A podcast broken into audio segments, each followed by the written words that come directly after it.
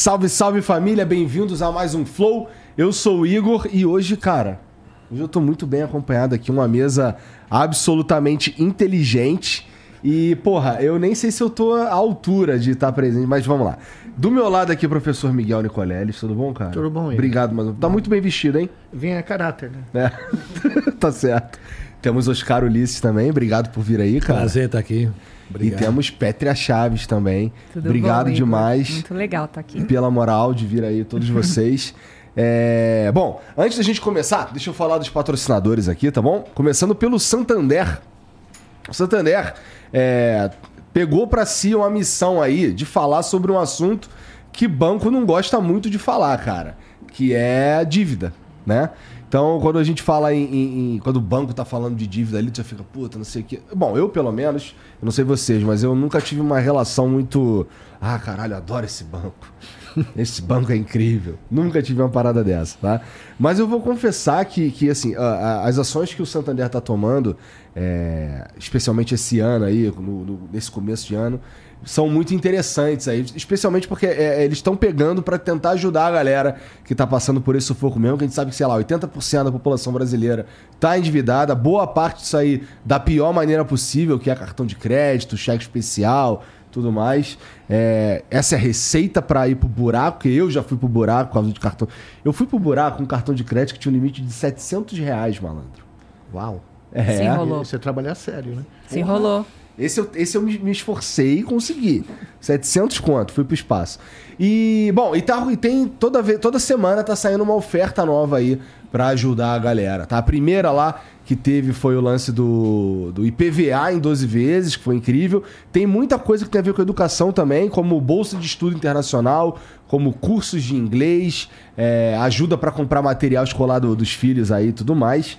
E o que tá rolando agora é o crédito com garantia, que é aquele, aquela opção de crédito que você é, in- coloca um bem como garantia, como um carro ou uma casa, e você consegue uns juros aí bem pequenininhos e tal, mas não é só isso. A parte mais legal disso tudo, que é o que me chama a atenção, que eu nunca vi um banco pagar nada pra ninguém, mas o Santander paga a sétima parcela do teu crédito com garantia, tá? Então se você fizer, se você tomar esse crédito lá, é, você vai pagar seis parcelas e a sétima parcela é o banco que paga.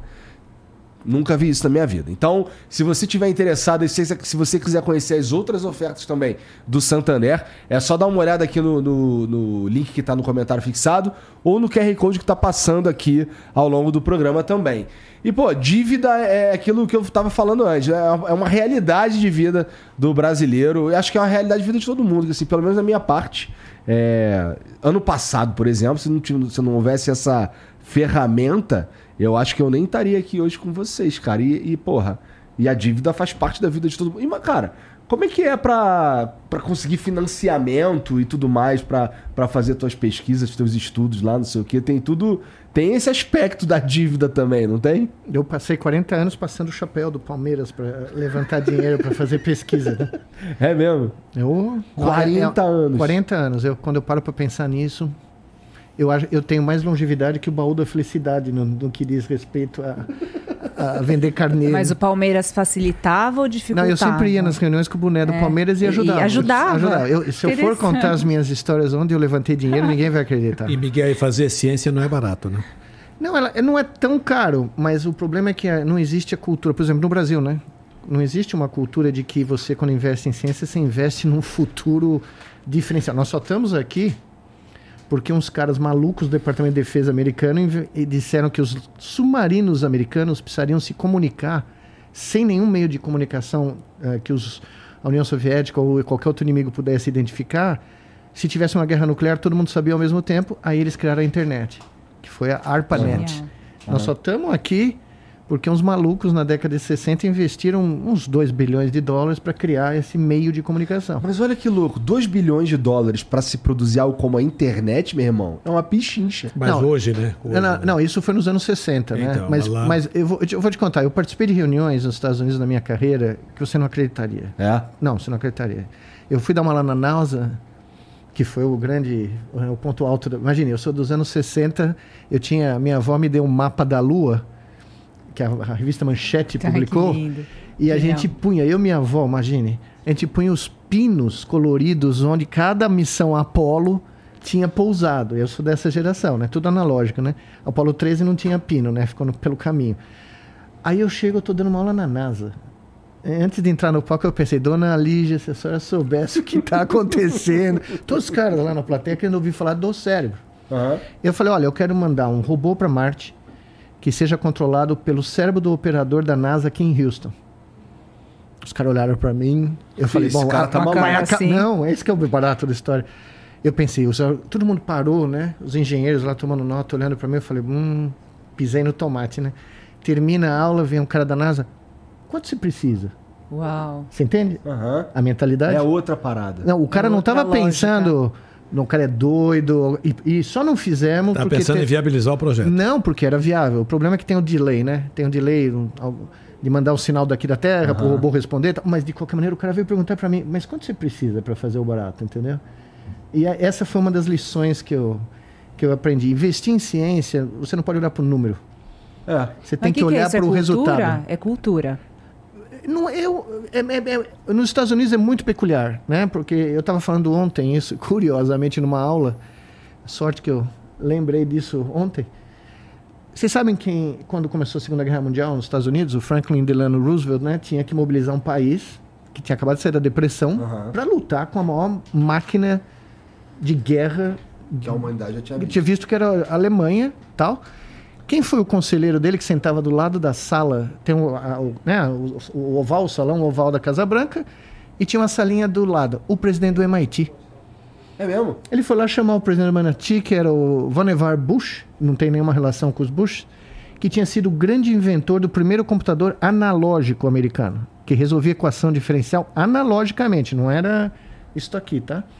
E chegou pro cara, nós temos que ganhar a guerra. Ele pegou um engenheiro, presidente do MIT, para resolver o que ia ser feito. E foi o cara que inventou o projeto Manhattan, que eventualmente ganhou a guerra do Aham, Pacífico, aham. tá? Então, os caras têm uma, uma tradição de apostar em certas loucuras, porque eles, eles sabem que dá retorno. E o nosso drama aqui é que nós nunca tivemos um projeto de nação onde a ciência se inclui. A ciência nunca foi parte. A ciência Verdade. sempre foi feita por uma elite. Né? Tinha gente na época que eu comecei a fazer ciência que era professor da USP porque era um diletante. A família era rica, aristocrata. Elite, né, é. Nós nunca massificamos a ciência e nunca inserimos ela num projeto de nação. E aí, quando você para para pensar por que a internet virou o que virou, é porque para eles, eles nunca pararam para pensar no dinheiro que eles estavam pondo. Eles pensaram no impacto. Acho que primeiro a gente precisa vencer a ideia de que educação é gasto e Isso. transformar em investimento. Sim. né? É, é uma acho cultura, exatamente. É, mas é isso, que eu, é isso que eu tenho que me questionar ao longo de toda a pandemia, sabe? Eu, eu, eu acho que eu contei para você outra, outra vez que eu estava aqui ano passado. Eu fiquei preso aqui na pandemia, né? Eu vim ver minha mãe, fecharam os aeroportos, não tinha como voltar. A minha universidade começou a me chamar e eu falando, só se for a nado, né? Porque nem navio tem, né? E, e aí, pela primeira vez, depois de 33 anos, eu passei dois anos e meio no Brasil, direto. E imagina, você está 33 anos fora, apesar de eu vir sempre, né? Mas de por esse, por esse período de tempo longo foi a primeira vez. foi a primeira vez em três décadas. É como se eu tivesse caído em outra galáxia, você entendeu? Assim, o que eu vi, né? tudo que eu notei. E o problema é que é muito difícil de você fazer algo. É por- Aqui. aqui é muito difícil, porque o que, o que literalmente nos une como brasileiros, além do futebol, vai, do carnaval, futebol e algumas outras coisas, é muito pouco. É. É muito difícil de pôr o dedo Não tem uma identidade nacional muito clara. não tem né? clara. E, e por bem ou por mal, outros países criaram essas identidades. Eu, por exemplo, quando eu fui para Taiwan, ou quando fui para a China, ou para o Japão, países que passaram por né, situações. Japão, né, Aham. semi-destruído na, na guerra, a própria Alemanha. Não estou dizendo que nenhum desses lugares é um paraíso, mas você sente algo diferente no termos de, de que é possível galvanizar o país para ir para cima, para alguma coisa, entendeu? E essa foi a minha briga há anos aqui no Brasil, de tentar né, usar Igor, a ciência. posso fazer pergunta também? Claro que pode. Pode, Aham. porque sabe que a gente, né, não se- a gente se coça. Ô, Petra, é, é uma conversa. Tá. Vocês dois fiquem. Assim, vamos fingir que a gente já se conhece há 15 anos. Fechou, Tá a, no- a gente já se Mas, sentiu eu- assim. mas antes que a inclusive. gente entre no. Você no- nem bebeu nada. né? Não, água, né, amigo? Mas ele estava falando da dívida de 700 reais. Uhum. Esse não é o seu problema. O seu problema chama-se Deivinho. Foi isso que te Olha fez só. sair da linha do prum. Isso me pediram para falar, então já tô, Tá bom, já tá cumpri bom. a promessa. Deixa eu fazer minha dito, pergunta, vai. Vai. Não, porque você tá falando dessa história de, de cultura, a gente passou aí por tempos bem intensos, né? não me Querido, a gente entrevistou bastante o professor Nicoleles durante todo esse período e eu queria saber muito o que, que você espera. Será que a gente consegue construir agora, depois de ter passado por tanta coisa desafiadora nesse pergunta. país? Você acha que a gente consegue construir uma cultura de ciência? Se você, eu acho que eu conversei com o Igor o ano passado. Eu passei 20 meses trancado no meu apartamento, porque eu estava trabalhando durante 12 meses, né, no, no Comitê Nordeste. Eu- imagina, 24 horas, 7 dias por semana, não tem horário, você não ganhando nada, mas você tendo que olhar modelos matemáticos, saber que vai morrer gente daqui uma semana, tá no teu computador, entendeu? E o, o modelo era impressionante como o troço funcionou, né?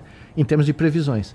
Aí eu passei 20 meses trancado no- aqui no, no apartamento que eu alugo no- em São Paulo, que eu vinha esporadicamente, não vinha né, quase nunca, olhando para a cidade de São Paulo de uma maneira que eu nunca olhei, e de certa maneira olhando para o Brasil de uma maneira que eu nunca olhei. Eu falei, bom, com essa pandemia não é possível.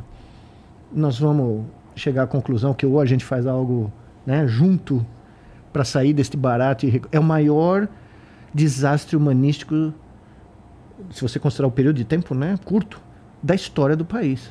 São 700 mil pessoas que morreram. A gente fala isso no século XXI, a gente não, não consegue dar a dimensão A escala, é. é o bairro de Moema. Eu fui- fiz uma tabela para mostrar para os governadores quando eu achei que a coisa estava ficando preta e ninguém estava me ouvindo mais. É a Vila Mariana ou a Vila Madalena, entendeu? Eu fui para um dos bairros de São Paulo e mostrando, olha, olha o que está desaparecendo na nossa frente, né? E nem isso tinha o impacto humano que eu esperei que tivesse. A gente é diferente, né, cara? A gente é bom em cagar um pros outros. É até meio esquisito isso. Mas é no mundo inteiro, tá? É. Os Estados Unidos perdeu mais gente na pandemia do que em qualquer uma das guerras que o país. E eles entraram em várias, É. tá? Mesmo a Guerra Civil Americana, que é um dos maiores carnificinas da história da humanidade, matou menos do que a pandemia matou lá. O país que mais gasta per capita em saúde do planeta. Porque ele gasta em coisas que não salvam vidas numa pandemia, ou, ou salvam um número muito pequeno, que é alta tecnologia médica, UTI. Mas nem isso foi suficiente para impedir né, um milhão de mortes. E aí eu fico pensando, e eu, eu, eu, no meu último livro eu escrevi muito sobre isso. Eu acho que nós estamos vivendo nesse momento a maior tribalização da história da humanidade. Os nossos meios de comunicação ficaram tão mais rápidos, tão mais eficientes e capazes de transmitir tanta informação que eles partiram a fábrica da humanidade. Então agora nós temos milhões de tribos e cada tribo tem um credo. E o credo é diferente do outro. Não é só É Palmeiras e insuportável o outro, Flamengo, né? tá? E, e- e, exato, o, o outro se torna insuportável a ponto de dividir famílias e por aí vai. Se, eu- se, um, se separa um pai de um, um- de um filho, porra, não separa amigos, não separa. Separa tudo. Não, eu Sabe estava que- ouvindo, eu contei para Petra outro É. dia no, no, no nossa conversa. É. Outro dia eu descobri que essa semana que entra vão fazer 50 anos do Dark Side of the Moon.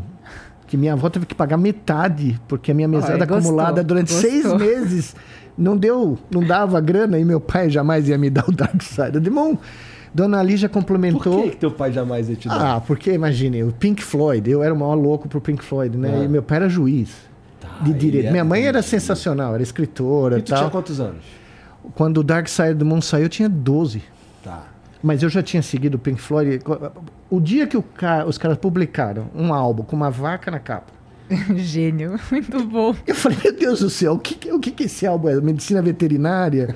É música do. Né? Não, aí você começa a ouvir o barato, não tem nada a ver. A, a conex- Não tem conexão nenhuma, né? Aí eu falei, não, eu tenho que seguir esses caras, né? Pois bem, tem uma música lá, que talvez seja a música mais linda, na minha opinião, deles, que é Us and Them. Nós e eles. É impressionante. 50 anos depois, descreve Profética. o que nós somos, porque é sempre nós e eles. Não- é só nós, entendeu? Agora deixa eu te fazer uma pergunta, Pois. Igor, para ele. A neurociência explica essa indiferença? Porque é um, você falou, é mundial isso. É, Não, é mundial. Bom, veja, eu a minha neurociência explica. A neurociência ali fora do texto do livro de texto não explica porque a neurociência do livro texto ainda é uma neurociência de engenharia. O cérebro não tem dinâmica, o cérebro não tem movimento, não tem plasticidade, por incrível que pareça, né? Eu estou há 50 anos, não, eu completei 40 anos de carreira. Quando eu, quando eu comecei em 82, o cérebro era fixo. Se você falasse num- publicamente que o cérebro mudava num adulto, se apanhava e era jogado para fora da pós-graduação. E eu trabalhei exatamente 36 anos com uma coisa chamada plasticidade cerebral, que é a mudança do cérebro, né? E a, a- a neurociência que acredita na plasticidade cerebral explica facilmente, Ué, né? tem uma neurociência que não acredita na plasticidade. Agora não, agora nós somos mainstream, Tá. só que o mainstream da plasticidade tem o tem os Beatles, tem os Rolling Stones e tem o Pink Floyd, entendeu? Eu, como sempre, tô junto Tá aqui Pink com o Pink Floyd, não há Mas, dúvida. ô Miguel, não, tem, não, não existe um barato que é. Nós funcionamos muito com recompensa. Bom, sim, É muito, muito verdade isso, né? é. A nossa cultura, a mundial até, a ocidental principalmente, é muito baseado nisso no ganho. Sem dúvida. Verdade. Então a gente tem que se virar para ganhar. Esse se virar para ganhar individualiza demais. E a gente começa meio que sem querer, querendo, dar menos bola para o outro. Porque é uma defesa, é, um, é uma cultura de você dividido individualização. Isso existe há séculos, há não sei quanto tempo. Milênios. Para mudar isso, nenhuma pandemia consegue. Então, mas é, é Catastrófica Mostrou, como foi. né, Oscar? Mostrou, a pandemia mostrou isso. É, essa cultura que a gente tem de ah, ter que ganhar, ter que vencer, ter que, ter que se virar e, enfim, tirar proveito de tudo que aparece na frente. Há uma preparação já desde criança para isso. Então, a neurociência, eu imagino que deve detectar isso, só imagino, que eu não estou longe disso. Mas o que eu sinto é que mudar um comportamento desse. Nossa. Não, mas veja, não, eu Não? ouso, ouso desmentir o cientista Oscar ao Vamos vivo lá, aqui, mas Tô aqui para isso. nós, nós fazemos a dupla fazíamos, né? Você sabe que eu ganhei um pouco a, a- um- uma autoestima assim magnífica na minha vida, porque eu sempre me defendi, etc, dentro dessa, desse mundo aí, mas num determinado momento eu fiquei amigo do Nicoleles, tido na época e ainda hoje seguramente um dos na- no conceito, de acordo com uma revista super conceituada norte-americana, como um dos maiores 20 cientistas, neurocientistas do mundo. Aí depois de alguns contatos eu escuto, cientista Oscar. Aí eu falei, nossa, tá bom. Não, mas a coisa é muito pior, Tá- porque tá ele me bom. levava na cabine É, da eu- Rádio Globo nos Jogos do Palmeiras. Pra comentar o jogo. Eu era um comentarista voluntário. Duas, três vezes, da quarta vez o cara falou assim, ele vem? Não, porque era assim, o Oscar narrando a jogada, faziam falta a 5 metros da entrada da área, ele virava pra mim, e aí, o que você achou, Miguel? Ah, pra mim é pênalti. eu fiz umas quatro vezes essa. E o- terminou com o seguinte, falou, escanteio pro Palmeiras Nicoleles. Escanteio perigosíssimo. Eu falei, bom, então, acho que ficou grave. Não, é que ele não conta a história. Até um dia que nós estamos no Allianz Parque, nós vamos subir no elevador para ele narrar o jogo e eu fazer meus comentários imparciais, né? E o Conforme esperado. Conforme esperar, porque afinal todo mundo é humano. Né? O, o do pênalti foi sensacional. Foi uma, a falta foi uns 5 metros fora da área. Ele vira para mim: O que você achou? Eu falei: Pênalti, claro. Oscar." Mas enfim, nós estamos subindo o elevador. Eu estou com uma camisa outra, né? Porque eu tenho uma pequena coleção de algumas milhares de camisas. E o presidente do sindicato dos jornalistas manda uma mensagem para ele: Como é que se permite um cara desse falar? Na... Não pude ficar na cabine, tive que sair da cabine e ir lá na torcida do, né? E, e eu já contando com com o meu né, honorário daquele dia, Todo que era, que era zero, mas que era sensacional, né? Mas voltando à sua pergunta, o cérebro humano e de- dos primatas, dos, né, dos nossos primos, o que ele é muito interessante é que ele é programável. E ele é programável desde o nascimento. Aliás, nós evoluímos para ter uma infância longa, de tal maneira que a nossa cultura, o convívio social de uma criança, um bebê, de todo ser humano, seja capaz de moldar o comportamento a partir da interação social do indivíduo. Porque nós dependemos, para sobreviver, e não é à toa que nós chegamos até onde chegamos, de uma atuação social em grupo. Nós somos uma espécie que depende dramaticamente, como todos os primatas, mas nós em particular, de formarmos grupos sociais coesos e que atuem em grupo para caçar, para achar abrigo, comida. Não é à toa que o ser humano, quando inventou a agricultura, sentou no lugar e criou né, as cidades que fizeram a, a civilização humana explodir porque houve um excedente de comida e o excedente de comida podia ser usado para outras a coisas. A cultura do grão, né? A, exato. Mas então, apesar de ser um problema que a gente olha hoje na rua e fala, vindo para cá de carro, né? Os caras cortando você, os caras querendo passar na frente pra, no farol. Você fala, não tem jeito. Não, sei, não é verdade. Seria possível. Seria possível se a gente mudasse a forma dessa programação. Então, esse mudar, Nicoleles, décadas, né? É, pode, sim, mas se não começar ontem, sim, nós nunca vamos sim. chegar lá. E eu sempre falo isso, na, falava, né, nas minhas aulas lá Até porque, desculpa, não, imagine. só um pitaco a mais para provocar o nosso neurocientista. Estamos diante de um dos maiores do mundo, vamos aproveitar, né, Igor? É, Cria-se, Miguel, diante disso, diante dessa característica humana que tem de, da convivência, uma falsa relação de que a gente se mostra como tal e age como egoísta. Sim, sem dúvida. Porque a... dizer, o cérebro também fica moldado a isso. Ele é, acostuma a fazer isso. E a partir daí, para mudar isso, essa é a minha queixa, a minha reclamação. Não, mas o cérebro é um e camaleão. E o problema que eu passo por uma hora neurocientista não, não, mas que nós temos O cérebro aqui. é um camaleão. Se você impuser regras de sobrevivência ou de ganho para o cérebro... Então, por exemplo, você pega uma criança hoje não sei se você já notou, no, no, aeroporto, em qualquer lugar, no shopping, a criança começa a chorar, passa um telefone para a criança. Já para sossegar. A criança não aprendeu a falar ainda. Essa criança não aprendeu a interagir ainda. Ela já está usando o dedo, porque ela aprende a fazer os movimentos, né, para fazer isso daqui. Você está programando essa criança. Você está dizendo para o cérebro dela: olha, é isso que você tem que ser. Você tem que ser um, um, um zumbi digital para você vencer nesse mundo, porque essa é a regra do jogo. O cérebro está aqui, ele não está aqui para reproduzir para nós a realidade como ela é. Ele está aqui para reproduzir uma realidade que maximize a nossa chance de sobreviver. O verdadeiro criador de é. tudo. E mais do que isso, ele, ele, se você impuser regras e, e, tem gente que sabe como fazer isso, né? No Facebook, em todos esses lugares aí. O cérebro vai atrás. Por quê? A pandemia provou um ponto clássico, é uma sentença o hedonismo humano foi mais importante do que o instinto de sobrevivência de cada um de nós. Então, quando o pessoal em Londres, a molecada fez um riot lá em Londres, porque eles queriam ir de volta para as boates, no meio do lockdown primeiro, é que verdade. foi importante, eles não estavam pensando que eles podiam morrer.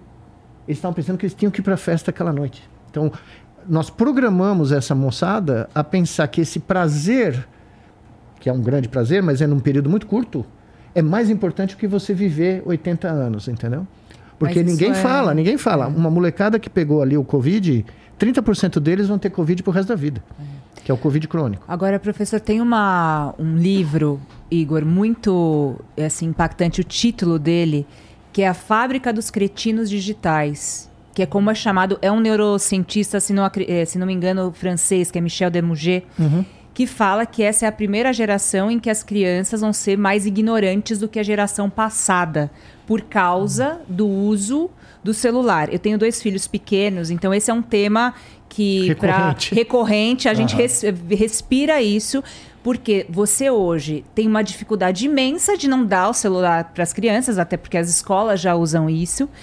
E, ao mesmo tempo, você não está só falando do teu filho, da tua casa, o que está acontecendo ali, mas de uma geração ou da humanidade. O que, que vai ser da humanidade com esse uso? Mas para para pensar. Para para pensar. Se hoje alguém entrasse na internet, tivesse o poder de entrar na internet e reescrever toda a história da humanidade do jeito que ele quiser, tá?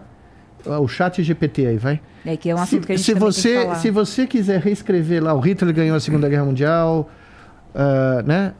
Uh, você muda a história do jeito que você quiser, um número gigantesco de pessoas vai absorver essa história alternativa e porque veio da internet, e saiu no seu WhatsApp, ou no seu Google Search, ou no GPT, que só te dá uma resposta, hein? É. Vamos, vamos para o, ah, o, o- o- os outros sistemas te dão um monte de alternativas, como o Google. O Chat GPT te dá uma resposta. A verdade foi reduzida agora a uma Ou seja, a linha. desinformação. Depois a gente vai falar Isso. disso, porque tem que falar disso, porque a história de desinformação vai Então, mas, explodir. mas é isso que eu estou falando pro Oscar. O cérebro, ele vai atrás do que ele acha que vai maximizar a sobrevivência dele, como indivíduo e como membro do grupo. Se o grupo começar todo a dizer, não, nós temos que ir para a festa porque a festa é mais importante do que chegar aos 80 anos, o cara vai entrar na... Aquilo ficou mais importante para Aquilo ficou. Agora, imagina uma criança que nem aprendeu a falar. É isso, cara, é muito assustador. Né? Você entrega um troço para essa criança, daqui a cinco anos, essa criança não vai querer ler um livro ou vai querer aprender um vocabulário, ela vai querer estar no barato lá. E o que você falou foi documentado. Pela primeira vez na história, quando me fizeram as medidas de coeficiente de inteligência, que eu não, não, não gosto muito disso, mas tudo bem, é um índice. É o método, é. É uma medida, não é a única medida e nem a mais abrangente. Pela primeira vez desde os anos 50, nos últimos anos, a, o IQ dos alunos de ensino médico americano caiu. Pela primeira vez. E vocês conhecem esse cara, o Marshall McLuhan, né? Que é o teórico de O mídia, o canadense, o doido, é, a, a, a Vila Global, né? Que a Hillary Clinton ado- adotou na Aldeia campanha dela. Aldeia Global. É, é, a Hillary Clinton começou falando, vamos fazer a nossa aldeia global. E o Trump ganhou a eleição, né? Quer dizer, não, não ajudou. É, nin- não ninguém quer ajudou, aldeia né? global. Ninguém quer a aldeia global, né? Então, é, mas é muito curioso, porque ele é programável. E tem gente que já entendeu como é que se programa o sistema. Tá? Desde, do, desde os faraós do Egito. Ah, sim, assim, dá pra perceber, é, especialmente. Bom, a maior parte do tempo que a gente passa na, no- na internet, é, em redes sociais, é utilizando os serviços das Big Techs, é, YouTube, Facebook, etc. Twitter pra caralho. É, e fica muito claro, à medida que essas, que essas redes sociais vão evoluindo, que eles entenderam isso que você tá falando. Pô, eles eles, entenderam lá. de maneira brilhante. Assim, você. é, existem aplicativos que você não consegue se livrar de um determinado tipo de coisa que em algum momento você alimentou o algoritmo dizendo que você gostava. Né? Então vamos lá, você Sem entra. querer, né? Às vezes sem querer. Você entra no, no TikTok. Sabe, o meu TikTok fica me mostrando agora. É, aquelas paradas. Por exemplo, o cara tem um, um cravo gigante e alguém espremendo o cravo. Jesus. Nossa, aí agora tem um monte disso, cara. Eu fiquei vendo. E outra, tem uma outra que é Vida Selvagem, também mostra pra cacete. Que é, sei lá, tem um javali na beira da água, vem um jacaré e pega ele. E tal. Aí, aí o meu TikTok agora é cravo e, e, e sendo comido. Selvagem. Uau! É muito louco. Mas isso, assim, eu, eu não lembro É do momento louco. Que eu fiz outra coisa que não foi apenas assistir esses vídeos até o final. Sabe? Eu não reagi, eu não dei like nem nada. É só que ele entendeu uma- um, um padrão ali e Sim. foi embora. E isso está se tornando cada vez mais forte. Isso é, também reflete na maneira como a gente se relaciona, porque a gente, por exemplo, no Twitter. No Twitter é muito fácil você encontrar é, pessoas que estão. ah, é aquilo que você estava falando no começo. O cara ele tá de um lado e tudo, todo mundo que repete o que ele tá falando ali é, é uma pessoa do bem, é uma pessoa. Porque todo mundo pensa igual aqui, não sei o quê. Mover um pouquinho pra cá, já era. Já somos inimigo, não sei Isso. o quê, já tá todo mundo. E, e essa maneira como as coisas, como os Condiciona. conteúdos são incre... E entregues. condiciona as pessoas. Condiciona Mas as pessoas. isso, mas isso, isso é a tribalização que eu estava falando, né? E mais do que isso, ela coíbe o pensamento crítico, tá? Exatamente. Seja em futebol, em política, em cultura, em música. Por exemplo, você, nós, você pode ter uma visão política do mundo e você pode ter votado em alguém, como eu fiz, por exemplo, e você não pode concordar com 100% do que é falado. Exato. Não tem problema nenhum. Exatamente. Né? Porque a- a- a- se você quer construir uma sociedade verdadeiramente democrática, as pessoas precisam pensar. E elas têm que ter um pensamento crítico. né? Escuta o Miguel Nicoleles, hein? Porque quando eu falo, vocês cagam. Quem tá falando agora é ele, tá? Não, não, eu não, não tem maldade nenhuma nisso. É porque eu falo isso toda hora, É, então, ninguém... veja, eu- é o que a gente fazia antigamente que sumiu, até no futebol. O Oscar pode ser testemunha. Eu fui em jogos no Pacaembu, onde a torcida inteira do Palmeiras aplaudiu de pé um gol do Pelé contra o Palmeiras. Mas não tinha como, né, Miguel? Não, mas não, não, mas não, mas não era. Não, não, mas não era só isso. Outro dia o Rivelino, nosso amigo, lembra? Nosso amigo, grande amigo em comum, que o Oscar me apresentou an- anos atrás. Um dia o Rivelino estava contando que eles perdiam do Santos o tempo inteiro, né? O tempo inteiro. Aí o Zé Maria chegou pro Rivelino e falou: vamos fazer o seguinte: o jogo de hoje, a gente entra todo mundo antes, fica no meio do campo com o braço cruzado e cara feia, esperando o Santos. Aí o Rivelino falou: ah, boa ideia. Entraram todo mundo, né, do Corinthians, per perdiam há oito anos seguidos, né, do Santos. Ficaram no meio, começou a cair uma garoa. Aí À começa noite, a... né? Uma À noite, no Pacaembu. Aquele refletor iluminando. É, era sensacional. Eu fui Santos. assistir Santos e Corinthians no Pacaembu porque era de graça, porque ele lembrou disso também, que adiaram um jogo uma vez do Santos por causa de um toró, e no dia seguinte era de graça. Eu fui andando de Moema com meu primo até o Pacaembu, porque eu ia ver o Rivelino e o Pelé, de graça, né? Pois bem, tava lá o time do Corinthians, todo, né, cara feia e tal. Começa a entrar o time do Santos. Pelé, Coutinho, Mengalvio. O Rivelino vira pro Zé Maria. Acho que não vai funcionar. Entendeu? Você tinha esse barato que, né? Você podia sentar do lado de um corintiano e assistir o, o derby sem problema nenhum. Né? Hoje você tem medo de usar a camisa no dia do jogo na, pra ir no supermercado, porque você não sabe Terrível. né? Se você vai. Então, essa polarização e essa tribalização, ela é reversível.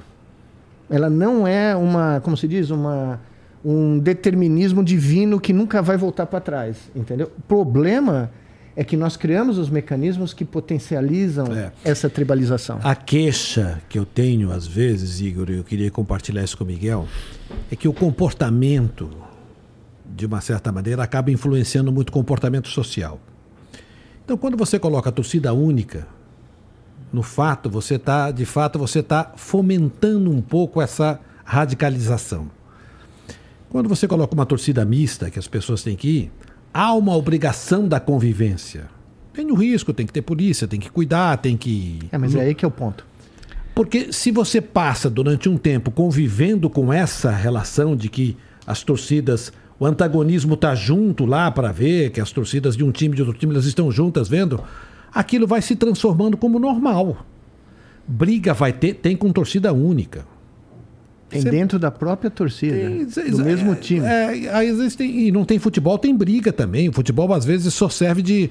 uma- é só, é só uma, uma desculpa para se ter a briga.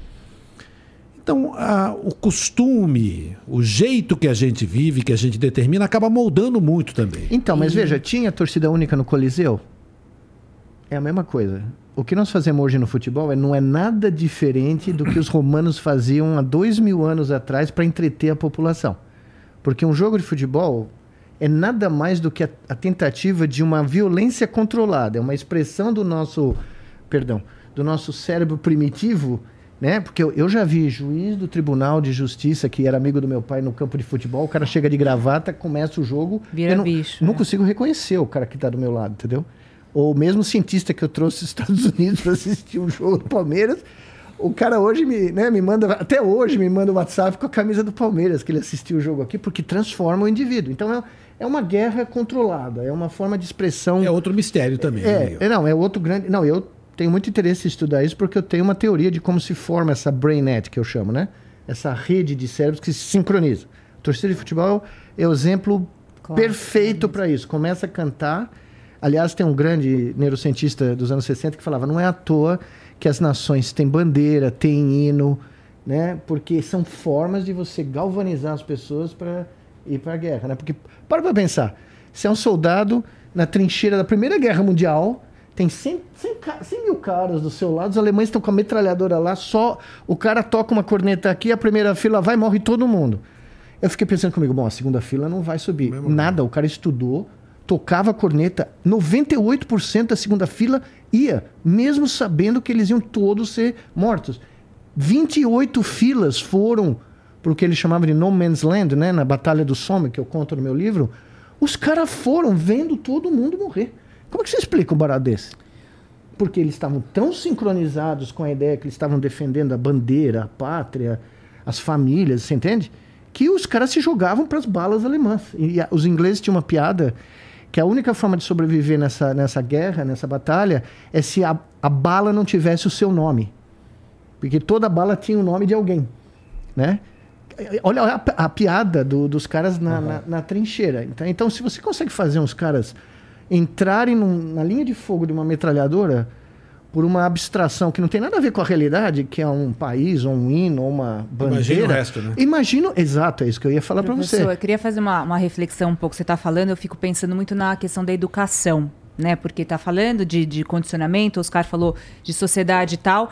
E uma das coisas que eu acho que é, a gente deveria, eu queria saber sua opinião até de como repensar isso, até como neurocientista, porque a gente viu isso muito durante a pandemia, né? Chegou a pandemia, as crianças tiveram que a, aprender no online. Muitas crianças não puderam aprender no online porque não tinham online para aprender Não vídeo às escolas públicas. Então a gente teve aí uma, um, um abismo ainda maior de o quê? De diversidade que não é respeitada, né? Porque você tem uma desigualdade absurda. E a, a, a demora das pessoas, da sociedade, de pensar como usar a própria tecnologia de uma maneira diferente para que as pessoas aprendessem, para que as crianças aprendessem. É uma dificu- a gente tem uma dificuldade, eu acho que até de usar de uma maneira positiva a tecnologia para ajudar o cérebro a ser melhor e não mais acomodado. E aí a gente está num momento agora muito importante. Mas você tocou num ponto muito legal. Quando toda vez que eu entro nessa discussão com pessoas que não, não são cientistas, não tem nada a ver no mundo Que não é o científico, nosso caso, que não é o caso dessa mesa, Exatamente. evidentemente, a pessoa fala, mas é tão mais conveniente. É isso. A palavra-chave de tudo é incrível. A palavra-chave que eu sempre ouço na- no debate se a tecnologia nos ajuda ou nos atrapalha, porque a resposta não é sim ou não, ela não é binária. Ela ajudou em muito em várias coisas. Tá E salvando- atrapalha em outras. E ela atrapalha em outras. Mas o que eu acho mais curioso é a pessoa falar assim, mas é tão mais conveniente, mesmo que isso custe a capacidade cognitiva dessa pessoa de raciocinar. Dela perder completamente como se faz uma conta simples. Né?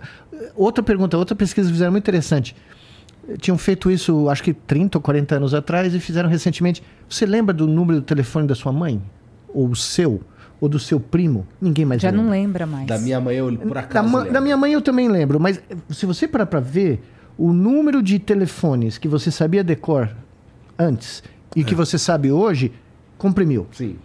Isso é só um pequeno detalhe, né? Professor, isso, isso na minha opinião, é, na minha opinião, essa é uma das coisas que são benéficas nisso daí. Ela é benéfica eu num ocupo, sentido. ocupo menos o meu cérebro com esse tipo Então, de mas, é- informação. mas eu ia chegar nesse ponto. Eu não estou nem preocupado se você lembra ou não o seu telefone. Mas o que. Eu falei isso aqui, eu acho que o ano passado. Fizeram a mesma pesquisa com os motoristas de Londres. Você me contou essa história. Lembra? Lembra que a gente conversou? A parte do cérebro. Porque quando você usa o Waze, você está fazendo um- uma forma completamente diferente de navegar da forma natural que nós todos aprendemos a navegar. Quando a gente navega pelo mundo, a gente lembra daquela árvore, daquele Aham. posto de gasolina. E eles fizeram os testes com os motoristas antigos, que não tinham meios digitais, e os motoristas mais jovens, que estavam tendo dificuldade em passar no exame de motorista de Londres, que é um baita exame difícil, mas você não pode usar o Waze para fazer, fazer o exame. E o que eles descobriram?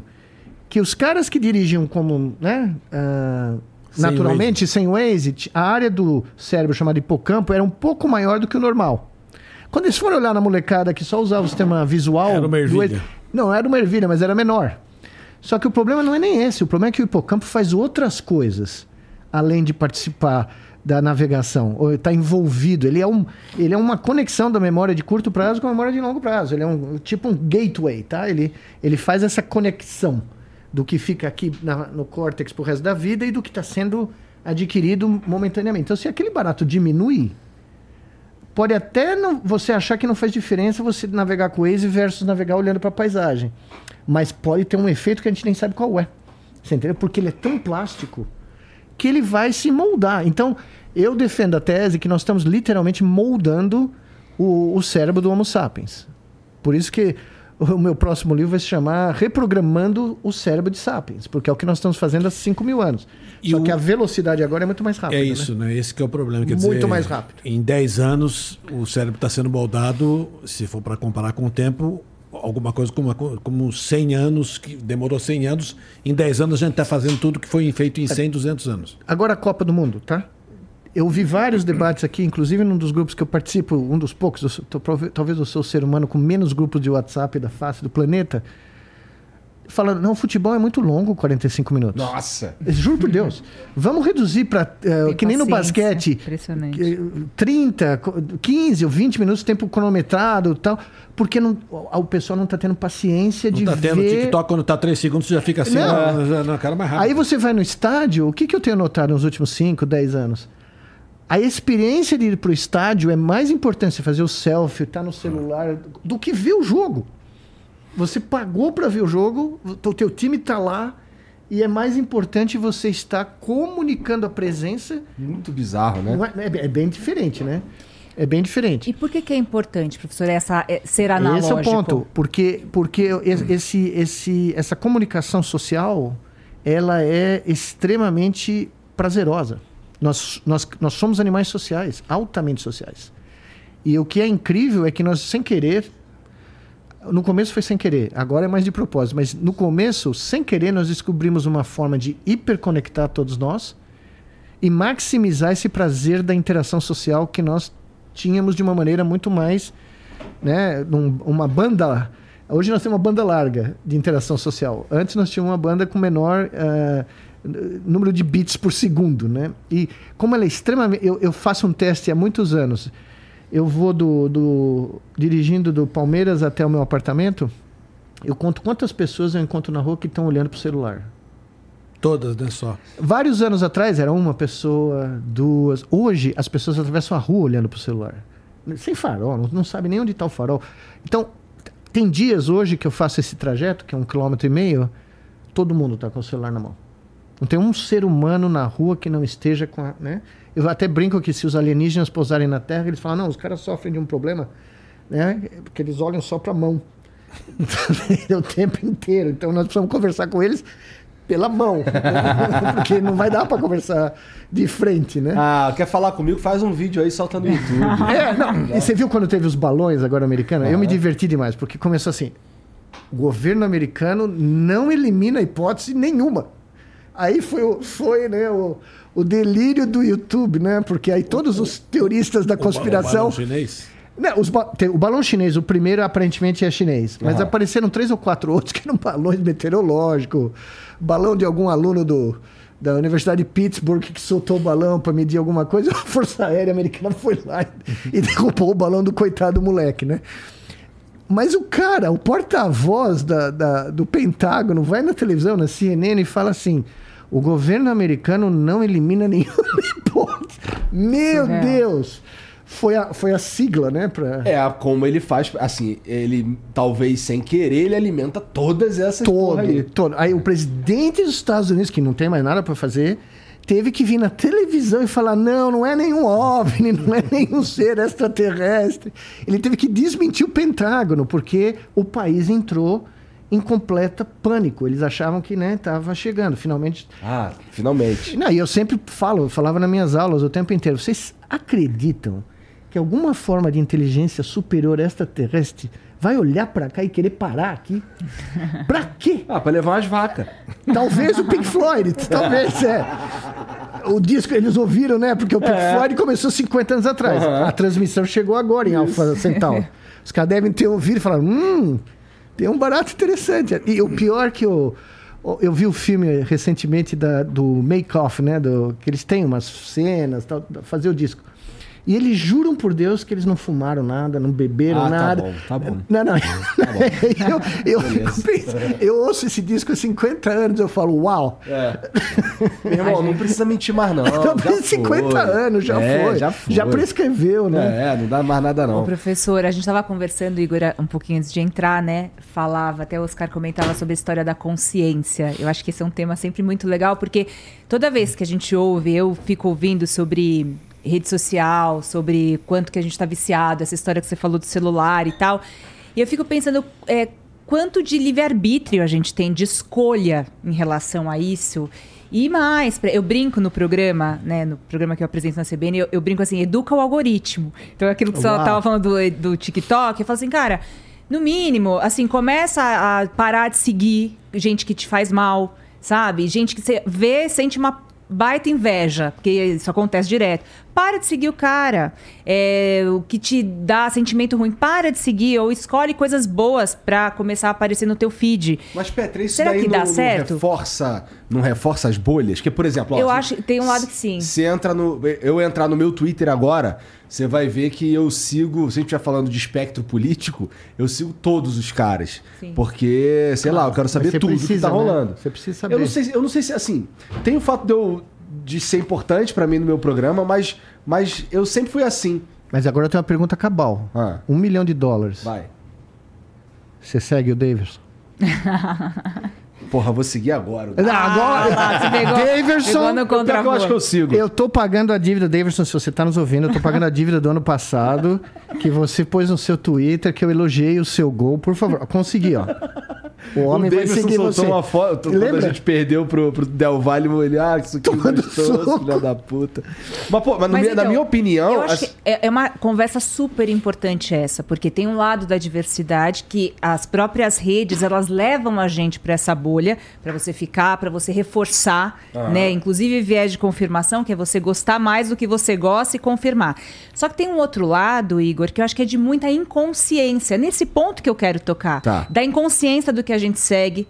Sabe, comportamento é, mesmo um coletivo sem nenhum questionamento. O que, que eu estou seguindo? Isso me faz bem? Isso me faz mal? Isso me alimenta? Até partido político, até é, artista. A gente precisa ter, acho que, um exercício anterior que não é muito falado, de exercício de consciência, de livre-arbítrio. O que, que eu estou seguindo? Eu estou falando isso até pensando nas crianças, no que eu quero ensinar para os esse é meus um filhos ponto. como, o que seguir, porque o universo é muito grande. Eu, eu É. cresci, eu cresci na cultura científica dos anos 80, tá? Quando eu saí do Brasil, eu saí do Brasil muito jovem, né? Pelo menos para mim, 28 anos, com 89. Eu cheguei nos Estados Unidos, é muito curioso isso. Cheguei nos Estados Unidos, por a comunidade neurocientífica, o, o livre-arbítrio não existia, tá? Isso, se você falasse... Isso ano? 89. Mas isso vinha dos anos 80, tá? Ah, acabei de lembrar de uma coisa aqui, professor. Você tava falando Fala. aí do, do, do Deivinho. Davinho. Você sabe que hoje é Natal, né? Aniversário do Zico. Hoje é aniversário do Zico? É. Uau! Então, salve Zico. Parabéns pro, pro Zico. Feliz Natal pra toda a nação. E continua, desculpa. Eu, eu tô lembrando daquele 4x1 no Maracanã. Palmeiras 79, o Tele Santana. Lembra disso, Oscar? Você narrou aquilo. Não, foi o Osmar. Foi o Osmar, exatamente. O Zico lembra. Desculpa, Zico. Goleiro era Gilmar. Pegou tudo. O, o Zico fez um gol de pênalti. Mas foi um. É, Se alguém fez um gol, foi o Zico. Foi o né? Zico, foi o Zico. Não, o Zico é. é- nossa. Mas desculpa, cara. torci Eu levei demais pra pro outro Zico. lado, completamente diferente. Na Copa do lá. Mundo eu torci demais. Mas enfim, o que eu tava falando. Ah, Sobre o livre-arbítrio. É. Então eu cheguei de lá, 80. é, eu cheguei lá, tinham duas perguntas que você não podia fazer como um, um jovem estudante de neurociência. Um era o livre-arbítrio. Não, não, não pertencia. Porque tinha feito. Havia um estudo de um cara chamado Benjamin Libet, é um, é um troço meio complicado, no meu livro eu conto, onde ele sugeria que a nossa decisão de tomar uma decisão X aparecia antes de você ser consciente dessa decisão. Sim.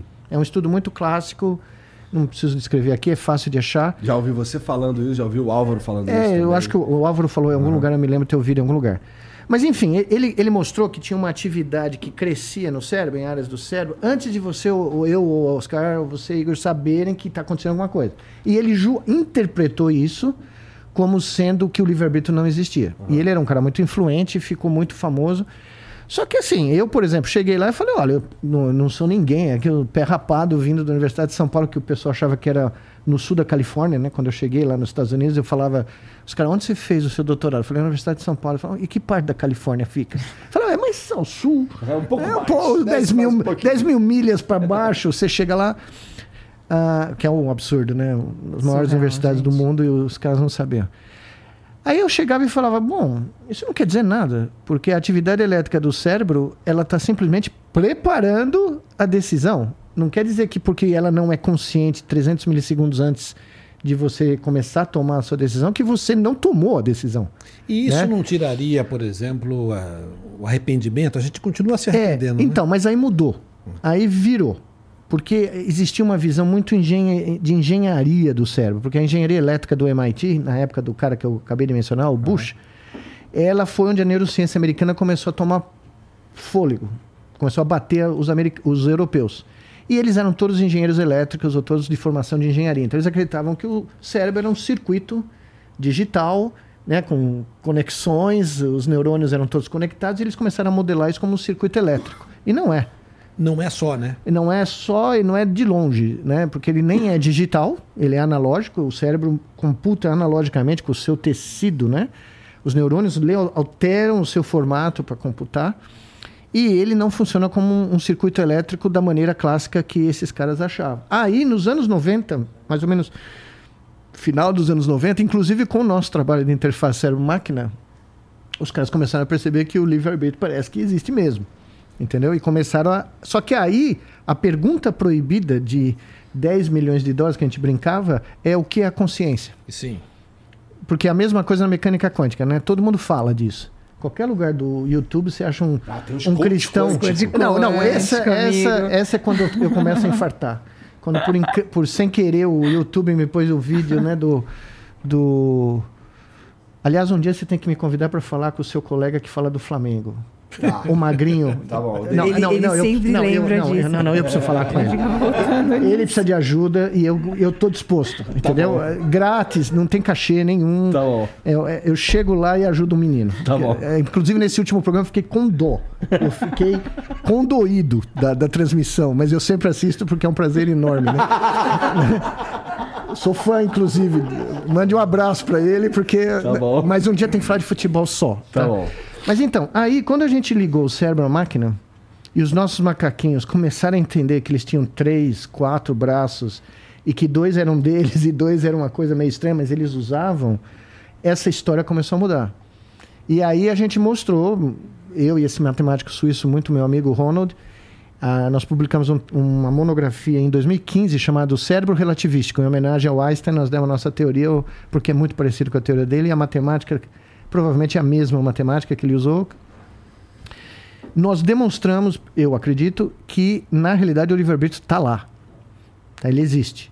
Só que ele, a consciência é, é igual à mecânica quântica. Eu estou te contando a história, né? Chegaram para o maior físico quântico americano, Richard Feynman, que ganhou o prêmio Nobel, foi o maior físico americano do século passado, no escritório dele do Caltech, um cara divertidíssimo, e perguntaram, professor, o senhor que é o, é o cara que mais sabe de física quântica no mundo, o senhor é o físico quântico do pôster, né? O poster boy da física quântica. O que é a física quântica? Ele falou, minha filha, é a maior teoria jamais inventada pelo homem, a mais precisa, e ninguém sabe como ela funciona. Esse é o cara que participou né, do âmago da Segunda Guerra Mundial, fazer a bomba e tal lá. E a consciência é a mesma coisa. É a coisa mais impressionante do universo que nós temos notícia. Até que chegue alguém aqui. Né? Sobre, a, sobre o, lance do livre-arbítrio, ah, eu fico pensando qual é a alternativa ao, ao livre-arbítrio.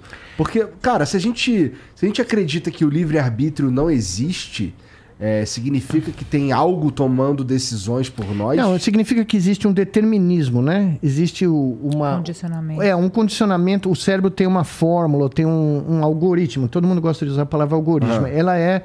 Eu não sei se vocês sabem, né? A palavra algoritmo vem do árabe. Ela é em homenagem ao pai da álgebra, Al-Khwarizmi, né? Que inventou a álgebra do jeito que a gente. Não na fórmula, não na. A fórmula veio depois, mas a, a lógica Aham. algébrica é mu- muçulmana. E os, os europeus traduziram o nome dele para algoritmo. E isso, por isso que chama algoritmo, que é uma fórmula de procedimento. Tá? Tá. Então, o, qual que é o grande drama da inteligência artificial, dos Elon Musks da vida, né? os lunáticos como o Elon Musk da vida? É que eles acham que tudo que nós fazemos como seres humanos podem ser reduzidos a um algoritmo, a uma fórmula. E é completamente furado. Por isso o livre-arbítrio. não- Por isso que o livre-arbítrio não é, é um- uma fórmula de engenharia elétrica, tá? Ele não ele não está definido, ele não está martelado aqui dentro, tá? Então, por exemplo, essa é uma pergunta clássica. O primeiro chat, todo mundo fala do chat GPT agora porque virou moda, mas isso é é uma sacanagem, porque o primeiro chat computacional chama-se Elisa e vem dos anos 60 do MIT. Imagine, o computador do cara tinha 64K de memória. E ele criou, é um, é um cara, esse cara é um dos meus heróis, o Joseph Wasserman. E ele criou um chat Elisa, que era um computador falando com as pessoas. E um dia ele chegou no, no, ah, no laboratório e a secretária dele recebeu ele e falou: Olha, o que você está fazendo aqui? Eu falei: Como assim? Fui trabalhar. Ela falou: Não, das 9 às 10 é o meu tempo com a Elisa. Ih, A secretária que trabalhava com o cara, que via ele fazer tudo que ele fazia, tinha assumido que a Elisa era alguém. A Elisa era um programa de computador treinado a responder de uma maneira, né, que você começava a ter a impressão, hum, peraí, é mais do que um programa de, né? Só que as pessoas começaram a ficar ligadas a Elisa, ou seja, o nosso cérebro criou essa conexão. E nesse, nesse eh, momento, quando esse cara publica isso e mostra isso para a comunidade de inteligência artificial, todo mundo achou, bom, acabou, acabou a farra, né? Nós vamos criar um computador que vai reproduzir toda a semântica, to- e até hoje eles estão tentando e não conseguiram. E o próprio cara falou no final dos anos 60, não vai funcionar. Em 60. 68. Ele já sabia que não ia funcionar e ele virou um párea da área. Ele era o líder da área, o cara mais famoso, um alemão, e de repente ele começou a ser completamente escanteado porque ele defendeu que o livre-arbítrio existia e que nós não íamos ter uma fórmula, um algoritmo que... E aí a pergunta que ele faz é muito sensacional. Ele chega numa briga lá que ele estava tendo. Qual é a sua definição de beleza? Eu pus no meu livro isso. Aí o cara fala, como assim? Se você me der uma. uma... Porque ele estava falando com um programador de inteligência artificial. Ele falou, como é que se programa beleza? Ele falou, ah, se você não me, me der a fórmula da beleza, eu vou programar. Aí o cara fala, mas e se eu não te der a fórmula? Aí o cara fala, então beleza não existe. Se você não tem uma fórmula, a beleza não existe. Aí ele fala, quer dizer que a sua mulher não, e a sua filha e a sua mãe não são belas? Aí o cara fala, claro que são, são maravilhosas. E qual é o algoritmo que você usa para definir que elas são belas? E o cara engasgou, né? E aí ele mostrou que tem certas coisas que são não computáveis. Genial. Isso é a consciência, Miguel? Provavelmente. Eu, eu tenho uma definição de consciência. Eu não falo isso num congresso de Não, mas neurociência, fala senão nós, mas você matam. pode falar aqui para aqui- nós. Mas aqui eu fala. Nós, entre falar. nós cientistas aqui, óbvio. podemos Apesar, falar. apesar que vão traduzir um dia desses para o inglês, tudo isso, eu já falei, vale a pena. A- veja, para mim, o cérebro funciona como um todo. Tá? Nós passamos 100 anos fazendo a cartografia do cérebro. Isso aqui é, é- Os caras falavam, né? Isso aqui é tato, isso aqui é visão, isso aqui é audição. Bom, eu tenho um amigo meu que começou a estudar ah, tato como eu, vibriça de rato. Nós dois éramos dois experts do mundo em estimular a vibriça do rato e ver para onde ia. O bigodinho. Bigodinho. É, o bigode de rato. Eu, sou o maior, eu fui o maior estimulador de bigode de rato do mundo durante uns seis anos. Aliás, ele tem uma função nobre no rato, não tem? Tem. Tanto é que um dia meu filho, eu contei pra vocês, meu filho mais jovem estava no primeiro dia lá do, do pré-primário americano. Que seus pais fazem? Aí um cara, meu pai é advogado, meu pai é engenheiro, meu pai é físico nuclear. E o seu, Daniel? O meu é neurocirurgião de rato. Fiquei famoso na escola instantaneamente, né? Mas enfim, esse cara mostrou que quando ele e eu também fomos sem saber, nós fizemos o mesmo experimento, um na Califórnia, um na Filadélfia. Mexemos num filamento, era só para ligar esse pedacinho, né, do rato, né? Ligou o cérebro inteiro do bicho. Tá? Então a minha teoria é que o cérebro, ele funciona como um todo, ele funciona em analógico, ele é o produto de um campo eletromagnético. O eletromagnetismo é o, é o motor do cérebro humano e a consciência é um campo. Ele emerge desse campo, eh, é uma propriedade emergente, a gente chama. É quando você está no estádio e você vê uma jogada tão fenomenal. Eu posso até narrar, se você me permitir. À vontade. André Pereira recebe a bola, trava o cérebro, titubeia. Deivinho. Deivinho olha, o gênio Deivinho, se você estiver me ouvindo, David, captura a bola e faz o gol no goleiro que até hoje não sabe por onde ela entrou. No momento que a torcida de um lado explode e a outra, se você comparar a explosão e a inibição como campos magnéticos e somar, isso é um cérebro. Isso é a consciência. Agora, Não vai ter algoritmo. não vai ter nenhum algoritmo que vai fazer isso. Tá, então, Isso é a consciência, no seu eu tô, ponto de eu vista. fazendo uma metáfora, Certo, né? certo. Então você pega. Cada, nós temos 86 bilhões de neurônios. Se você considerar cada neurônio um torcedor ou um votante, vai numa eleição, eles estão votando. Nós passamos 80 anos olhando só na carga elétrica do chamada potencial de ação, que é a puta de um sinal gigantesco que eu passei a vida ouvindo. Só que além disso, tem potenciais pequenos, sináticos, tem correntes, e toda carga e movimento gera um campo magnético. A gente tem 86 bilhões. Você, Bilhões. No, no seu trabalho, na sua, no- no- nessa evolução da interface, enfim, no seu trampo, É. você conseguiu ouvir. Não, eu cheguei no máximo a 1850. Pois é.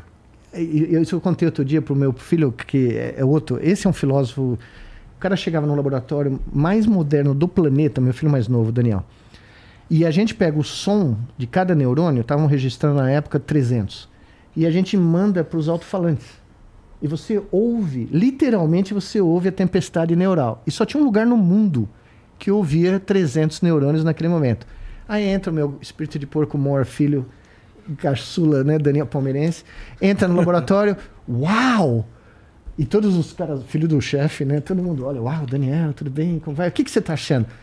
Well, e ele fala o inglês da Carolina do Norte, que de você tem o sotaque, né, que ele cresceu lá. É mais ou menos como ouvir uma rádio AM fora de foco, fora de sintonia, enquanto fazendo pipoca no microwave. Eu pus isso no paper.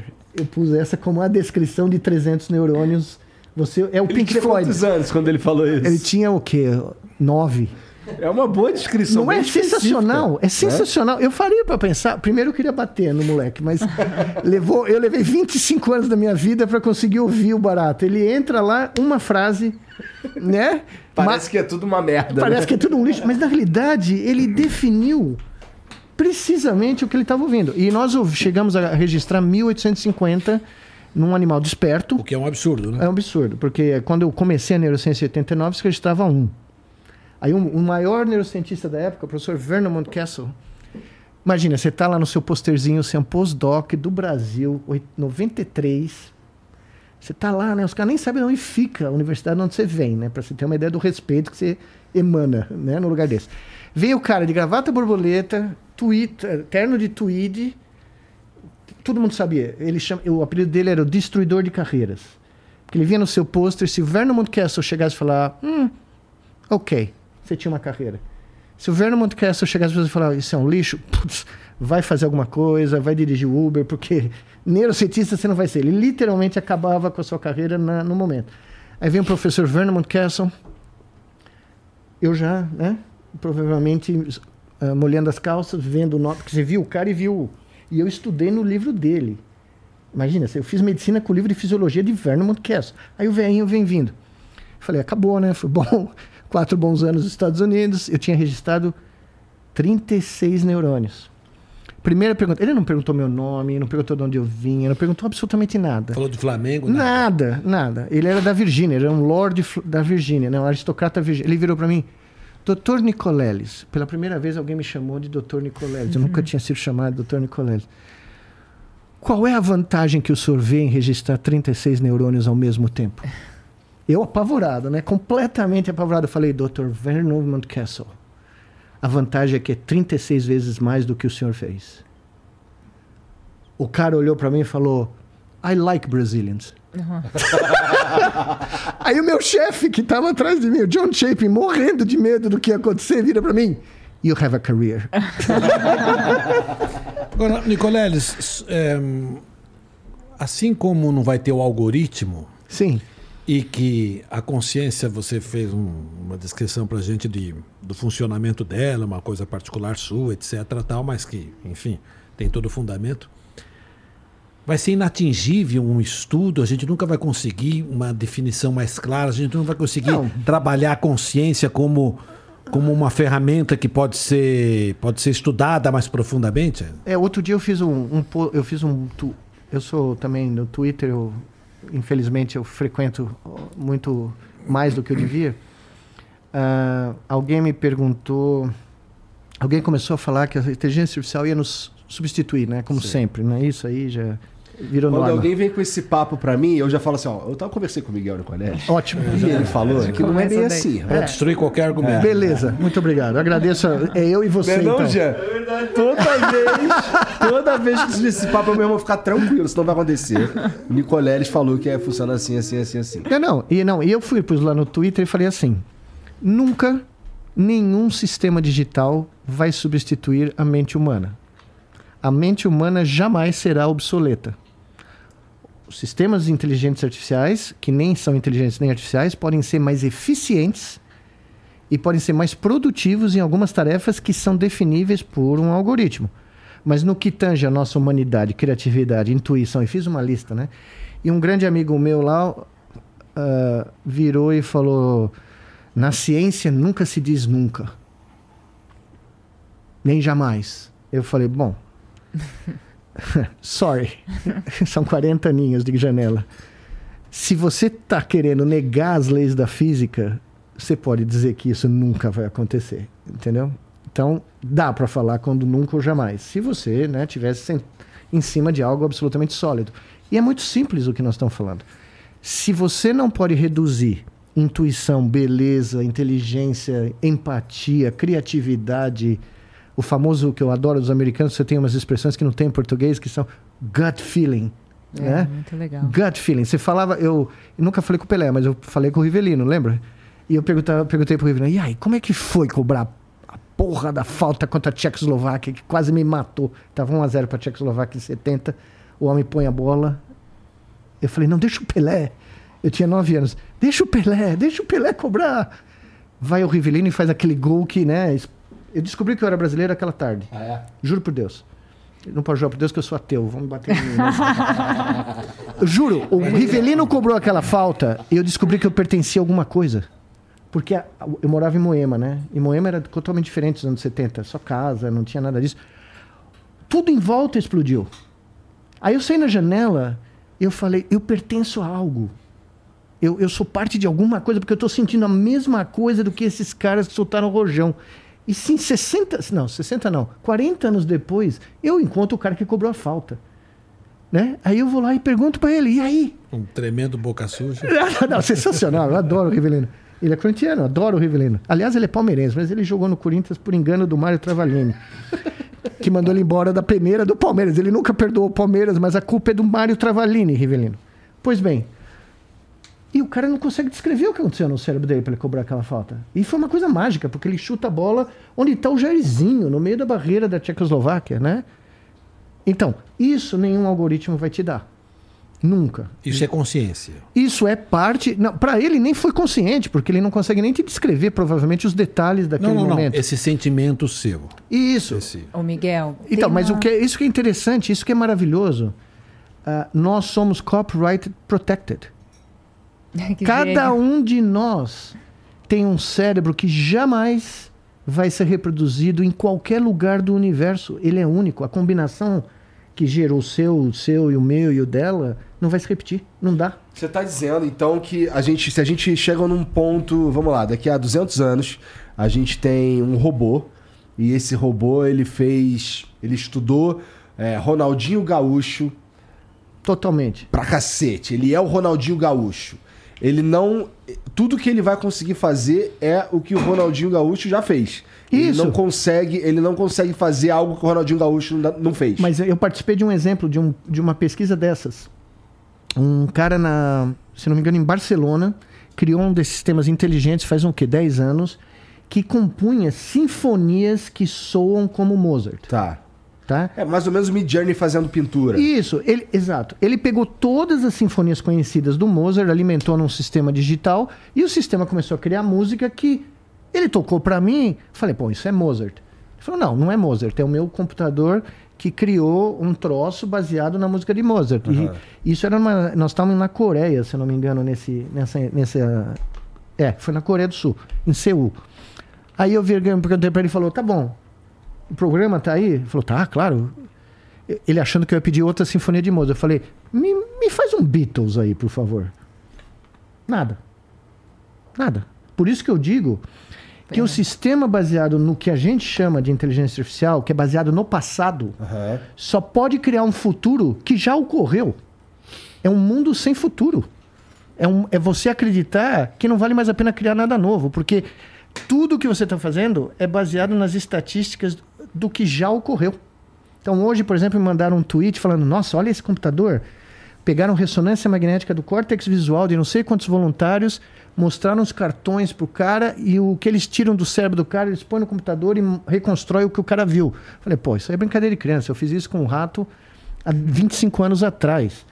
É só você treinar o sistema com um monte de imagem, um monte, um monte, um monte, um monte, e aí, estatisticamente, você consegue fazer. Mas se você fizer uma imagem nova, que não está no repertório das que foram usadas para treinar o sistema, o, cara não vai, o sistema não vai responder nada, vai dar um erro brutal. Entendeu? Miguel, nesse sentido, eu fico pensando que você fica falando, eu sempre fico muito inquieta com o rumo da para onde a gente vai, né? A gente teve uma conversa não faz muito tempo, Igor, falando sobre o silêncio e a importância do silêncio para a gente conseguir ter ideias novas, até para uma leitura.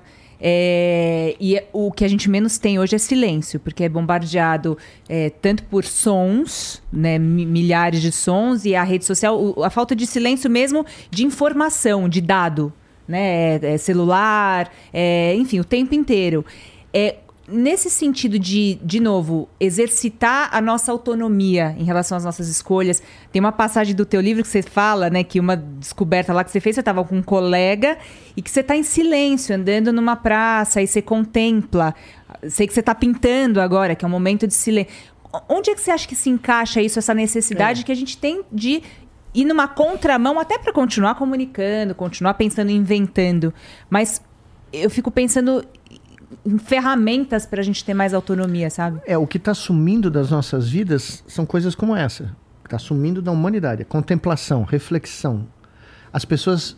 O grande drama, um dos grandes dramas da humanidade no momento, e eu, eu participei de um encontro em Nova York alguns anos atrás, onde esse foi o tópico.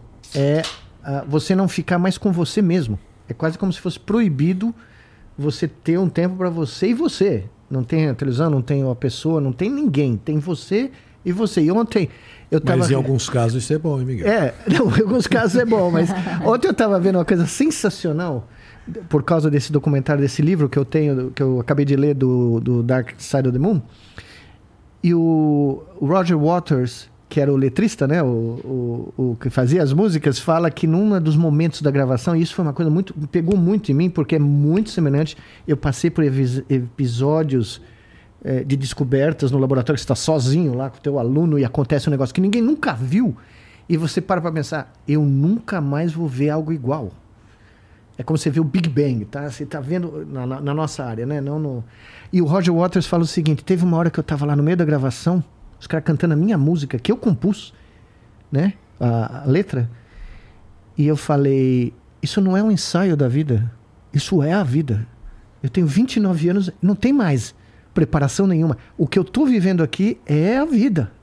E ele estava cantando algo que queria dizer exatamente né, o que ele tinha descoberto inconscientemente, quando ele fez a, a letra lá, né?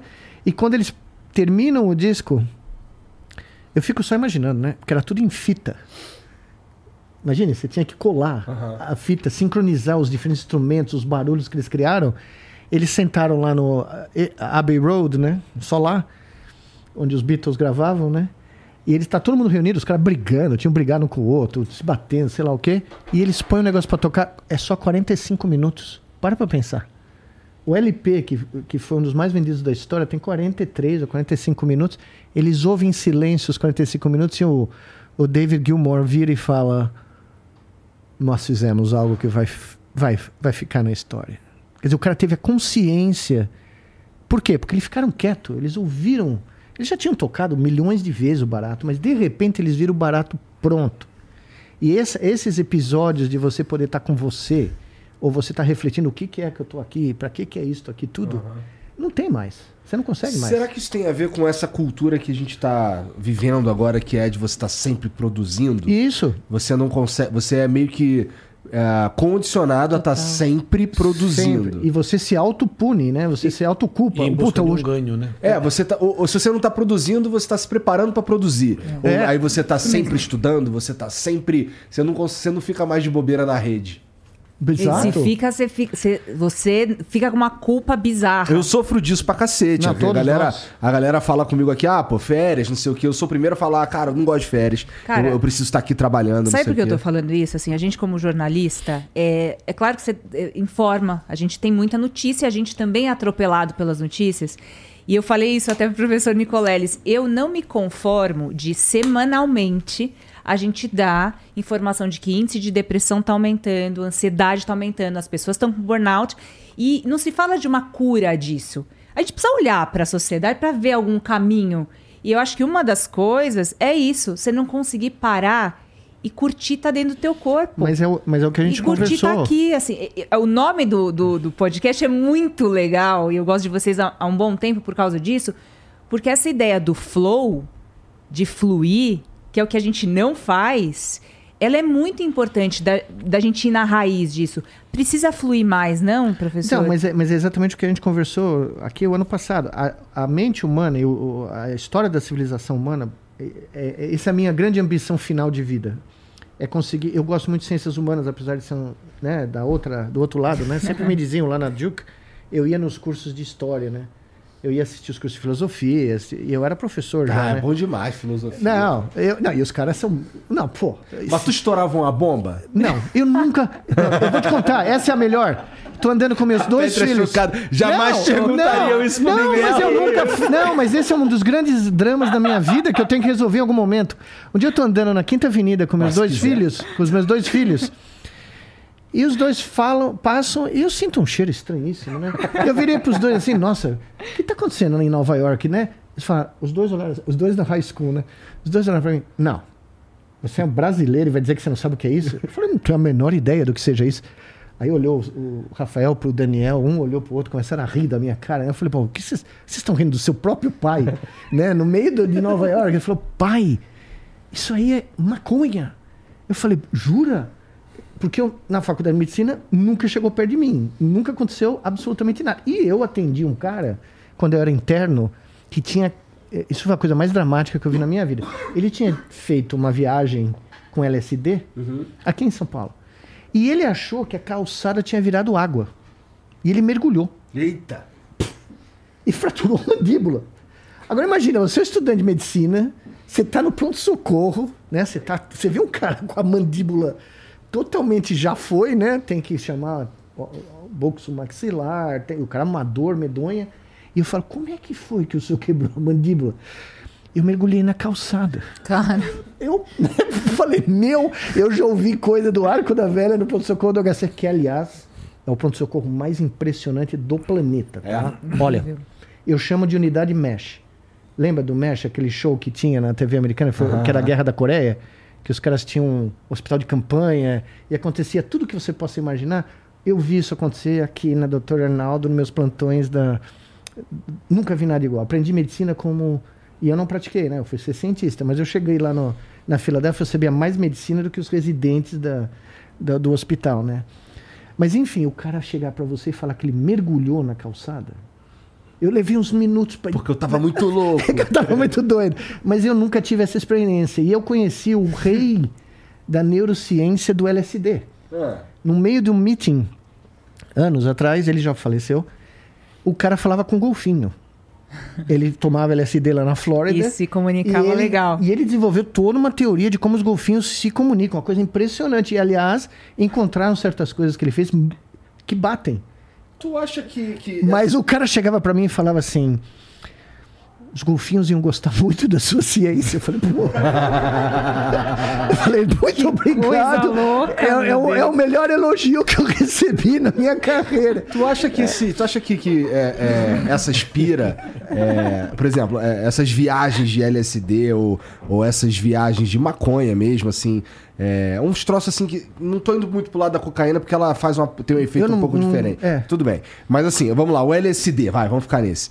É, será que ele desbloqueia habilidades que a gente não, não, tá acostumado a usar? Eu, eu nunca estudei em detalhe, mas, por É? exemplo, o próprio Pink Floyd tem uma história muito dramática, né? Porque o, um dos fundadores, que eu acho, acho que é o Sidney Barrett, se eu não me engano, ele era esquizofrênico. E eles só descobriram no meio do caminho. Em 68 ou 69 ele começou a ter surtos de catatonia, os surtos de, né? E ele era um gênio. Por tudo que você vê das a música que ele fazia, as, as letras, ele era o líder antes do, do Waters, tá? E ele teve que ir embora. Ele ficou recluso, ele porque imagina, nos anos 60, você descobrir que você tem um quadro de esquizofrenia, sendo um dos ele era considerado um dos roqueiros ingleses de maior futuro pela juventude dele, pelo sucesso que ele começou a fazer, né? E eles comentam isso. Eu, se você for ver o Brain Damage do, do Dark Side of the Moon, é em homenagem a ele. Né? Eu, eu não sei se você lembra da letra. Os caras falam: o lunático, o lunático tá aqui dentro. O lunático é, tá dentro de mim. O lunático tá na grama, o lunático tá aqui, mas aí tem um verso: o lunático tá aqui. E, evidentemente, essas drogas psicoativas, elas liberam. Tanto é que vários pintores famosos tomavam coisas e fizeram coisas que ninguém consegue nem reproduzir, nem entender, até hoje, né? Uh, surrealismo e tal, né? Mas o que eu acho, acho muito interessante é... Tinha um, um cara muito famoso na minha área, Mr. Everett, Dr. Everett, né? Que foi o cara que, aliás, avançou o estudo do córtex motor de uma maneira uh, impressionante. Eu conheci o aluno dele, o primeiro aluno dele, e ele trabalhou com um cara chamado Lilly, que usava os tanques de imersão lá no NIH e tomava LSD. E ele mediu, ele, ele punha a pessoa que num que é lugar seguro. O tanque de imersão era um lugar, um tanque, né? Uma sala como essa, muito menor, mas uhum. totalmente escura Tá. Privação você... de sentidos. Privação de sentidos, exatamente. Tá. E tinha uma água quente, você deitava como se fosse uma, uma hidromassagem, não era, claro, mas com uma água um pouco quente, salgada. Então você ficava no escuro. E boiando. Boiando e você tomava controlado, né? Era, era, um estudo controlado.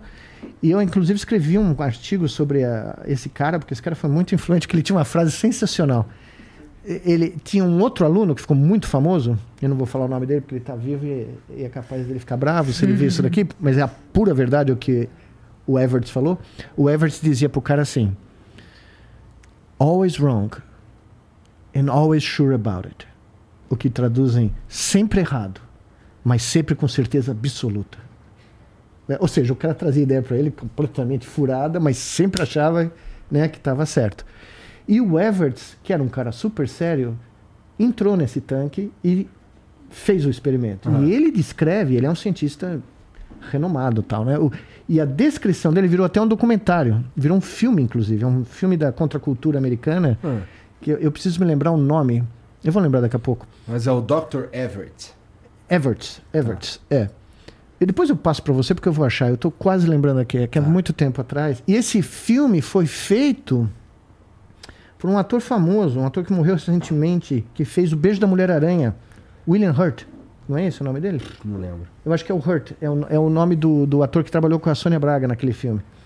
Mas é um documentário da contracultura, né? E lá ele mostra a descrição do cara. Contracultura eu adoro. É, contracultura dos anos 60, 60. bom, ontem eu quase criei um problema no meu prédio que eu estava escrevendo meu livro ouvindo Summer 68 do Pink Floyd, né? Que eu vinha descobrir era a abertura do Jornal Nacional quando eu era criança. É mesmo? É, tem um trechinho ali que eles usaram na abertura do Jornal Nacional. Até hoje eu fico pensando se o Pink Floyd soubesse né, onde foi parar a Summer 68, né? Então eu tenho muita curiosidade de entender. Mas o nunca... resultado lá do, do, do, que você ia concluir. É... Ah, é, não. Então, o cara descreve o, o que acontece. Como as cores começam a aparecer, como as cores são diferentes, ele está no escuro, não tem luz ele começa né, a ter uma viagem e ele foi um dos prim o primeiro neurocientista que eu sei que descreveu em detalhe o que ele experimentou. E é uma liberação dos sentidos. Ele começa a sentir coisas que ele nunca experimentou e ele vai descrevendo. Porque tinha uma, um microfone e eles iam, ele ia falando. Quem entrasse nessa câmera ia falando, né? Que medo que eu tenho. Mas disso. a impressão que eu tenho, Miguel, eu não sei se. Não, tava, era tudo sob controle. Não, tudo né? bem, eu tenho medo do que, que eu vou achar aqui dentro. Ah, entendeu? não, aí é diferente, aí é diferente. É, é que você pega uma, uma droga que, que é de fácil acesso, aí o álcool. Uhum. Pô, então a gente toma umas doses de álcool, você fica, você fica sentindo muito. Há uma sensibilidade mais. Ah, sim, mas o é. álcool é conhecido bem, né? E de uma certa maneira, eu acho que tudo que foge um pouco daquele mecanismo, entre aspas, normal, fica muito no campo do sentimento. Para você transformar isso em algo produtivo, ou arte, ou qualquer coisa, é muito diverso, é muito diferente. Então, Se Shakespeare fosse bêbado, por exemplo, eu falo assim: ó, ele foi Shakespeare apesar do álcool, não por causa do álcool. Era gênio antes, né? É, e qualquer outra coisa, porque, olha, a máquina que tem aqui, o cérebro, já é por si só uma máquina espetacular, é uma coisa absurda. O Nicoleles mexeu com isso e mexe com isso a vida toda, então ele pode dar uma noção mais ou menos do tamanho disso. Tem que enfiar algo ali para tentar liberar, pode ser que tenha bloqueio, etc., alguma coisa muito particular ali, mas de uma maneira geral, quando se consegue fazer algo com ele alterado, se faz algo apesar da alteração, não por causa da. Quer dizer, é o que eu penso, Miguel. Eu não sei, até você podia ratificar ou falar para eu ficar quieto rapidinho. É, eu, eu, burro que sou, eu, eu, eu até o- o- observando as paradas, eu acho que é o contrário. Você acha, né? Eu acho, mas... Observando as. pa- É uma, é uma experiência. Não, mas o- o- eu, a acho- gente eu tô- sente mais, mas e aí? Eu tô tentando lembrar, até eu, travou meu telefone aqui, mas eu fui até procurar. Eu acho que é Outer Senses o nome do, do documentário, mas eu vou, eu Dá vou uma achar. olhada aí, já. Eu vou, eu, eu tô, por um incrível que pareça, eu tenho no meu primeiro livro, eu menciono isso. Porque eu conheci o primeiro aluno do Everett, um dos primeiros alunos, que trabalhou com, durante 30 anos lá no NIH como né, o, o cientista do. E ninguém sabia desse lado do Everett, que o Everett era um cara assim, quadradão. Ele brigava com o outro que eu falei com vocês, o Vernon Castle. Eles eram inimigos Aham. acadêmicos, né? E quando descobriram que o Everest tinha participado, e o cara que participou é o cara do golfinho, é o Lily, tá? Que, que veio falar comigo no final da vida dele. Ah, então você vê, né? Você conhecia o cara como o, o grande papa do corte, o cara de gravata, sério, tá? mas quando ele era o pesquisador no início de carreira, ele estava curioso. E independente do julgamento do que é que ele fez, o que eu acho curioso é que hoje nós estamos matando isso, até nos cientistas, a curiosidade. A pergunta, fazer pergunta. A curiosidade. né? É, eu chegava pra, no começo da minha carreira, eu chegava os americanos que iam trabalhar comigo lá no laboratório, eu perguntava: "O que você quer fazer?" Eu, cara, ah, eu quero entender como o córtex motor funciona. Falei: "Tá bom, entra aí." Eu nunca rejeitei um aluno porque ele não queria trabalhar com coisas que eu fazia. Mas Não é uma patrulha também, professor? Uma Não. patrulha que você não pode sair. É, é- tem Não, tanta é te diversidade falando. e internet, e Não, liberdade. mas é o que eu estava te falando, no- a gente estava conversando no começo, esse que você tocou, que é um ponto fundamental. Até nós somos subjugados e condicionados por essa abstração que nós temos que ser produtivos. Ou que nós temos que fazer alguma coisa que tem valor de mercado, ou que alguma coisa que Genial. vai ser vendida. Essa é uma abstração da mente humana. Ela foi criada, ela serve a um interesse político e econômico, e ela foi imposta como um credo, vamos dizer, que todos nós fomos condicionados a aceitar. Eu tenho esse problema também. Se um dia eu estou lendo um livro, vai, e não escrevi nada, não, eu falo, meu Deus, eu não fiz nada hoje, eu só estudei, que é o que eu mais gosto de fazer. e, e, e ultimamente, quando eu comecei a pintar de novo, em 2018, antes da pandemia, na pandemia me salvou a vida, eu cheguei à conclusão que foi realmente uma- um protesto ante esse produtivismo absurdo que a vida acadêmica tem pra gente. A ponto de matar nos cientistas jovens a curiosidade. Então, chegou, no final né, dos anos que eu estava lá na Duke, chegava meus, um aluno novo e falava, eu falava, o que, que você quer fazer? Aí eu quero usar um microscópio de dois fótons. Eu falei, não, eu não perguntei que, que técnica você quer usar. Qual é a pergunta que vai te fazer viver 18 horas por dia nesse laboratório? Não me importa que 18 horas, você pode escolher qual é o horário, mas você vai passar 18 horas por dia aqui fazendo doutorado. E se você quiser fazer isso é porque você quer, porque você gosta, porque não tem nada melhor para você fazer na vida. Agora, o microscópio de dois fótons é uma máquina interessante, mas ele não responde absolutamente nada Se você não tiver uma pergunta. se você não tiver uma pergunta, fazê-lo. Mas o moleque estava fissurado pela tecnologia, pelo aparelhinho, pelo gizmo que a gente chama, né, nos Estados Unidos. Então tem um, um número enorme de teses de doutorados hoje em dia que são teses de gizmo. Você pega um- um- um- uma nova coisa, um novo brinquedo e você vai usa o brinquedo para qualquer porcaria que passa no, no comitê, entendeu? Aí a gente vai para um lugar, Igor, mais filosófico agora. Fico pensando num negócio assim, o que, que é felicidade hoje para as pessoas? Porque até a felicidade virou também um produto, né? Com Ah, certeza. e- Ela e- foi e- e monetizada. E, e aí, onde tá? Porque, por que viver? Porque se é tudo tão mecânico, se é tudo tão. é, se tudo é produzir, se é tudo é produzir. Eu faço essa pergunta, me faço essa pergunta diariamente. Seja para usar ciência, seja para fazer jornalismo, seja para assistir uma coisa no YouTube. Que que é, pra que, que eu tô fazendo isso? Pra que, que eu tô vivo? Hein, professor? Queria saber Então, de eu você. tô, eu tô, eu tava procurando aqui o documentário, eu vou achar daqui a pouco.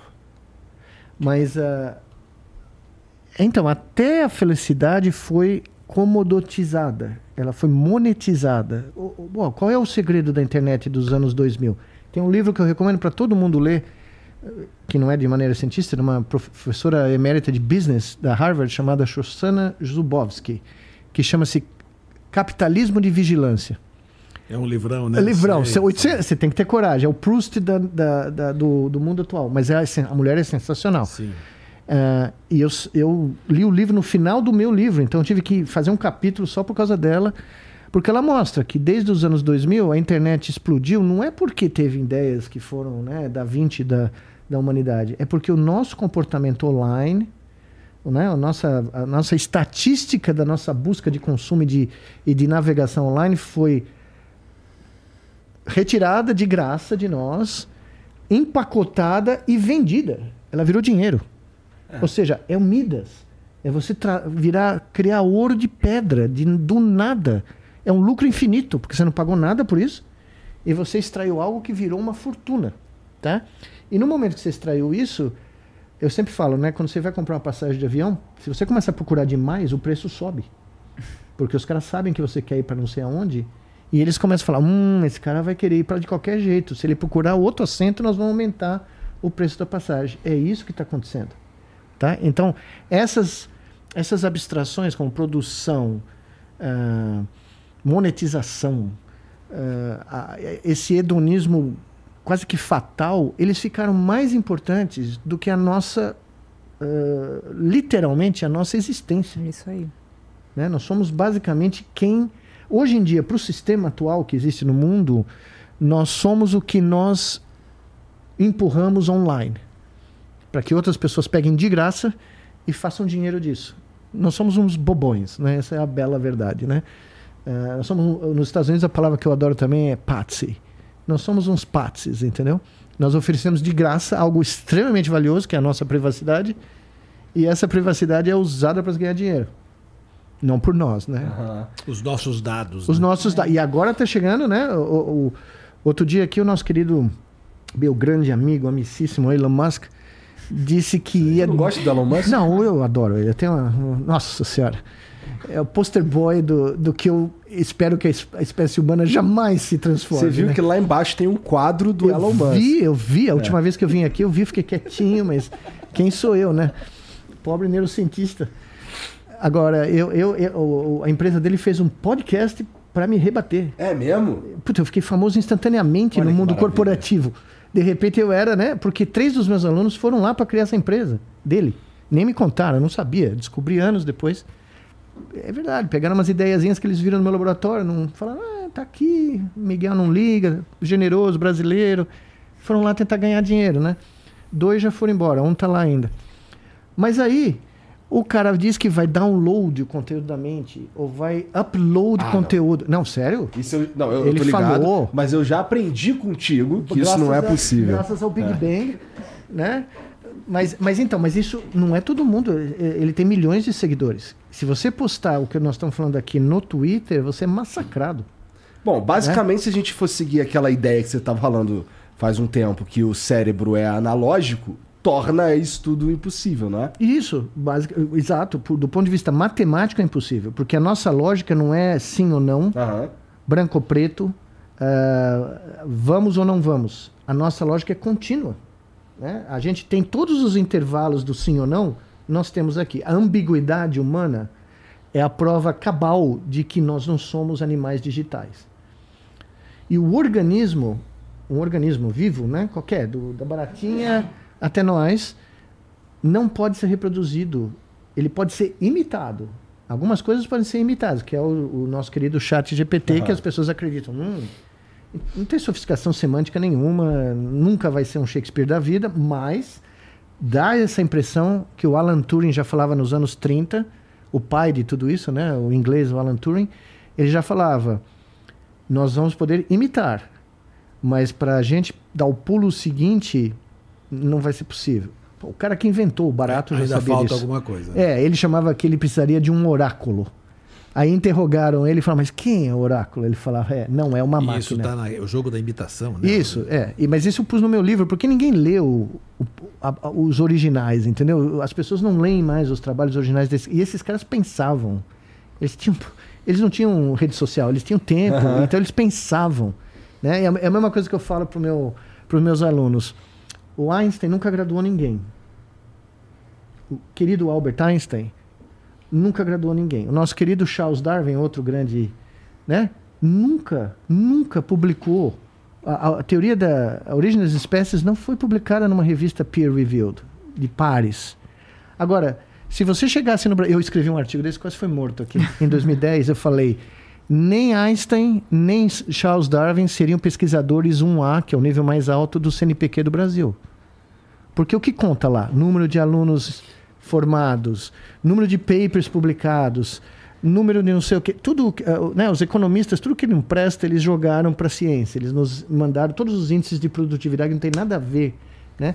O Einstein publicou cinco trabalhos em 1905 e uma meia dúzia depois. Os cinco que ele publicou em 1905, cada um dava um prêmio Nobel. Ele só ganhou um, ninguém entendeu por quê. Porque ele mudou o mundo, né?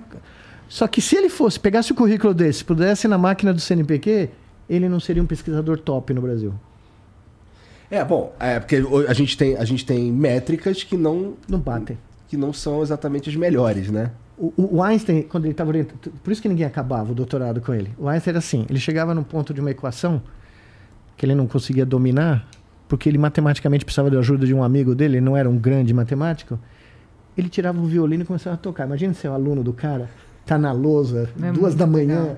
resolvendo a equação diferencial que vale a vida do cara, porque a tese do menino. Hum, travou. Vamos lá. Chopin. Chopin não, mas Vivaldi. Começava a tocar o violino. Eu- Então, é, e, o, e o cara mudou o mundo. Né?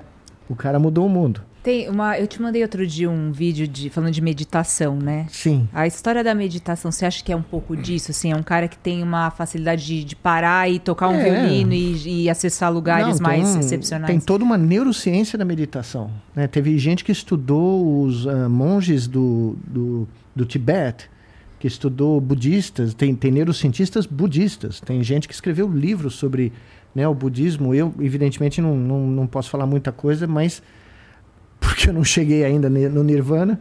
Né? Eu, ainda, eu sou palmeirense, né? Eu vivo no- no- na linha de, da navalha, né? Mas, ah, mas, ah, mas é fenomenal. É, é, por exemplo, eu me encontro falando coisas no, no livro que eu escrevi ah, que de repente uma pessoa me manda um negócio e fala: Olha, teve um indiano aí 5 mil anos atrás, ou sei lá, um budista, não sei quando, que estava falando um troço. Aí eu vou ler, eu, hum, é parecido.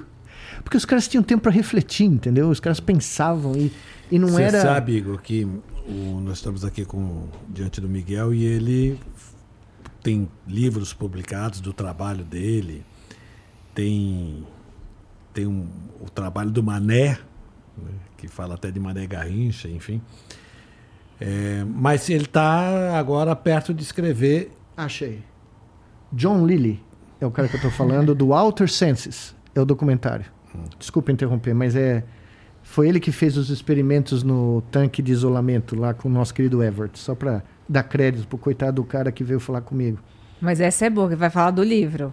Eu quero, Fala. quero saber. Vou falar que o, o Miguel tem livros publicados contando o trabalho dele, tem até o, o Mané, lá no livro do Muito Além do Nosso Eu, né? Tem. que é, uma, que é um.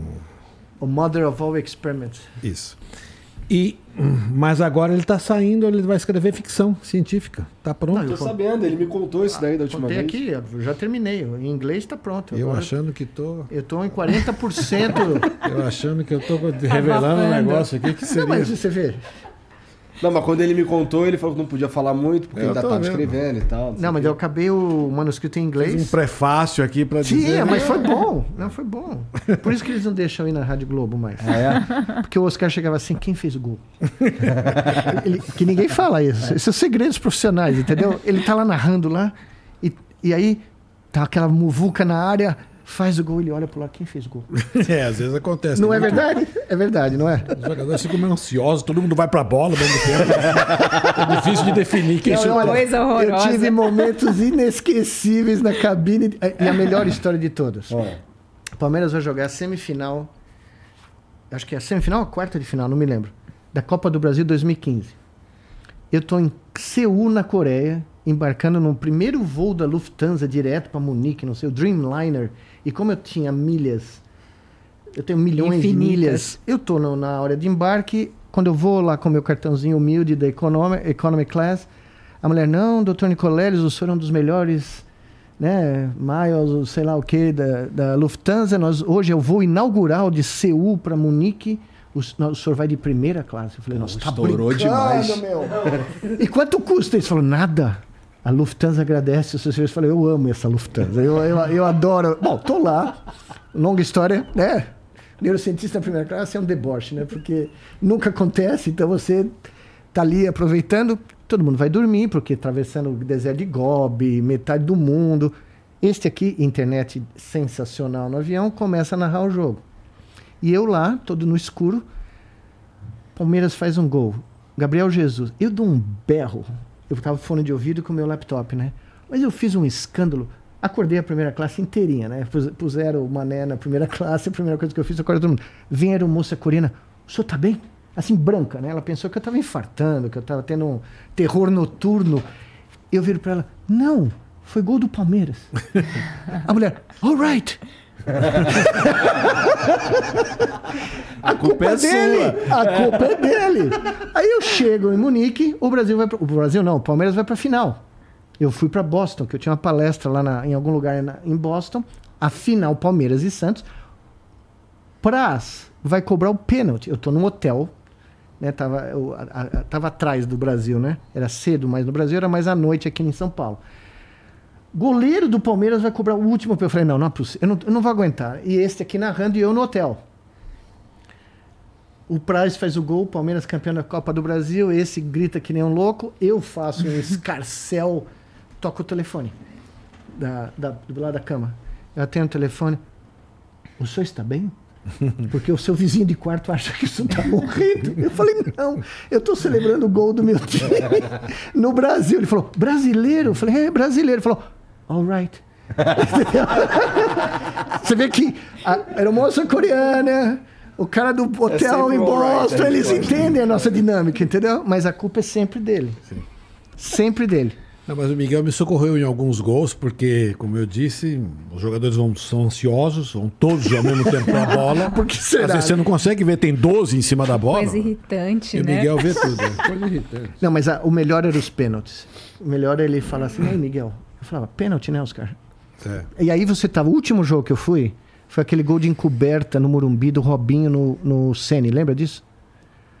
O Robinho que jogava no Palmeiras fez um Não, vários. Foi no Allianz Parque. Não, Não, no Allianz Parque foi o mais bonito, mas teve um outro, no último segundo do segundo tempo, tava 1x0 pro São Paulo. O Robinho faz de novo um gol de encoberta por cima do Rogério Ceni. E modéstia à parte, cientista falha também. Eu solto um palavrão no ar, né? Porque era o último segundo e não eram tempos áureos do Palmeiras, né? Era aquele barato que era Um sofrido. gol valia muito, né? Um gol valia muito. Em cima do Rogério Ceni valia o dobro, né? Que, né? Aham. Lembra, cadê o Tricas? Tu lembra dessa aí, Tricas? Oh, tem o São Paulino aqui, meu Deus! Você sabe, sabe como chama? Na minha dois. rua, na rua Chanés, na rua Chanés 295 em Moema, nos áureos tempos, É. eles eram os grileiros do Jardim Leonor. Ah, é? É, porque ele- é o Morumbi, né? A escritura nós estamos procurando até hoje, a escritura. Nunca apareceu. Porra, é difícil de debater com, de futebol com o Miguel, porque ele vai saber a porra da história do troço, Sabe entendeu? tudo. Vamos Porra. ver, vamos ver se o É. homem é São Paulino. Você conhece alguém chamado Laudo Natel? Meu, pelo amor de Deus. Laudo Natel foi governador do, do São Paulo, É. certo? E foi presidente de São Paulo. E ele sentava no banco enquanto governador do estado. Então eu vou na final, no Morumbi, Palmeiras e São Paulo, 1971, Campeonato Paulista. Você deve lembrar disso. Palmeiras perdendo de 1 a 0. Edu Bala cruza uma bola na área, Leivinha sobe de cabeça com a mão assim, como ele fazia, e faz o gol. Eu estava atrás do gol. Esse é o maior trauma da minha vida. Tinha 10 anos. Leivinha faz o gol. O Armando Marques anula dizendo que Mão. mão. Nunca. Mas, mas não- mas nem perto, mas nem longe. Eu não sei, do, né? Quem estava sentado no Banco de São Paulo?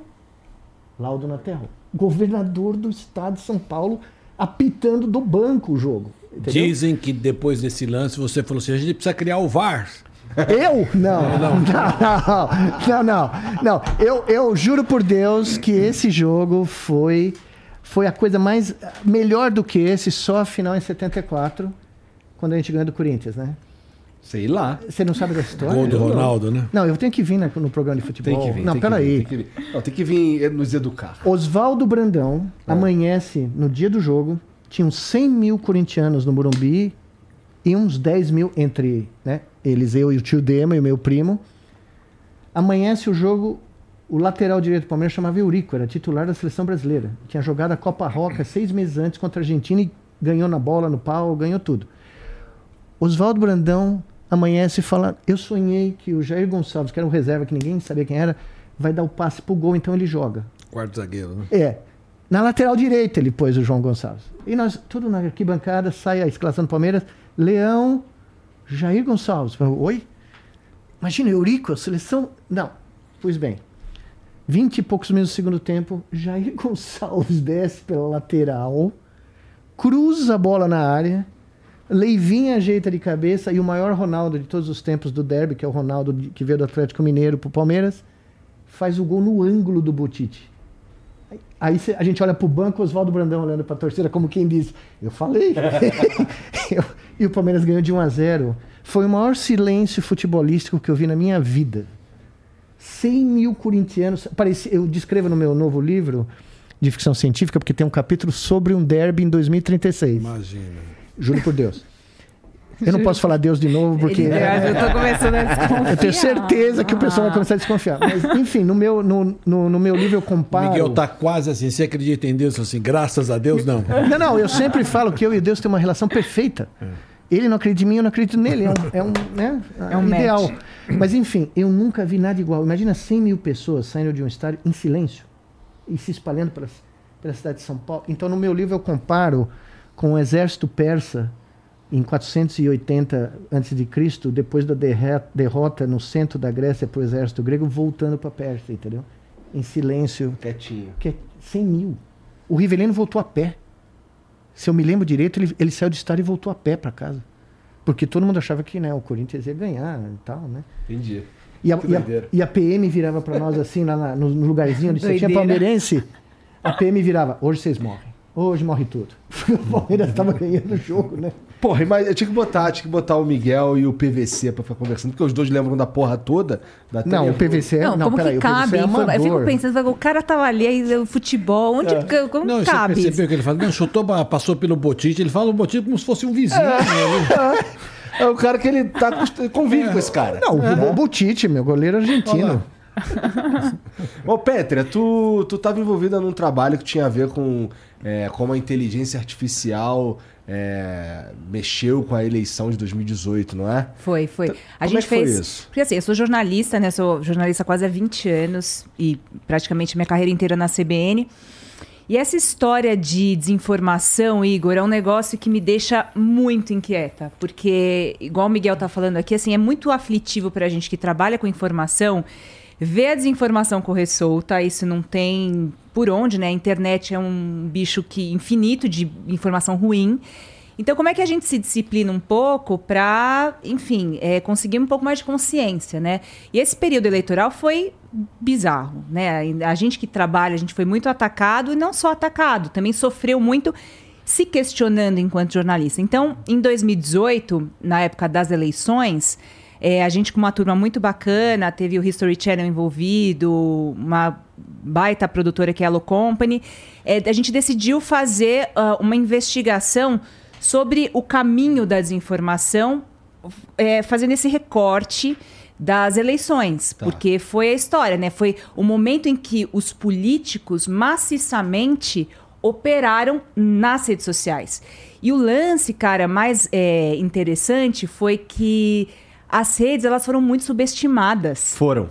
Então, assim, era um negócio de diversão, de gamer. É. Quando as pessoas e as autoridades se deram conta que as redes sociais estavam sendo decisivas para o rumo da, do país, da política, não só no Brasil, mas isso mundial, é, a gente perdeu muito tempo, eu acho, sem dar crédito para as redes, para a internet e tal. Então, aí em 2018, a gente gravou esse documentário, A Verdade da Mentira, para realmente mapear, é, mostrar como esse, os robôs é, atuam. É, acho que o Miguel também pode falar um pouco disso. É, é, nesse processo de desinformação e alienação das pessoas. Então a gente já não tem base, é, não tem educação, estamos muito condicionado a consumir o que a gente acredita. Aham. E aí, com esses robôs, com má intenção e com gente que é paga para desinformar. Então não é que assim, fala-se muito disso, né? A tia do Zap que mandou o- uma desinformação, uma informação errada. Não, tem gente maliciosa que está ganhando dinheiro para e tá ganhando e ganhou e ganha ainda para disseminar desinformação, mentira. E, e é muito triste a gente ver que a política ela é totalmente inundada disso, né? Então foi em 2018 que a gente fez esse documentário, que na verdade tem muito a ver com o trabalho do jornalista hoje, né? É, que é tentar trabalhar a si mesmo a questão de identificar o que é verdade, o que é desinformação e passar isso para o público, né, cara? É, em 2014 já, eu, já, já, eu já tava na internet e eu também tava trabalhando, eu dava aula de inglês também. E eu já vi ali uma, uma movimentação, mas era muito tímida. Era muito tímida. Era. Tanto que a minha galera, a minha galera tinha certeza que a Dilma não ia ganhar, porque tinha uns videozinhos, assim, muito divertidos e tal, que todo mundo compartilhava, não sei o quê, sobre o Aécio.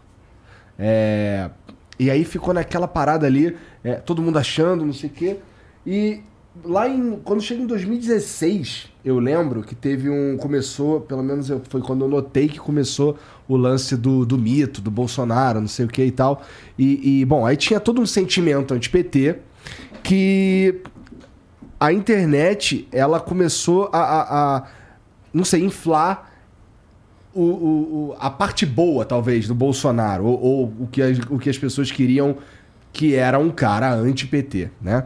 Então começa aquela história de mito, de não sei o que e tal, aparece os vídeos dele lá brigando com os outros, não sei o que. E eu lembro que nessa época eu fiz um videozinho é, num canal que eu nem posto mais faz muito tempo, que eu tava falando que o- o- a ideia do vídeo era falar, cara, ó, não sei, hein? Ó, fica esperto, porque esse cara é deputado há 30 anos, né? Tem todo um. Não, não é, ele não é exatamente um outsider, é, não, é político e tudo mais. Então tem todo. Não é, não é exatamente isso que vocês estão falando. Ele não é o Messias, ele não é o salvador da pátria e tudo mais. E as coisas foram se desenrolando. E aí começa. E aí, quando chega lá em 2018, a gente já tá num ponto muito crítico. Que aí é mamadeira de piroca. É, é- já, já tava tudo. é um monte de, de, de história assim que é do arco da velha e você fica até se perguntando como é que as pessoas acreditam naquilo. Mas isso tem a ver com a BrainNet. É, mas o- o- Totalmente. mas o business plan veio de fora. Porque a eleição de 2016 americana é decidida para o Trump. A Hillary era totalmente favorita. Tanto é que o New York Times, na- eu estava lá na noite anterior, Isso do, mesmo. na noite da eleição, deu a vitória da Hillary. Chegou a 90 e poucos por cento que ela vai ganhar e foi um choque até para o Trump, tá? Mas teve a história também do Brexit. Brexit, eu ia chegar. É, a- a- a- o, o- começa nessa, nesses dois eventos. Tem uma lenda que o Trump, quando recebe. Uma lenda. Quando ele recebe a informação que ele ganhou a eleição, tá todo mundo festejando, ele tá assim. E ele. É isso então. Então eu sou escolhido de Deus. Olha, Então, se você tivesse Deus me colocou aqui. naquela noite, se você tivesse nos Estados Unidos vendo a televisão, quando ele sai do camarim para vir dizer que ganhei e tal, a cara de terror dele, da família, de todo mundo, ele, eu, duvido, eu, a minha sensação, claro, não, não posso provar, Aham. mas eu olhei para aquele cara naquele momento e falou: Meu, o cara não queria ganhar de jeito nenhum. Era ele tudo fez, mídia. ele- Era tudo marketing para promover os negócios dele, para promover o barato, e de repente caiu no colo dele. E os, juro, eu moro numa, numa, numa área muito perto da universidade, dentro da floresta que tem na universidade, então as casas são muito distantes, né? Você tem um sossego. É uma coisa de louco, né? Tem um espaço muito grande, Dá pra ouvir quintais. Deep Purple bem alto. Dá pra. Não, eu levei a loucura à vizinhança várias vezes com. Mas enfim, eu saí na rua, depois que veio a notícia, e os vizinhos todos saindo, um olhando pra cara do outro e falando: não é possível que ele ganhou. Não é, ninguém acreditava. Ninguém podia acreditar. E o Brexit é a mesma coisa. Se você for olhar a equação no Ah. papel, sair da Europa foi um desastre para a Inglaterra. Só que o que se vendeu? Se apelou para o nacionalismo, para a Inglaterra ser uma ilha única, que eles iam conseguir ter um futuro muito melhor, que eles punham mais dinheiro na Europa do que a Europa dava preso, que é mentira, é o inverso. Tá? E, e isso foi trazido para cá. Então eu, eu não tenho nenhuma noção, mas o para mim a eleição de 2018 usou métodos que vieram de fora. Tá. Eles foram implementados aqui Mas, porque Miguel, havia um interesse. O que eu acho, né? o que eu acho interessante, assim, até o que o, Igor estava falando, eu acho que é, você tem um desejo, talvez, de uma nação, né, um sentimento de uma nação que vinha aí de um processo de descoberta de muita corrupção. É. É, é, então, se tinha um sentimento, talvez até do país, de ter sido traído por um projeto político anterior, quando a gente teve o impeachment e tudo mais. Então, eu, eu, eu- eu faço muito essa conexão com o que você fala da, da, da BrainNet, porque você tem um desejo de uma nação, de uma parte, né? De uma nação, de uma parte, que aí é, é, catalisa a imagem num, num político, essa ideia de um político salvador, que é uma coisa que o Brasil tem muito, né? Essa figura, que uma figura, um político vai, é, enfim, salvar o país inteiro. Então, a gente vive muito períodos de alternância. É, ma- mas você sabe que as coisas são até mais comuns. E aí, com a tecnologia, isso. Exato. Mas a primeira eleição moderna a ser decidida por meio de tecnologia que não o rádio foi a eleição do John F. K. Ah. uh, John F. Kennedy com o Richard Nixon, Nixon no final do- do- dos anos do começo dos anos 60, onde os debates presidenciais foram pela primeira vez televisionados. Então, pela primeira vez os americanos viram os caras trocando ideias, não pelo rádio, mas viram os caras. E sabe, vários analistas de mídia, inclusive o McCulloch, dizem que o Richard Nixon perdeu aquela eleição, que aliás alguns dizem que ele ganhou, né? Que o pai do John F. K. era um, um cara em Chicago que estava envolvido desde os anos 20 com a proibição do álcool, conhecia todo mundo e né, deu uma maneira. Essa é a lenda que se ouve lá Tá. nos Estados Unidos. Mas o, o próprio John McCulloch fala, o John McCulloch, o Marshall McLuhan, me desculpe, fala, no debate o Richard Nixon começa a suar. Tinha uma luz muito intensa e ele era um Essa cara que suava é demais. boa. E ele começa a molhar o colarinho. As pessoas em casa, e o John Kennedy, aquele cara moço, jovem, loiro, né, católico, todo cheio, casado com uma mulher maravilhosa e tal, tranquilo, como se tivesse, né? Os caras interpretaram em casa que o Richard Nixon estava com medo. Que ele não era um cara de fibra para Mas de maneira inconsciente. de inconsciente, ninguém declarou isso abertamente, mas Tá. o fato dele começou a suar e começou a pegar o lenço Aham. e limpar a testa, limpar o rosto, porque ele suava muito mesmo. Depois isso é, eu li o livro da história do Nixon contando como ele ficou desesperado, porque ele era um cara que suava muito nos estúdios, né? Ah, o inconsciente coletivo americano achou esse cara tem medo. Esse cara, porque lá isso conta, né? O cara, o machão, o Trump teve muito da porque ele fala aquelas ab- absurdos e as pessoas acham que ele é, né? E meu, por exemplo, meu pai aqui no Brasil, que era juíza, foi juiz durante 40 anos, virou para mim e falou: "Veja, nós estamos ah, fazendo julgamento pela internet. Nós estamos decidindo quem é, É culpado isso. e quem é inocente sem o due process. Sem um... E meu pai não era um cara de esquerda jamais, muito pelo contrário. Então, mas ele, ele percebeu como as mídias sociais estavam influenciando o processo do judiciário normal. E, Miguel, a entendeu? gente fez muito documentário de 2018, porque também estava acontecendo um negócio, Igor, é, muito, muito, assim, assustador em relação às redes, do que? Do tal do linchamento virtual. Sim. O nosso medo era o que, que vão acontecer nessas eleições, isso em 2018, tão acirradas, com as redes tão inflamadas, e é claro que a gente teve essa preocupação agora também, óbvio, mas ali foi muito decisivo, assim, cara, a gente pode morrer por causa de acirramento político e por causa de mentira. Isso aconteceu na Índia, aconteceu em outros países. Sim. É, a jornalista Patrícia Campos Melo fez um trabalho até anterior às eleições muito forte na Folha, contando muita coisa é, que já vinha acontecendo, essa preocupação com as redes. Então, assim, é uma preocupação que a gente tem que ter até hoje é, e muito forte, porque isso não tá, em- é, ainda é meio terra de ninguém, sabe? Claro que já tem legislação, o TSE foi muito em cima correu muito atrás do prejuízo, né? A gente fala isso no documentário mesmo, é como as autoridades, porque a justiça ela sempre vai atrás dos fatos, né? Ela não consegue se antecipar se você não tem ali um crime, um problema. Então teve que correr atrás durante todo esse tempo. É claro, essas eleições já foram um pouco melhores, mas é, é uma. A gente vai olhar para esse período da história é, na hora de estudar e ver quão importante foi.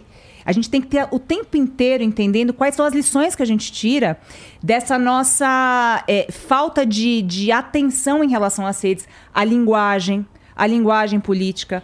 É, mas- Quando vocês começam a fazer esse trabalho, é muito importante esse trabalho de cidadania, de linguagem, de levar informação, mas a informação tem que ter credibilidade. É tudo isso que a gente está discutindo mas, hoje. Mas você sabe o que é sabe? curioso? A gente sabia disso antes das redes É sociais serem inventadas. Eu conto isso no meu livro, O Massacre de Ruanda, né? Ele foi completamente orquestrado e implementado pela rádio. Ruanda existia uma, não existe nenhuma diferenciação étnica verdadeira. Os colonizadores ingleses e alemães dividiram a população com critérios absurdos entre Tutsis e Hutus, tá? E os Tutsis, porque eram mais altos e tinham umas feições que o- os colonizadores aceitavam como mais próximas a- a- aos europeus, no sentido de feições faciais mesmo, eles tinham os melhores empregos, eles iam para a universidade, eles eram contratados para ser funcionários públicos e os Hutus eram marginalizados.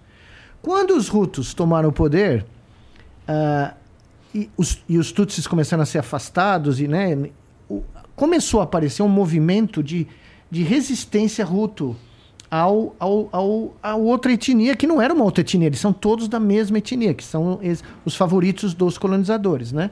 Pois bem, quando o avião do presidente da, de, de Ruanda, Ruanda. cai, junto com o cara de Burundi lá, as rádios Hutus, que tinham feito todo um trabalho de proselitismo e de eh, evangelização. Foram pra- usadas, né? Elas começaram a transmitir, antes desse acidente ocorrer, elas começaram a transmitir: vai haver algum evento que vai ficar claro que nós estamos sendo atacados e nós vamos avisar vocês quando que tem que começar a reação. Quando cai o avião, as rádios soltam essa mensagem: o inimigo atacou, é a nossa vez. Os caras começaram a matar os vizinhos. Os caras começaram. Gente que convivia há décadas, um do lado do outro, os Hutus começaram a linchar os, os seus vizinhos Tutsis. E eles foram completamente sincronizados pela rádio. A rádio AM. Sincronia. Essa palavra é muito boa. Essa é palavra-chave. É. A sincronia do cérebro que gera grupos sociais. Time de futebol, uma orquestra, mais uma, uma população, uma guerrilha, uma guerra, um exército, né? E no que acontece é que você sincroniza muito facilmente quando você apela para o que o Carl Jung chamava nesses arquétipos primitivos nossos de Genial. nós contra eles. Genial. De, de- de- de defender a minha tribo, defender a minha família, né? E foi muito o que aconteceu aqui no. Esse, essa, Foi. essa ideia, é, gente, Igor, do nós contra eles. Us and them, É, Floyd. esse medo do estrangeiro, seja ele qual for, é- ela é muito importante da gente ter clareza. Eu lembro que quando a gente estava gravando o documentário, a equipe às vezes me perguntava assim: mas assim, qual que é o nosso objetivo com o documentário? É falar contra um, um candidato ou outro? Porque é, você é muito, é muito tentador, é muito sedutor. Você escolher a todo momento alguém É. para você estar contra. É. É, e isso que tá, né, acontece no chat. É sempre a pessoa. É, é muito fácil você tá identificando no outro o problema. Isso acontece toda hora. Então a equipe perguntava pra gente, é, para mim, é, qual que é o objetivo do, do documentário? Então ela falava assim, cara, é trazer consciência. Aí a gente vai lá para esse papo aqui. Esse exercício da consciência do eu. Porque se eu tô imerso, se é tão fácil entrar nessa brainnet, nessa, nesses, nesses, é, nesses grupos, a gente é contagiado por uma equipe de futebol, a gente é contagiado por um grande artista que leva a gente para um estádio. É muito bom você fazer parte desse, desse coletivo. Cara, a gente precisa exercitar um pouco mais de consciência desse eu, pra gente se colocar melhor. Então, eu tinha altas conversas filosóficas com a equipe, porque é importante a gente ter esse exercício é, para não ser levado por qualquer grupo, por qualquer ué, tendência. Aí eu, é o Oscar, o cientista Oscar trouxe isso no começo da conversa. A história da humanidade, a história inteira das civilizações humanas pode ser definida pelo embate de diferentes brainets, pela hegemonia do pensamento coletivo. Então, você olha na história da humanidade e você vai ver como é que os faraós impuseram seu. Eu falei, acho que eu conversei com isso aqui o ano passado. O cara chegou, o sacerdote chegou e falou: Olha, os caras estão meio irritados, os hititas ali estão invadindo a nossa fronteira. Você tem que fazer alguma coisa para mostrar que você é o cara. Aí o farol vira pro sacerdote: O que, que eu faço? Você fala: Se veste de ouro, sai a meio-dia no templo de Tebes, o sol a pino. Você vai se refletir a luz e eu vou dizer para todo mundo, vou gritar aqui para todo mundo que você não é o faraó. Você é o Deus Sol encarnado. E nisso você sincroniza o exército egípcio para ir brigar com os hititas. Quebraram a cara, mas foi um detalhe. Mas é uma programação. É uma programação, mas é isso que eu estava falando. A história da civilização humana nada mais é do que diferentes formas de programar o cérebro coletivo Aham. de certos grupos e você ir brigar com o outro cara lá pela hegemonia do pensamento do todo. Mas isso aí me tira um pouco de da esperança que eu tenho na Não, humanidade, cara. Mas sabe você por sabe o que, que é? Tem um detalhe que eu acho que é importante, que é o seguinte. O Deivinho já parou de jogar. Fake news. Fique tranquilo. Fake news, a mentira, sempre existiu. O problema é que, nos dias de hoje, ela é muito facilmente pro, ah, Exponencial, pro- propagada. né? Então a internet, essa máquina aqui. Atinge E aí, milhões. quando você diz uma mentira, para desdizer aquilo, nossa, é um absurdo. Não, meu pai sempre falava isso. A acusação sai na manchete. É. A, a- quando você é inocentado, sai na página 3. Ah, Então, meu há eu uma sei muito maldade, bem não é? é isso aí, Não é? Há uma maldade, Meu houve pai uma falava isso. Então, no, no aspecto político, teve uma maldade programada que se usou a internet para propagar a mentira assim, Sim. deslavadamente. Eu, que- eu quero discutir E- um pouco mais sobre isso, isso é legal. E sempre teve fake news. Mentira Exato. existe desde, Desde que o faraó, desde que o- teve humano e que surgiu mentira. Mas você nunca teve um método de sincronização Exatamente. tão rápido. Agora sim, o, o jeito que está hoje aí, nossa, E é uma sem avalanche. regulamentação. Agora, isso para, é muito mas para pra complicado. pensar, por isso que eu sou, eu falo que não é nem inteligente nem artificial o barato, tá? Ah, inclusive a Marina, minha, minha grande parceira e minha, minha cara metade, fala isso pra mim sempre. Quando você vai no Google hoje em dia, você tem um monte de respostas da sua pergunta, tá? Você escolhe. Você decide qual que você quer. O chat GPT te dá uma. Então, quem programa o chat GPT, vamos supor que isso fique hegemônico, isso vira o oráculo da humanidade. Muito Quem bom. programar vai ser o responsável por sincronizar a humanidade do jeito que ele quiser. Mas, Miguel, não é. Me explica melhor uma coisa. Eu tava ouvindo esses ah, eu dias. pus porque... lá o Palmeiras, falaram até, inclusive. você viu isso aqui na entrada aqui, né? Falaram, né, que puseram o Palmeiras e saiu. O Palmeiras tem dois mundiais. Eu falei, uau, Ah, sensacional. Programação Eu ótima. conhecia mete só um. Mas é, é, esse esse algoritmo, ou enfim, o chat GPT, ou seja lá qual robô que, de inteligência artificial, ele vai pegar informação nesse mar de informação errada. Isso. Sacou? Então, assim, a criança vai lá, facinho, porque já sabe com 7, 8 anos perguntar um negócio, vem qualquer resposta. Então, e assim, vem até 2021. Porque eles terminam os dados na entrada de 2021. Então, assim, é, é um pouco. Eu também sofro um pouco disso, dessa aflição, Igor. É, e aí é, é aquilo, a gente vai fazer o nosso trabalho para trazer mais consciência, mais informação, conversar com os caras. E tem uma busca das pessoas também, eu acho, por, por entender melhor o que está acontecendo. Mas eu tenho uma queria má que fosse- notícia. fosse Será? mais gente, mais Eu pessoas. também. Mas eu tenho uma Eu também. má notícia pra você. você. Lá vem ele, Lá só vem notícia. Você viu essa semana na Europa? Quem que foi? Se foi a Reuters? Eu não sei se foi a Reuters ou foi outra agência de notícias grandes dizendo: Hum, talvez a gente não precise de tantos jornalistas. Talvez a gente possa usar esses, novo- esses novos, eh, eu chamo de engines, tá? Eh, de, de simulação, para escrever notícias. Para fazer os, ah, certos tipos de reportagem. Claro, é só a porta, né? Claro. É só a abertura da porta. Eles estão falando assim, essas reportagens que são ahn, coisas assim, meteorologia, coisas que horóscopos, coisas que você pode fazer assim em massa, talvez a gente não precise de seres humanos. Então aí você começa a ver o que está por trás disso. Ninguém é contra a criar tecnologias que façam a nossa vida melhor, salvem vidas, até que sejam convenientes, mas a ideologia por É, trás essa ideologia dessa é automação importante. é muito simples. Eu vou dizer para vocês facinho. É diminuir o valor do trabalho humano a zero, de tal sorte que o lucro vá para infinito.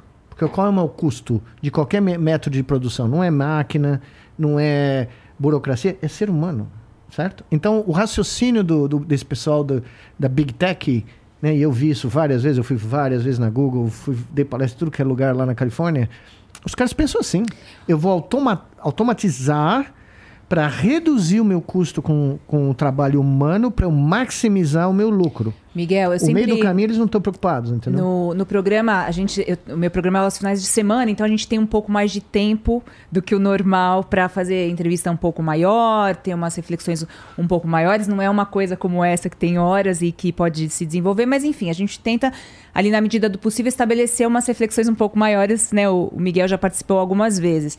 E eu, com alguns colunistas de digital e política, eu sempre faço essa pergunta, até assim, jogando aqui para a gente falar sobre isso e saber um pouco a opinião do Miguel também. É, eu sinto que hoje a gente está no limiar de discutir é, alguma regulamentação, porque é muita liberdade e muita autonomia é, que os, quem faz as big techs, quem controla tudo isso, é, tem sem uma interferência da sociedade civil, seja na formulação de algoritmos. A gente tem a- um assunto importantíssimo que são os algoritmos extremamente racistas Não, mas o- e, e- e de- e- e que promove uma desigualdade. O Igor sabe melhor que qualquer um. Vocês todos aqui sabem melhor que qualquer um. Se o Google muda o algoritmo, ou se o YouTube muda o algoritmo, muda tudo. É. Muda tudo. Muda tudo. Um programa pode sumir, Pode. não é?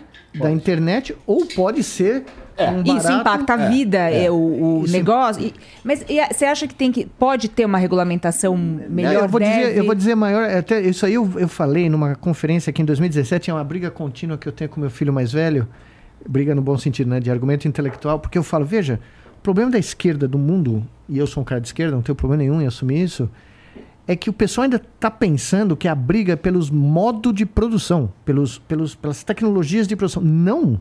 A briga hoje é pela informação, quem gera, quem produz e quem dissemina. É. É, um- é um nível anterior. Eu acho Tá. que a Itália e a França estão propondo uma lei agora, eu vi isso hoje. É, pessoas até 15 anos não vão. Vai ser proibido ter acesso a redes sociais. Nossa. Só pode entrar na. Isso não vai ser, vai ser debatido, não sei se vai ser aprovado ou não. Não Só, vai só pode Não vai entrar funcionar, na né? rede social se tiver autorização dos dois. Paz. É. A China regulamentou, você viu, né? É. É, China tem um modelo diferente. Vai um ser modelo difícil diferente. de Uma hora de mas assim. Mas assim. É um, é um veículo, quer dizer, você tem que ter um, um limite. Tem, tem que ter um. Mas, tem, novamente, tem, Oscar. tem que ter um, um- uma, uma, uma regulação. Mas o problema... Putz, Eu, cara, eu, eu não acho isso sei. muito difícil. Eu não sei se vão Também. conseguir e não sei. Mas quando surge alguma lei, algum algo que olha, tem que se limitar a algo, alguma coisa aqui para tentar diminuir o quanto está sendo nocivo, etc. Tal, vai ter que ter junto uma fiscalização. Começa-se um movimento que não é censura. É, uma- É muito diferente Uma pessoa de censura, 10 anos de idade não pode dirigir um uma- carro. é. Tá. Bom, a China teve Tem um ter uma problema. preparação, ela tem que ter uma. uma- um, tem que ter um. Ela, ela, ela tem, tem uma regulação em relação a isso. Quando eu chego no farol vermelho, eu não posso passar.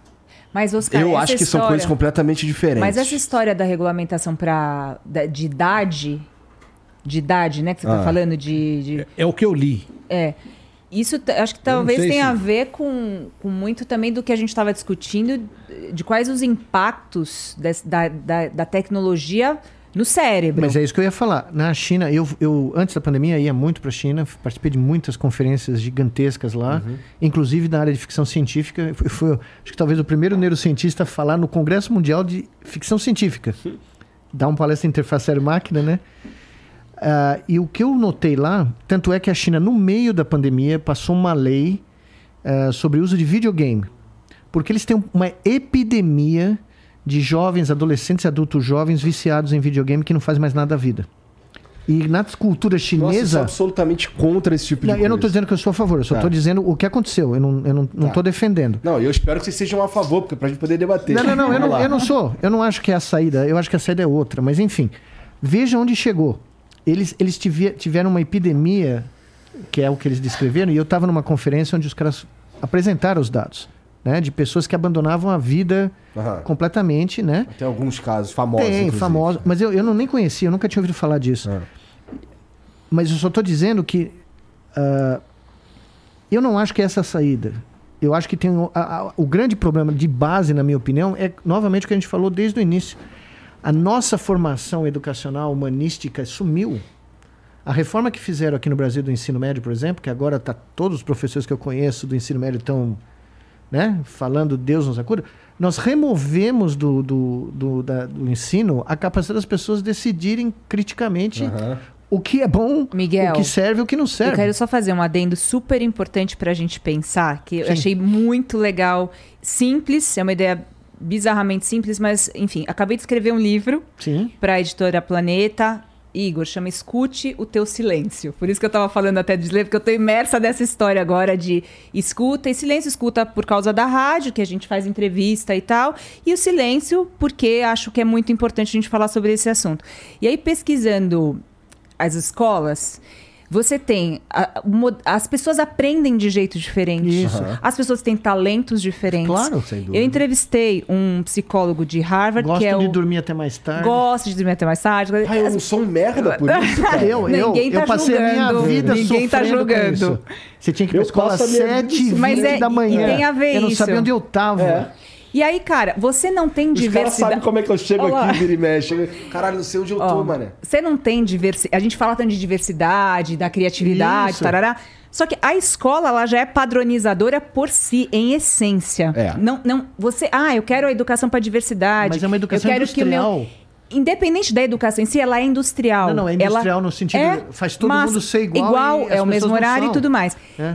Esse, é, enfim, o Howard Gardner, ele, ele criou esse, essa ideia das inteligências, Aham. tá? Então são é, nove tipos de inteligência, mas a escola basicamente ela identifica e avalia as provas que a gente fez e que os meus filhos fazem, avalia dois tipos de inteligência, que é a linguística Sim. e a matemática, E a em lógica. essência, a lógica.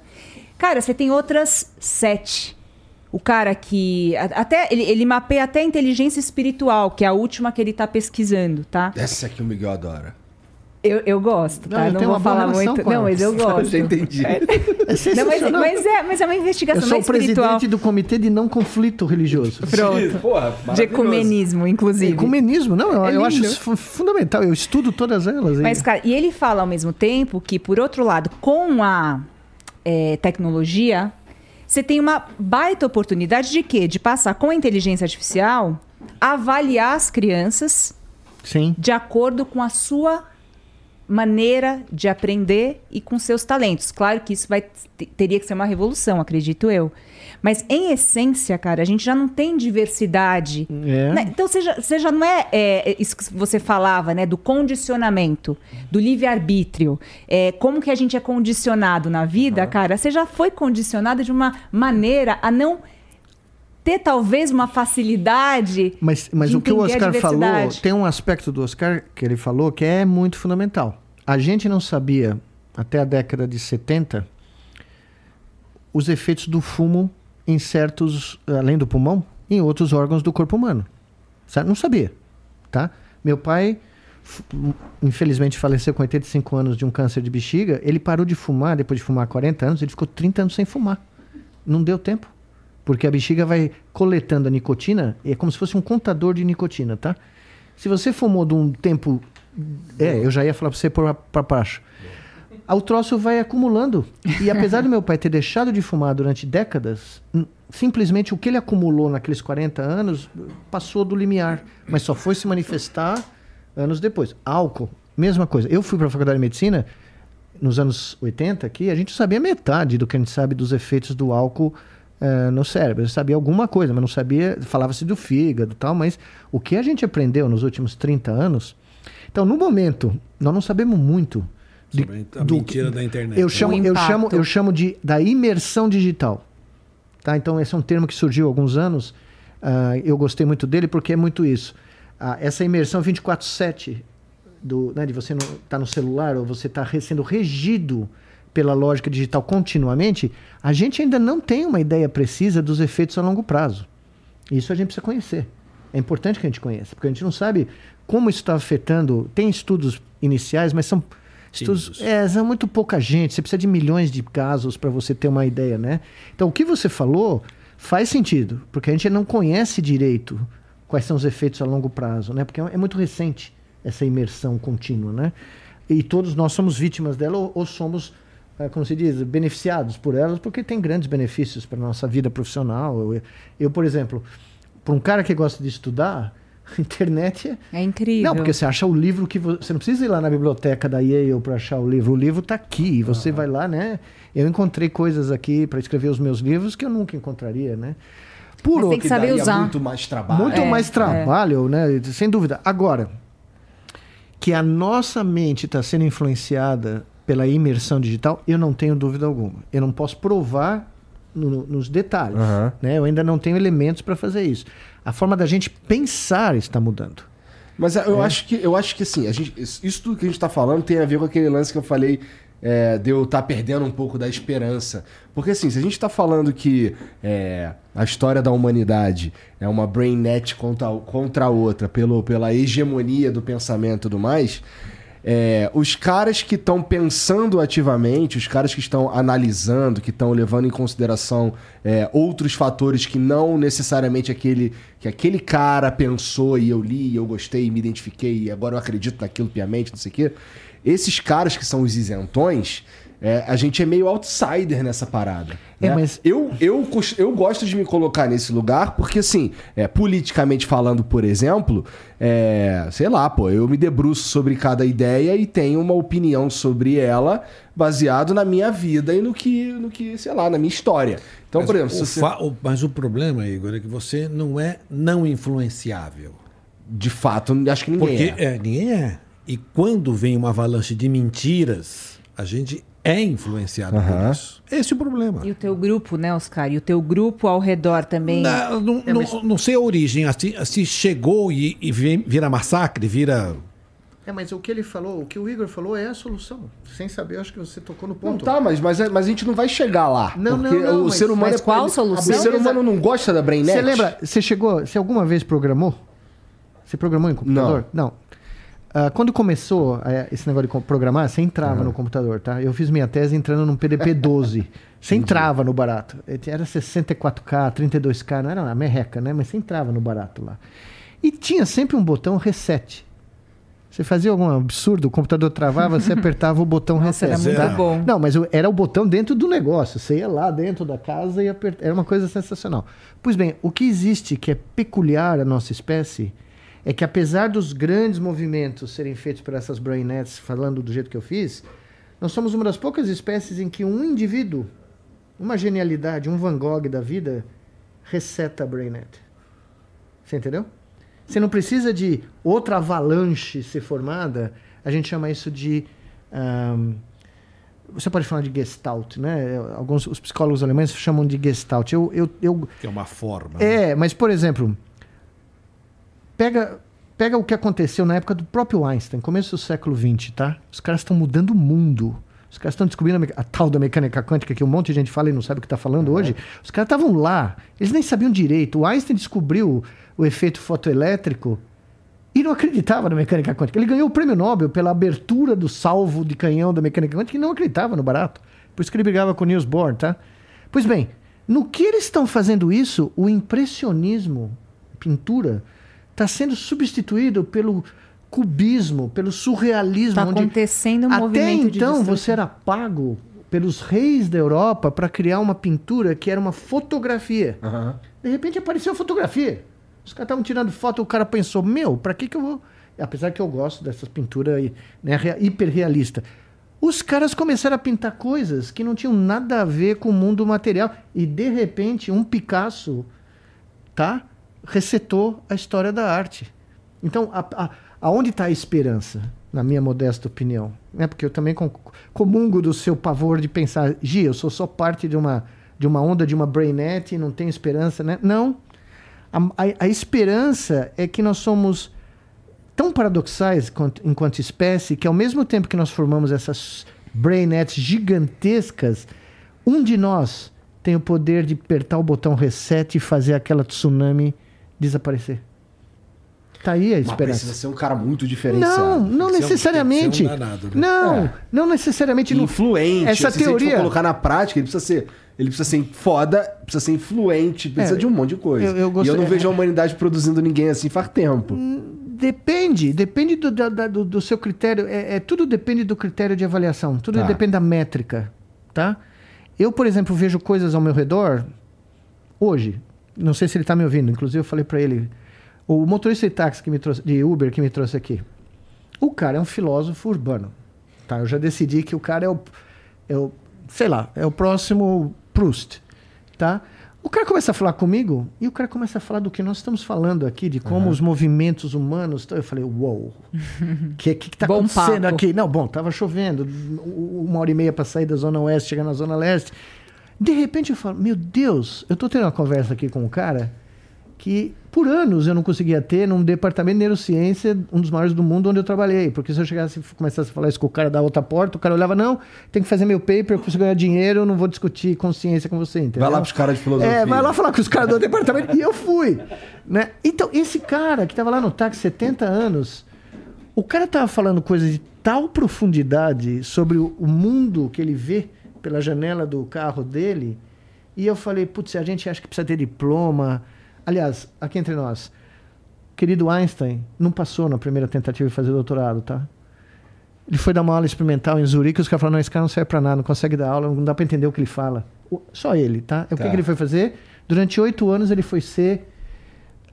Trabalhar num escritório de patentes de Berna, tá? Que era o último emprego que sobrou pro cara. Ele mudou o mundo olhando pro relógio Ô, Miguel, da estação de muitos trem. desses caras Quem são era caras. o Einstein naquele momento? Ninguém. É, muitos desses caras são caras super quietos, né? Eles. é, O cara do violino. aco- acontece muito isso. Eu brinco, assim, tenho uma filha de sete e um filho de cinco, né? E aí chega, chega a época das férias, o pessoal quer viajar, tarará, Disney. Eu falo, se eu conseguir ensinar pros caras ficarem com eles mesmos durante um tempo, já é um. Acho que é, É, um não, é um favor que eu faço pra esses caras. Enorme. Sabe aí volta na história do silêncio. Sabe, eu recomendo. É. Eu, não- eu fiz com meus filhos de outra maneira, porque eu estava nos Estados Unidos, sozinho, sem família. É uma epopeia. Criar três moleques na Carolina do Norte, sem avó, sem avô, é outra brincadeira. Mas pega a molecada, dá umas tintas para ele, uma tela em branco. É muito Deixa eles legal. porem a mão na tinta e irem lá analógico. Eu recomendando, Analógico. Eu tô recomendando isso para todo mundo. Tira um período da sua- do seu dia, eu não estou dando de coach aqui, eu estou falando porque eu acredito piamente nisso. Tá? Muito menos coach quântico. Não, não, coach quântico, então, é o supra-sumo do lugar onde eu não quero ir, tá? Muito Né? invejoso, né? Tudo que ele queria era ser um coach. Os coach quântico. Se fosse com o uniforme do Palmeiras, né? Quem sabe? Mas, mas enfim, o que eu quis dizer para você, você chega lá, eu- eh, você pega a tinta e começa a pintar, você não sabe o que vai sair.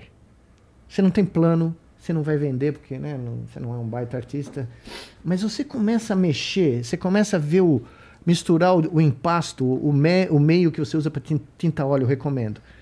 Começa com Ah, pastel. meninas se amarram nessa parada. Exato. Fazem uma bagunça desgraçada. Mas a ba- Você tem, você tem filha? Tem uma de 10 e uma de 8. Então, mas é- Então, separar. Tem cara. telinha do quarto Mas delas, esse né? barato, É esse legal. barato que a gente não vende, que a gente não negocia, que a gente não conta como produção, talvez é o ponto onde uma delas, ou um deles, ou um moleque que está em algum canto aqui do, né, do mundo, vai resetar a BrainNet.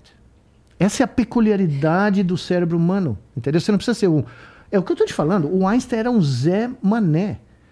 O cara foi reprovado no exame de doutorado, o cara não, os caras disseram que ele não Zé podia dar Mané, aula. ótimo. Tá? Aí quando ele ganhou o prêmio Nobel, essa história é mais genial. A Suíça e a Alemanha disputaram quem é, de quem era o prêmio Nobel. Começaram a brigar, porque ele renunciou né, à, à cidadania alemã para ir ter um emprego na Suíça, mas aí ele voltou para a Alemanha e recuperou a cidadania alemã. E ele, os dois países ficaram brigando para saber quem era, de quem era o prêmio Nobel do Einstein. Os dois países que tinham chutado a respectivo glúteo médio dele, entendeu?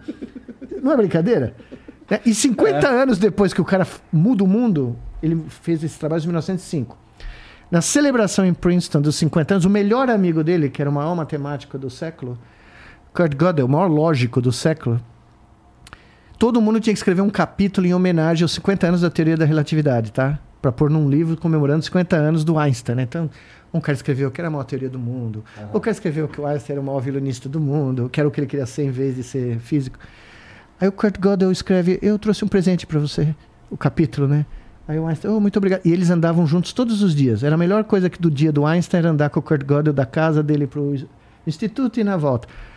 E o, o Kurt Gödel chega para ele: É, professor Einstein, eu escrevi Uma aqui. conversa acessível só para os dois. Só né? para os dois. Ninguém entendeu Psirongas, nunca foi publicado, eles nunca puseram no papel, ninguém sabe o que eles falavam, mas todo dia. Talvez as conversas mais exuberantes da história da humanidade. Enfim, Kurt Gödel entrega o capítulo para Einstein. E eu descobri que se a gente levar a sério essas equações, nós podemos viajar no tempo. para trás. Aí o Einstein chegou, muito obrigado, e acabou com a festa.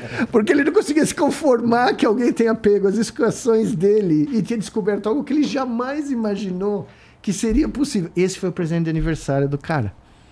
Tá? Então você para para pensar, sabe o que isso me dá? Sinceramente, esperança na humanidade. Por incrível que pareça, com todos os absurdos que a gente vê ao redor da gente, sempre vai ter um Kurt Gödel que vai dizer para você: olha, sua equaçãozinha permite que você viaje no tempo para trás ninguém testou, né? E até hoje ninguém testou, mas enfim. Deixa eu voltar um pouco no, no, no ponto que, o, que ele levantou, que é sobre aquele lance que, que do, da regulamentação, de, de sei lá, de é, o que, que é fake news, o que, que não é e tal. Pô, o que, que vocês realmente confiam num burocrata para definir o que, que é e o que, que não é fake news? não acho que seja uma questão de confiança. O que eu acho é assim: os fatos acontecem na Terra e a gente corre atrás. Então, num determinado momento, teve alguma coisa ilícita no mundo, uhum. porque nunca teve, foi inédito. Repetiu-se. Cabe à justiça buscar ferramentas para tentar punir aquilo ou para tentar evitar que novos fatos aconteçam com aquilo através de leis. Uhum. Então, nós estamos vivendo um momento que a gente está meio sem saber o que faz. Não sei se regulamenta, se, se pune quem faz, quem propaga mentira. Não sei qual é o mecanismo. Eu sou extremamente limitado em relação a isso. O que eu acho é que vai ter que ter uma inteligência trabalhando para correr atrás e deixar isso menos agressivo. É, criar um mecanismo. Então a gente vai ficar tateando. A França está tentando botar uma lei, a Itália está tentando botar uma lei. É, vai acertar, vai errar, vai recuar, vai avançar. Talvez seja um processo lento. Lamentavelmente, vai ser lento o processo principalmente quando a gente olha a velocidade da internet, no uhum. mecanismo aí. Anda muito rápido e a, a, o que eu chamo de regular, de regular, ou qualquer outra coisa parecida com isso, anda muito devagar. Então, durante esse período, a gente vai ter que viver essa, essa, esse, esse, esse conflito. É porque é, eu acho que é e ser, e ser vulnerizar isso. Mas, existem Não, assim, sociais se a gente sentar Aqui, se você pedir para eu, como é que você faz para regular, uhum. vai ser uma catástrofe. Tá. sei, eu não, não sei. Não, existem Eu tenho ideias sociais, pessoais né? que, assim, é. que são sonhos, são coisas, mas depois você vai colocar em prática você vai ver, puxa, é uma, é uma, é pior. Mas tem gente estudada, tem gente que está debruçada em cima do problema com capacidade. Mas é que é um volume tão gigantesco é, de mas, coisa. Mas Sim. assim, Por exemplo, mas, mas a gente é vai o maior ter... desafio da história da humanidade. É, maior desafio, é, um, é um super desafio, tanto é que a gente está debatendo uma coisa aqui que e o mundo está debatendo uhum. isso. Posso Acho só é um fazer tremendo, um parênteses? É um tremendo desafio. Um pequeno parênteses sem nexo com nada E agora, disso. por si só, só, só para concluir, Miguel, pode ser que naturalmente se ajuste. Pode ser que. A gente precisa seja, de evolução humana para isso, né? Pode ser que o estrago seja tão grande que a gente vai ter que Puts, se educar. fomos longe demais. É. Automaticamente. Eu não né? sei. Vai ter uma evolução, talvez, uhum. do, do, processo. Imagina, mas... imagina, vamos parar para pensar só por um segundo. Eu vou fazer o parênteses daqui a pouco, mas só para Imagina um momento em que os livros foram inventados. Seja e... a pessoa que a revolução que foi. Para para pensar. Exato. O conhecimento humano era basicamente restrito aos, aos monastérios, conventos e aos templos dos sacerdotes espalhados pelo mundo. Né? Todo mundo fala da história da Europa, mas a história da Europa da Idade Média é uma merreca comparada com a história do mundo islâmico desse período. Tá? Uhum. O conhecimento desde o Egito, desde a Mesopotâmia, a próprio, o próprio direito de você poder escrever, hum. não era todo mundo que aprendia a escrever.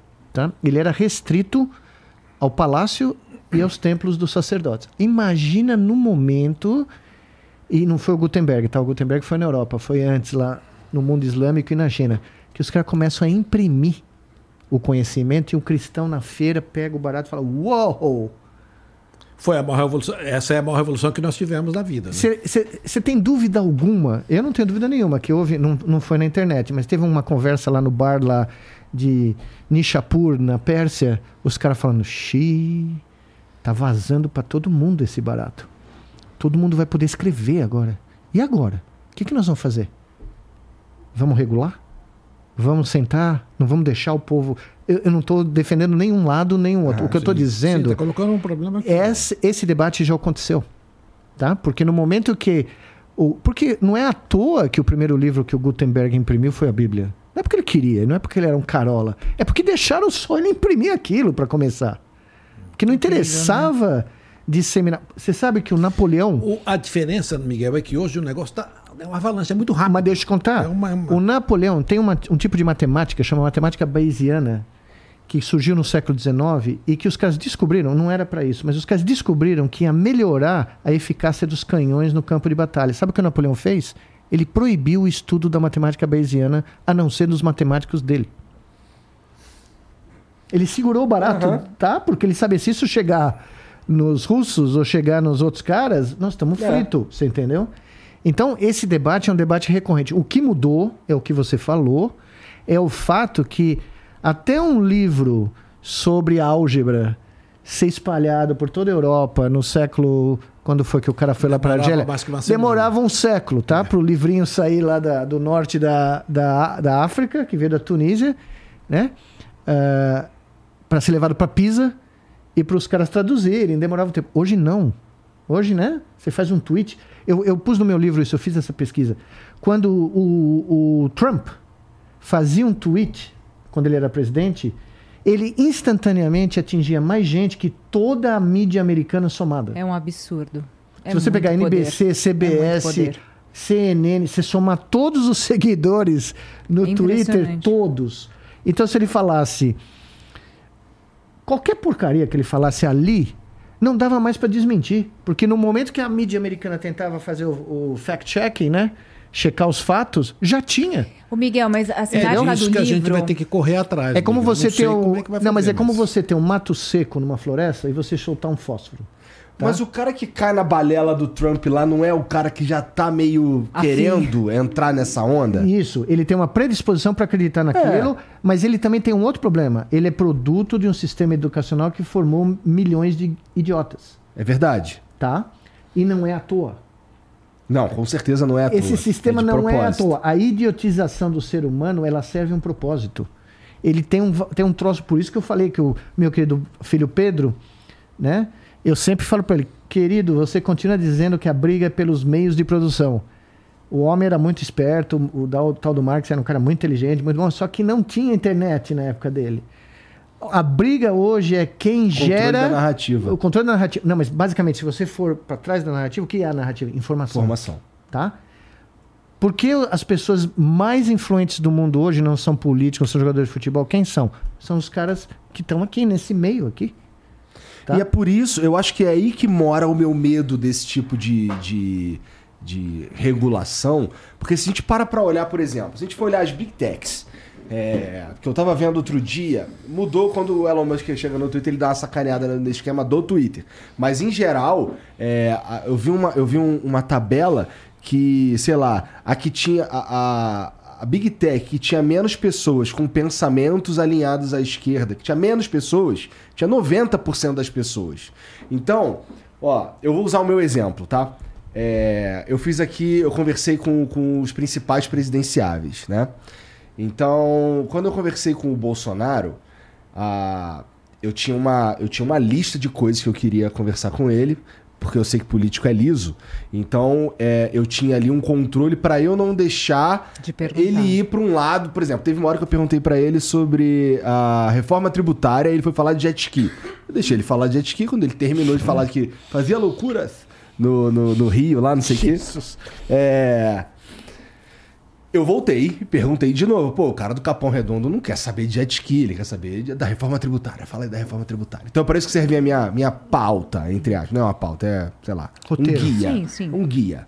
É, Durante essa conversa, ele falou coisas é, que ele. que as pessoas podem. Que, que assim, ah, esse cara tá mentindo, isso daí é fake news, não sei o que e tal. A gente deixou um aviso dizendo que é, tudo que era para ser que era produzido aqui era para as pessoas procurarem saber mais, não sei o que e tal. Ok. É, fizemos a mesma coisa com todos os presidenciáveis, tá? Não foi uma exclusividade do Bolsonaro. Todos que vieram aqui tinham um aviso ali, ó. Tudo que for produzido nessa mesa aqui é para você correr atrás e ver se isso aqui é verdade mesmo. É, o do Bolsonaro específico, ou o programa do Bolsonaro, se você procurar aí agora, é, Bolsonaro Flow, você não acha esse programa. Para você encontrar isso daí, você tem que entrar no canal do Flow, ir na aba ao vivo, scrollar pra cacete pra baixo, porque eu já fiz um monte de programa, e encontrar o programa do Bolsonaro e daí clicar nele e assistir. Por causa do algoritmo. Porque existe uma ferramenta da- dessas, dessas big techs que é o Shadowban. Ele, ele esconde aquilo ali e acabou. Se você procurar Bolsonaro Flow, você vai ver um monte de conteúdo sobre o que é- Mas sobre o porque por programa. causa de desinformação na entrevista. É, eu não sei, porque Não, ninguém é- me falou. Provavelmente é porque tem palavras-chave. Eles buscam Sim, palavras-chave. mas como ele informou coisas. Não, não, se aparecer o nome erradas. dele, aparecer o nome, eu não falo o nome Ah. dele, é o inominável. Tá. Se aparecer o nome dele, pode ter um algoritmo que diz, se aparecer esse nome, o barato vai pro fim da lista, entendeu? Mas assim, nem no fim da lista tá, tá bom? Então, Sumiu. assim, ele sumiu, não Mas, aparece. mas lá. esse é o meu ponto. A verdade pode sumir também. Exato, então, Não, mas, mas- mas- esse é, o- mas- mas é exatamente o que eu quero chegar. Porque assim, Mas aí- por mais que por um então, lado. Mas aí a gente vai ter que fazer uma discussão do que o que é verdade. Isso. Se, na sua entrevista, Aham. Conversa. na sua conversa, se teve um fato comprovadamente que não foi verdade e que pode estar prejudicando o andamento do processo eleitoral, etc., Tá. justifica-se. Eu não sei. Eu Tá só bom. Se teve. Tudo bem. Se teve. Como outro candidato, para não ficar assim, pega um outro candidato, candidato X. Se teve uma propagação de mentira que a gente pensa que não é, porque precisa definir o que é verdade. Então pode ser que, olha, vamos ter que tirar isso do ar, ou vamos ter que fazer alguma coisa Mas por não conta. acho que tem que fazer. Porque assim, quando Mas você então, você está limitando, você está você tá chamando toda a minha audiência de estúpida. Não, não, Porque, não, não, não, não. você, Oscar, tá? Sei, sei, Eu sei, não, mas assim, assim, independentemente de ser pessoas que são vulneráveis àquelas mentiras, se for comprovado que há uma mentira, por isso é que a gente corre atrás, eu acho. Tá. O Lula, por exemplo, ele falou que tinha sido absolvido. E eu disse, cara, ser no dificílima absolvido é essa discussão. forte, é outra parada. Então, assim, é, e esse episódio, por outro lado, tá. É Então, fácil a achar. o- né? constatação é disso, disso daí, se você dizer, não, não foi absolvido, isso daí é uma mentira. A constatação disso, de repente, não cabe a nós, cabe a um tribunal. Nesse caso, Então, se teve, se teve lá no tribunal que ele não foi absolvido, ele está mentindo. Se Mas teve que, que é foi curioso? absolvido, ele está falando a verdade. E a gente pode achar que é mentira. A minha Ah, dificuldade o nesse conceito ponto- é maior, o conceito é mais abrangente no meu ponto de vista, o que é mentira e o que é verdade. Uhum. Porque para mim o que pode eventualmente ser uma grande verdade é uma grande mentira. E Pô, aí- mas e se vier um cara aqui falar, por exemplo, que a Terra é plana? Ó, tem muito, gente. isso já está comprovado vier, que é né? mentira. Tudo bem, assim como a Se vier, cloroquina mas- não tem efeito nenhum. Não, mas é? peraí, Já veio. tá comprovado. Mas Então, mas aí quando fica essa, essa mentira entre nós aqui, vira uma piadinha, tudo bem. Mas agora, quando todo mundo vai correr atrás de um medicamento que foi divulgado como Ah. Salvador e não é prejudicial, Meu querido Aí- amigo, aí, eu- gente, meu querido morre amigo, gente por causa de uma mentira. cientista Oscar, eu passei um ano num comitê científico do Nordeste, onde o representante de um dos estados defendia a cloroquina. Pois é. médico. E nós lá, vendo morrer gente que nem água, dizendo e fazendo documentos públicos, não, cloroquina não sai pra nada, estudo 1, um, estudo 2, estudo 3. E, e, só, né? rapidinho, só, nesse programa, inclusive, o Bolsonaro fala: eu sei que não tinha, que não tem comprovação científica nenhuma cloroquina. Ele falou, Juro? eu sei, ele falou. Uau! Ele falou isso. E é interessante que Não tem algumas sabia. coisas que não repercutem. E entendeu? por que que ficou Uau. divulgando? Não, pra Zemas. não, imagina eu, eu tendo que explicar para meus amigos nos Estados Unidos Que que, o presidente mandando do Brasil estava mostrando uma caixa de remédio para Zemas. Aí o pessoal, qual é o propósito? Eu falei, ó, desculpa, eu não, eu não uso aquele barato. Né? Não dá para saber o que é. É, eu não tô nem entrando no mérito, não. A Nem minha, eu. pira, a minha pira é, cara, porque eu- não acho produtivo esconder esse tipo de coisa. Eu, eu não acho, eu acho que é perigoso, é mais do que não é produtivo. Eu acho que isso pode ser usado de forma política. Pode- alguém pode de- falar assim, tá bom, então agora isso aqui é verdade. E aí tudo que não foi isso aqui foi. Não, mas eu acho que o- que nem, é ó, um tu- paradoxo, Você tava cara. falando do TSE. Mas, mas o oposto disso também é verdade, É. sabe? Se a É gente muito deixar difícil, solto, é. pode ser muito perigoso politicamente. É só quem tem força. Até porque, já, assim, a- Por as isso empresas que já a gente estão corre regulamentando, atrás de, de certa novo. Sim. De que, olha, As, as que é empresas já curioso? estão regulamentando de certa forma. Quem o Nicoleles falou, quem já programa o algoritmo já está fazendo isso. Então o que a gente quer discutir não é um lado ou outro lado, regulamentar ou não, porque isso já está acontecendo. A, a base da Sem internet, ela já é essa. Então, o que a gente precisa discutir é qua- qual é a possibilidade de maior participação popular nisso Sim. tudo. Não só do TSE, A questão é. não só das big techs, mas não sei, é- é- a gente está aqui, inclusive, falando Veja, sobre isso aham. porque é um desejo que a gente tenha, talvez, sei lá, pode ser uma, é, um conselho público, estou viajando aqui, mas é para que tenha mais participação nesse conteúdo. Talvez uma regulamentação, talvez, Mas, mas, veja, não sei. nós não- nunca falamos em lugar nenhum, na- pelo menos eu não vejo, na democratização do tal algoritmo. Esse nome é perfeito. Entendeu? Eu acho o isso algoritmo é, é uma- é- é um troço Mas poderosíssimo. nem ele sabe como funciona. Não, É não, não, não, não, eu difícil, sei né? disso, mas, mas o, veja, não tem inocente nessa brincadeira. O que eu quero dizer é o seguinte: se você frequentou os ambientes que eu frequentei, por exemplo, da- das big techs, aí você viu o que era que estava acontecendo nos anos 90, no 2000, não tem. Não tem. eh, como é que a gente fala isso? Não tem mais bobo no futebol, não é isso? Não tem mais bobo no futuro. Não tem mais bobo na, na Big Tech. Ninguém está fazendo para altruísmo esse barato, tá? Pode, nos anos 60, tem muita gente que fez. Como o, o cara que eu te falei aqui, o Joseph Wasman. Uh, Weizenbaum, perdão, Wasman, é outro cara. Weizenbaum, que era o da Elisa. O Weizenbaum que Tá, criou a Elisa, tá? Elisa. É. Não tem bobinho nessa história. Só que esses algoritmos são misteriosos, não é por acidente. É porque eles fazem muito dinheiro para muita gente. Então, a, a primeira discussão, antes de pensar em qualquer coisa, é como é que esse algoritmo vai ser transparente? É, Por que o seu programa é desapareceu importante. e o outro subiu? Quem sabe? como isso- Transparência, acho que É. esse é uma busca. A transferência. Mim, isso daí Uma seria busca. É, a transfer... mas porque isso é, um é poder, é um exercício de poder. Tem gente criando eh, sistemas de inteligentes, ditos inteligentes, que não é verdade, de medicina, tá? Para fazer triagem em pronto-socorro. Então, quem vai decidir se você entra no pronto-socorro? Vários hospitais americanos estão decidindo isso nesse instante. Quem vai decidir se você entra para o tratamento ou não é um sistema esperto. Agora eu te pergunto, será que vai estar lá a sua renda? Quanto você ganha? Você tem capacidade de pagar o tratamento? Qual foi a última vez que você foi no médico? Quanto você gastou? Você entendeu? Será que não vai estar lá isso? Claro que vai. Porque são negócios. Os hospita a medicina americana, por isso que morreu um milhão de pessoas. É a, fiscal... a vigilância que você falou do livro lá. É- Isso. é o- o- o- são os dados das pessoas Os que ficam à dados que disposição ficam disponíveis comércio. e a gente nem sabe. É. Né? O, o Palmeiras criou aí um reconhecimento facial para entrar no clube. Eu sou sócio. Vou lá nadar.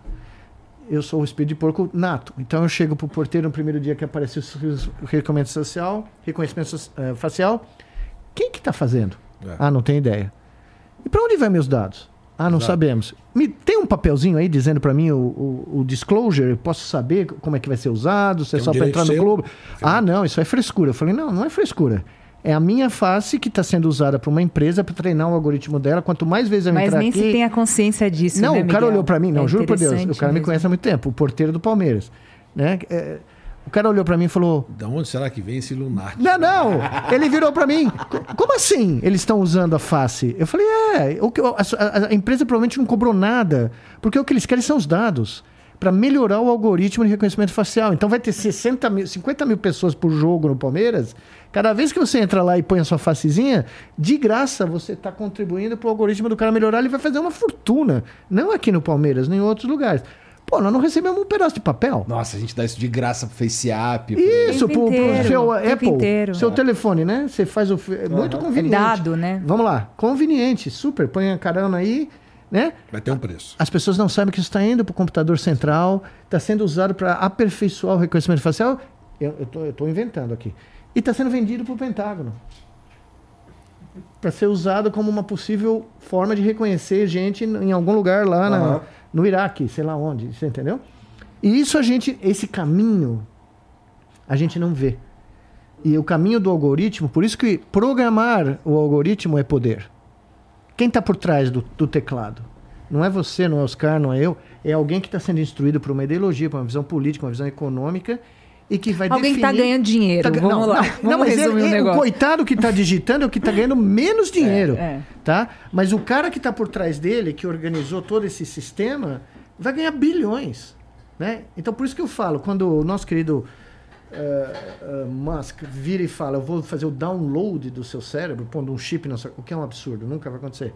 Né? Desculpa, Salvador, nunca vai acontecer. É o meu amigo. Ah, A gente pode fazer uma analogia de que algoritmo é a premissa da história, Miguel? Não, eu vou chegar. Eu ia chegar. Eu, falei, o punchline é esse aqui. O A cérebro. Brainet. Brainet. cientista. A Brainet, a Cientista Brainet Oscar. tá acontecendo aqui agora. Lá- é o sidekick. Né? Perfeito. É o Robin. uma- É o Robin. Uma dupla. É, é, dá fazer uma dupla daqui pra assim. frente Não, é aquele telefonema Robin. que eu fiz pra você na Duke em 2009, que você me chamou de cientista, mudou minha vida. Mudou sua vida. E era antes do, do WhatsApp isso, hein? Não, mas enfim, o que eu ia dizer é o seguinte: o último bastião da privacidade humana está aqui. É verdade. É o último lugar. Porque o que você digita, o que você fala, o que a sua face, tudo que você faz na internet já foi. Já pode esquecer. Os caras já sabem a cor da sua cueca, já sabem que você usa a camisa São Paulo, mas você queria ser palmeirense no âmago, lá dentro, lá A cara dele de profundamente, palmeirense. queria. A gente sabe, dá pra ver no olhar, né? Mas a fronteira... Bonitinho, ele é bonitinho, olha lá. Ele é um cara simpático, eu, devo- eu gostei dele. Mas a, o- a última fronteira da privacidade humana está aqui na no campo eletromagnético cerebral. E os caras querem até isso de você. E deixa eu te falar, Só que Miguel. isso eles não vão conseguir. Isso que é abandon- o mais divertido. Que é impossível. Porque é Abandonaram impossível. a história de chip na cabeça? Não, hoje, aí? hoje saiu a notícia, ontem saiu a notícia que o FDA proibiu, negou o querido Musk de fazer os experimentos em seres humanos porque teve uma série de problemas. Foi negado e ele não anunciou. Só que Você não falou que mataram um monte de macaco, não foi? É, saiu noticiado. Eles estão sendo processados pelo departamento de- americano que controla o uso de animais em pesquisa. Estão sendo investigados né, nesse momento. Agora, na Copa do Mundo, ele fez lá um tweet. E o tweet teve menos repercussão do que um tweet de um shake lá, de um cara, sei lá, na Copa do Mundo. O irmão do cara começou a telefonar para os programadores do Twitter, desesperado para mudar o algoritmo para fazer o tweet do Elon Musk ficar na frente do. Ah, foi. Aham. Isso é uma brincadeira que não vale nada, não faz diferença nenhuma. Mas é assim que o mundo está sendo regido. Entendeu?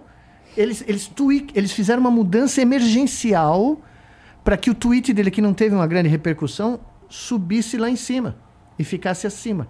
Assim, do dia para noite. Tá?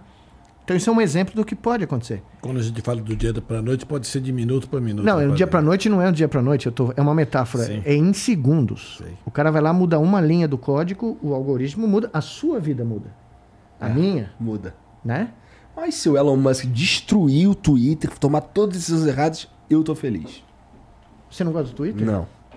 Ninguém no Twitter gosta de mim. Não, eu, eu, eu veja bem. Por que quando- você não gosta do Twitter? Fala. porque ninguém gosta, porque, porque lá é só raiva. Ninguém gosta de Boa. nada no Twitter. Não, Eu- mas eu- é- o Twitter é aquele seu vizinho, é o vizinho do Abel. Lembra do vizinho do Abel? Aham. Você aham, lembra dessa lembro, entrevista? Lembro, o- lembro, lembro. Então, o Twitter é o seguinte: o Facebook é a sua avó. É. O Instagram é o seu primo adolescente, aquele né, que você é mais novo. não fala mal do Instagram. Não, eu adoro o Instagram, não tem importância. O TikTok é o seu filho de 10, 12 anos. E o Twitter é o espírito de porco do vizinho. É o cara que reclama da sua televisão. Será que vai som. ter cada vez mais, assim, essa vez você vai escolher, ah, então eu quero a rede espírito de porco. Ah, não, sem a dúvida. rede Eu acho mais... tá ficando cada vez Não, mais é. isso, né? Não, Eu- a eu tribalização não é só É, da é a rede também. A- a- a- a- os- as ferramentas de. Por exemplo, quando você divulgar o, o seu programa daqui a pouco, você não vai ter que divulgar, não vai poder só divulgar em X, Y, Z. Você vai ter que eh, fazer uma, como se diz, uma, uma, uma pesquisa para ver São quais são as né? ferramentas que É, estão verdade. vindo. Porque o Instagram, Facebook, Twitter já LinkedIn, indo. né? Tem um outro universo também que funciona. Tem uma Ah, linguagem. não, o LinkedIn né? é, o seu. O LinkedIn é o seu tio que tem uma, uma, um- uma indústria. É o seu na- tio workaholic. É, o- exato, é o tio workaholic que não vem na reunião de família, Isso, não, não, não come pavê. Então, é o, é o cara chato mesmo. O LinkedIn meio é difícil. sério, assim. é. O Twitter, que eu, eu gostei, eu entrei no Twitter. Não, você, você causa lá. não, eu entrei no vê. Twitter porque para mim o Twitter era, era, não é mais. Era a, a sua, o seu teste intelectual se você era capaz de fazer literatura instantânea. Entendeu? Se você era capaz de, em 144 caracteres, falar algo que presta. Mas você Né? percebeu que as pessoas só não conseguem entender nada que você escreve lá. É, não, É. a interpretação de texto é fraca. É né? zero. É. Eu, eu tô acostumado a falar A, e assim, eu falo A do jeito mais explicadinho possível pro cara Vai. não ter como entender Mas você sabe como eu- Mas aí o cara vai lá e entende Y. Eu vou te dar o algoritmo Fica Nicoleles. Ó, eu vou te dar o algoritmo Nicoleles de depurar o seu Twitter. Ah, Toda vez que o Flamengo perde pro Palmeiras, eu faço um- uma sequência de tweets. tá. Perco 100 seguidores. Eu falo, tá bom. Sobe, sobe, sobe lentamente. Outro jogo do Flamengo, eu vou lá. Ou do Corinthians, meus alvos favoritos. São Paulo eu nem ligo, porque é judiação, não se faz mais isso, né? Se bate cachorro morto. A, a gente, Ah, os caras é futebolista, ele entende o que eu tô dizendo. Enfim, aí eu vou lá e falo, a sogra piorou. olha, olha a pureza dessa frase. Gente, eu entrei no Twitter outro dia, eu vi essa frase. Eu falei, o que, que ele tá falando? Não, Nicoleles. não, sério, Igor. Foi uma Ninguém- das coisas mais divertidas da minha carreira científica. Gente falando assim, científica, porque eu testei a resposta de todo mundo. Lamento pela sua sogra, espero que ela melhore. Eu seria uma, pe- eu seria uma falei, delas. "Não, ela tá bem, ela já faleceu há 20 anos, tá, tá ok. Aí o outro, de quem que é sogra? Aí uma hora eu tive que falar, né? Porque eu tava, eu tava ficando angustiado. Eu falei, não, essa aqui é, é a sogra do Vitor Pereira, que era técnico do Corinthians, que deu essa desculpa esfarrapada, se tiver algum corintiano nos ouvindo, sabe a história inteira. Agora ele tá no Flamengo, mas como ele tá começando a, a jogar o Flamengo lá pro fundo do poço, a sogra piorou. E ele pode acabar tendo que ir embora. Tem né? que ir embora. É. E já criaram até o Air Sogra, você viu? Não, Tem a, aer- a- a aerolinha Air Sogra. Não vi essa. Já pousou no galeão. O avião Tem- tá à espera. Que medo. Tem uma que tu deve ter visto que é uma. Os caras fizeram uma fanfic falando assim: ah, é. Imagina só, cara, o Vitor Pereira em 2024 chegando no Corinthians e dizendo: missão cumprida. Aqui é Corinthians, porra. Voltando! Não, e o pior é que você faz o tweet assim e os caras vêm brigar com você. Não, mas o Palmeiras também perdeu o Mundial. O Palmeiras também perdeu o Supercopa. Eu falei, filho, eu tô falando do Flamengo. É como você chegar pra viúva e falou, não, mas o vizinho também morreu, fique tranquila. Né? Mas quando tem assim um exagero, eu até acho engraçado. Uma vez eu postei lá, chove em São Paulo. Eu saí na janela e falei, nossa, que chuva, chove em São Paulo. Aí eu de voz, na sua opinião. Para!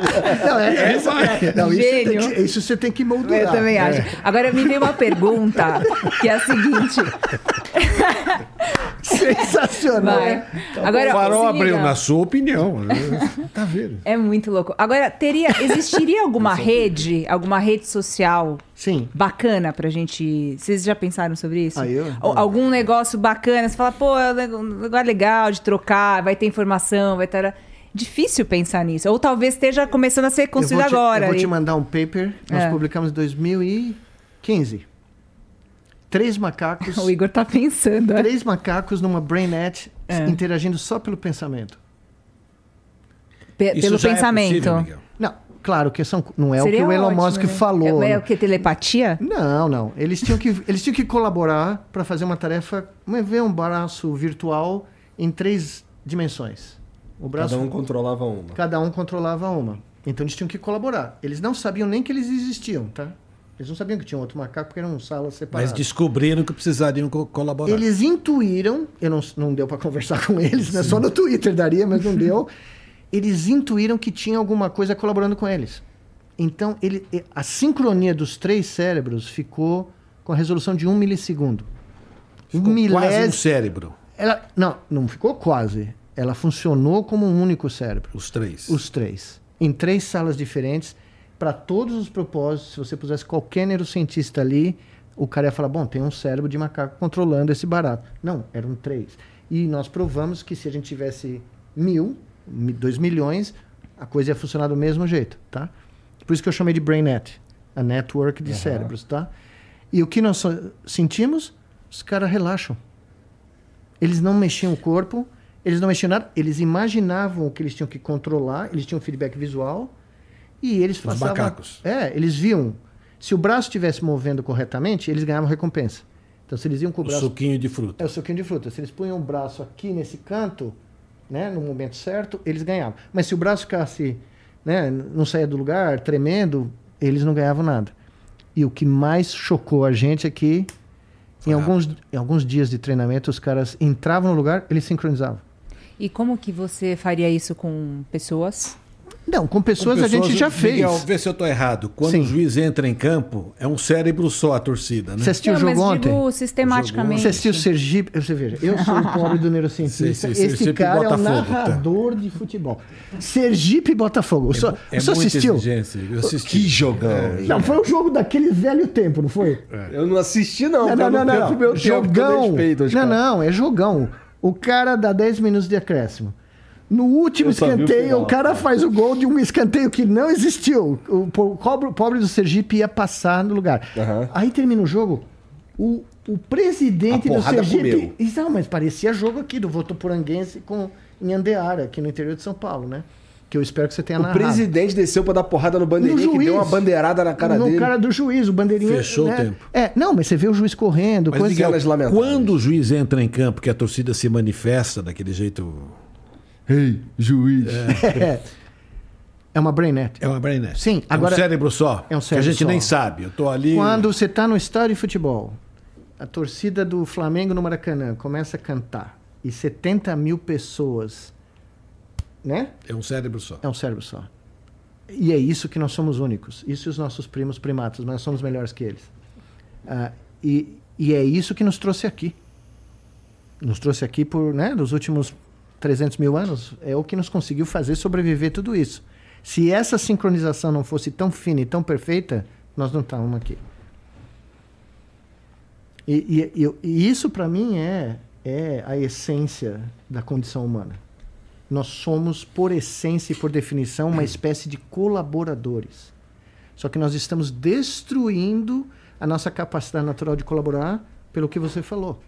Pela tribalização do que você, se você postar uma frase ali no Twitter, 90% vai falar mal e 98% vai falar muito mal, entendeu?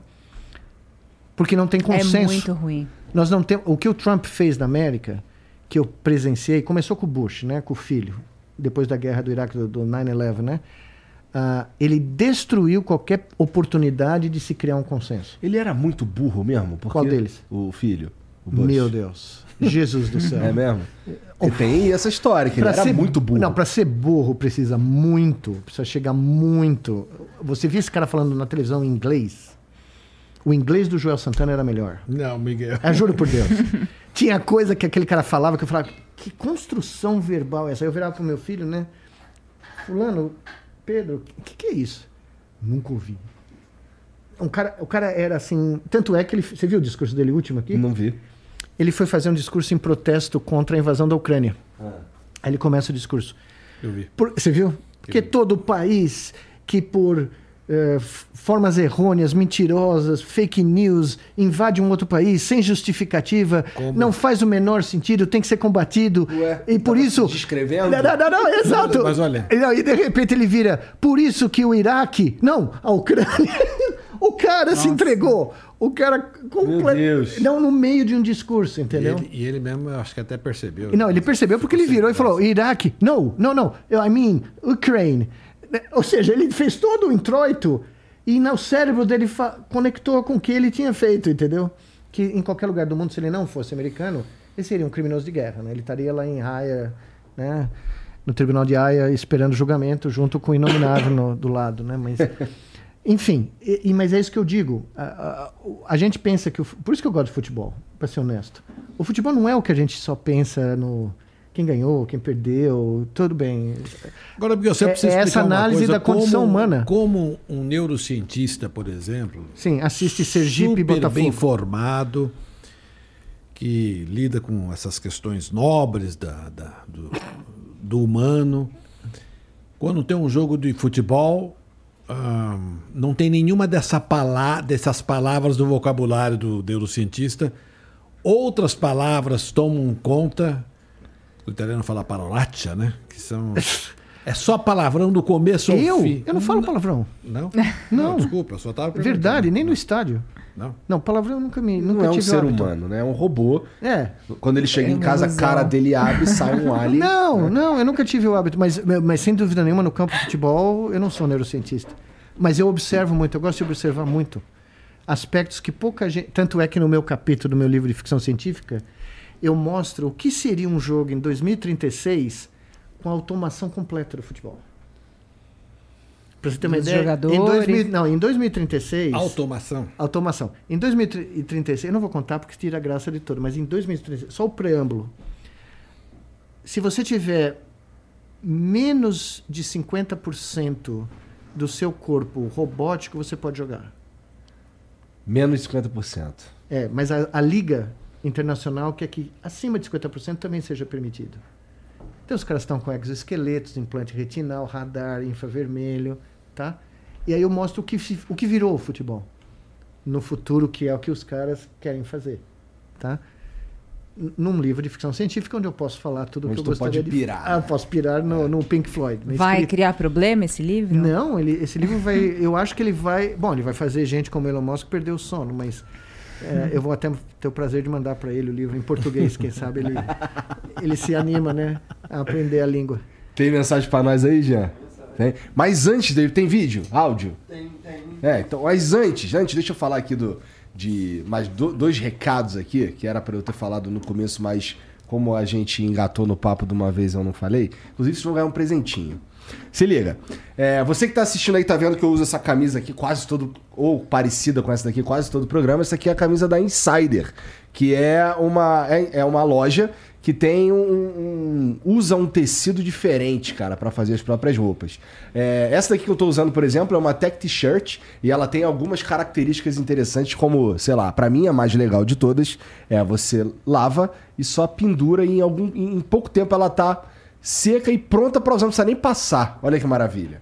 Quem é que gosta de passar roupa? Ninguém gosta de passar roupa. E, pô, e você tá achando aí que na Insider você tem camisa preta, porque você sempre me vê de camisa preta?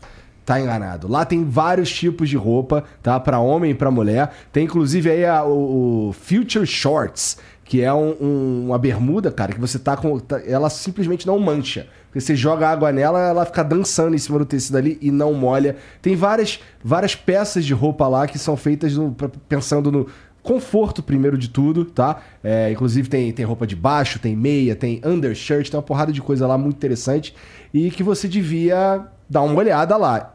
Quem tá aqui na mesa comigo hoje vai ter a chance de experimentar. Opa.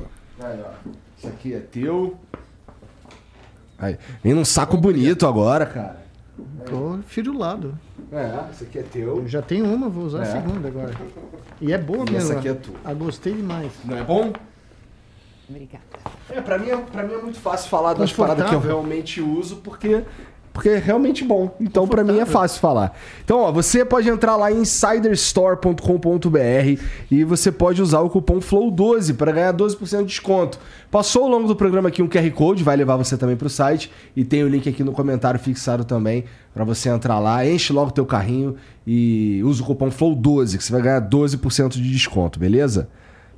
É isso, é mais ou menos isso, né? Porque tem um briefing grandão aqui, mas é mais ou menos isso, né? Tá bom.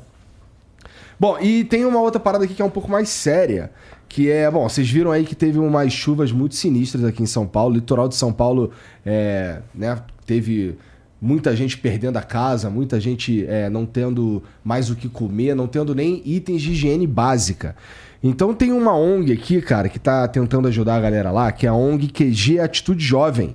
E eles estão fazendo uma campanha aí para arrecadar água, papel higiênico, toalha, comida, é, tudo que esses caras estão precisando mesmo para dar uma diminuída no sofrimento. Então, se você tiver aí qualquer merreca, cara, qualquer 10 merréis aí, ajuda, tá? É, tem todas as informações aqui na descrição para quem puder ajudar, a gente vai ficar muito feliz. Aí você tá ajudando a gente a ajudar outras pessoas, vai ser maneiro demais. E tem o QR Code aqui também para você escanear e ajudar é, com qualquer valor, tá, gente? Vocês podem ajudar é, de qualquer maneira. Inclusive, se você quiser é, mandar é, o papel higiênico cesta básica, tem as informações aqui embaixo na descrição também, tá bom? Vamos ajudar a galera que eles estão no sufoco lá horroroso, tá? E tem um emblema também, né, Jean? Deixa eu ver o emblema aí. É, esses aí são vocês, ó. Adorei. Olha lá, ó. Gostei do código. Quem tá assistindo aí pode resgatar esse emblema, tá bom? É totalmente de graça. Tudo que vocês precisam fazer é entrar em nv99.com.br barra resgatar e usar o código Me Sinto Burro, tá? Tudo junto. Só quando escrever ali, Me Sinto Burro, tudo junto, que você resgata esse emblema aí. Ele vai servir pra completar a tua coleção, pra adornar o teu perfil aí, deixar mais bonito. É, mas você só tem 24 horas pra fazer isso, depois a gente para de emitir, tá bom? Só vai ter acesso quem resgatou. E agora deixa eu ver aí a mensagem, Jack, que os caras mandaram pra nós. Deixa eu ver. Aí, ó. Uau, tá sofisticado. É, rapaz, agora tem videozinho. Salve. Salve família, beleza? Percy, Ué, tá travado. canal Super Laranja News. Galera, pergunta aí pra casa. Políticas públicas voltadas para ciência e tecnologia. o que vocês têm de ideia dentro desse nicho? Fala. É isso? Políticas públicas, ciência e tecnologia. Porra. Sei lá o que, que eu penso nisso. Você que tem. Você, inclusive, tem a ideia de fazer um- um- uma escola que não tem nem parede. Não, né? eu- não, bom, eu, eu passei 20 anos tentando fazer. Eu fiz, né, junto com um monte de gente lá no, no Rio Grande do Norte, esse instituto que eu falei ano passado, que era uma. Eu defini, eu defini como a ciência como agente de transformação social. Porque eu acredito piamente que a ciência é um, é um, é um poderoso agente que pode alterar, não só pelo conhecimento, pelo desenvolvimento educacional e intelectual, mas também econômico, né? Regiões do Brasil que eh, precisam encontrar novas soluções para para fazer evitar isso que você acabou de falar da tragédia aqui, Aham. né? De- né? E nós montamos, está lá completando 20 anos. O projeto completa 20 anos agora em março. Nós atendemos hoje em dia 60 mil consultas de pré-natal e de pediatria, poricultura de mulheres gratuitamente da região de Macaíba, na Grande Natal, e temos o centro de pesquisa, né?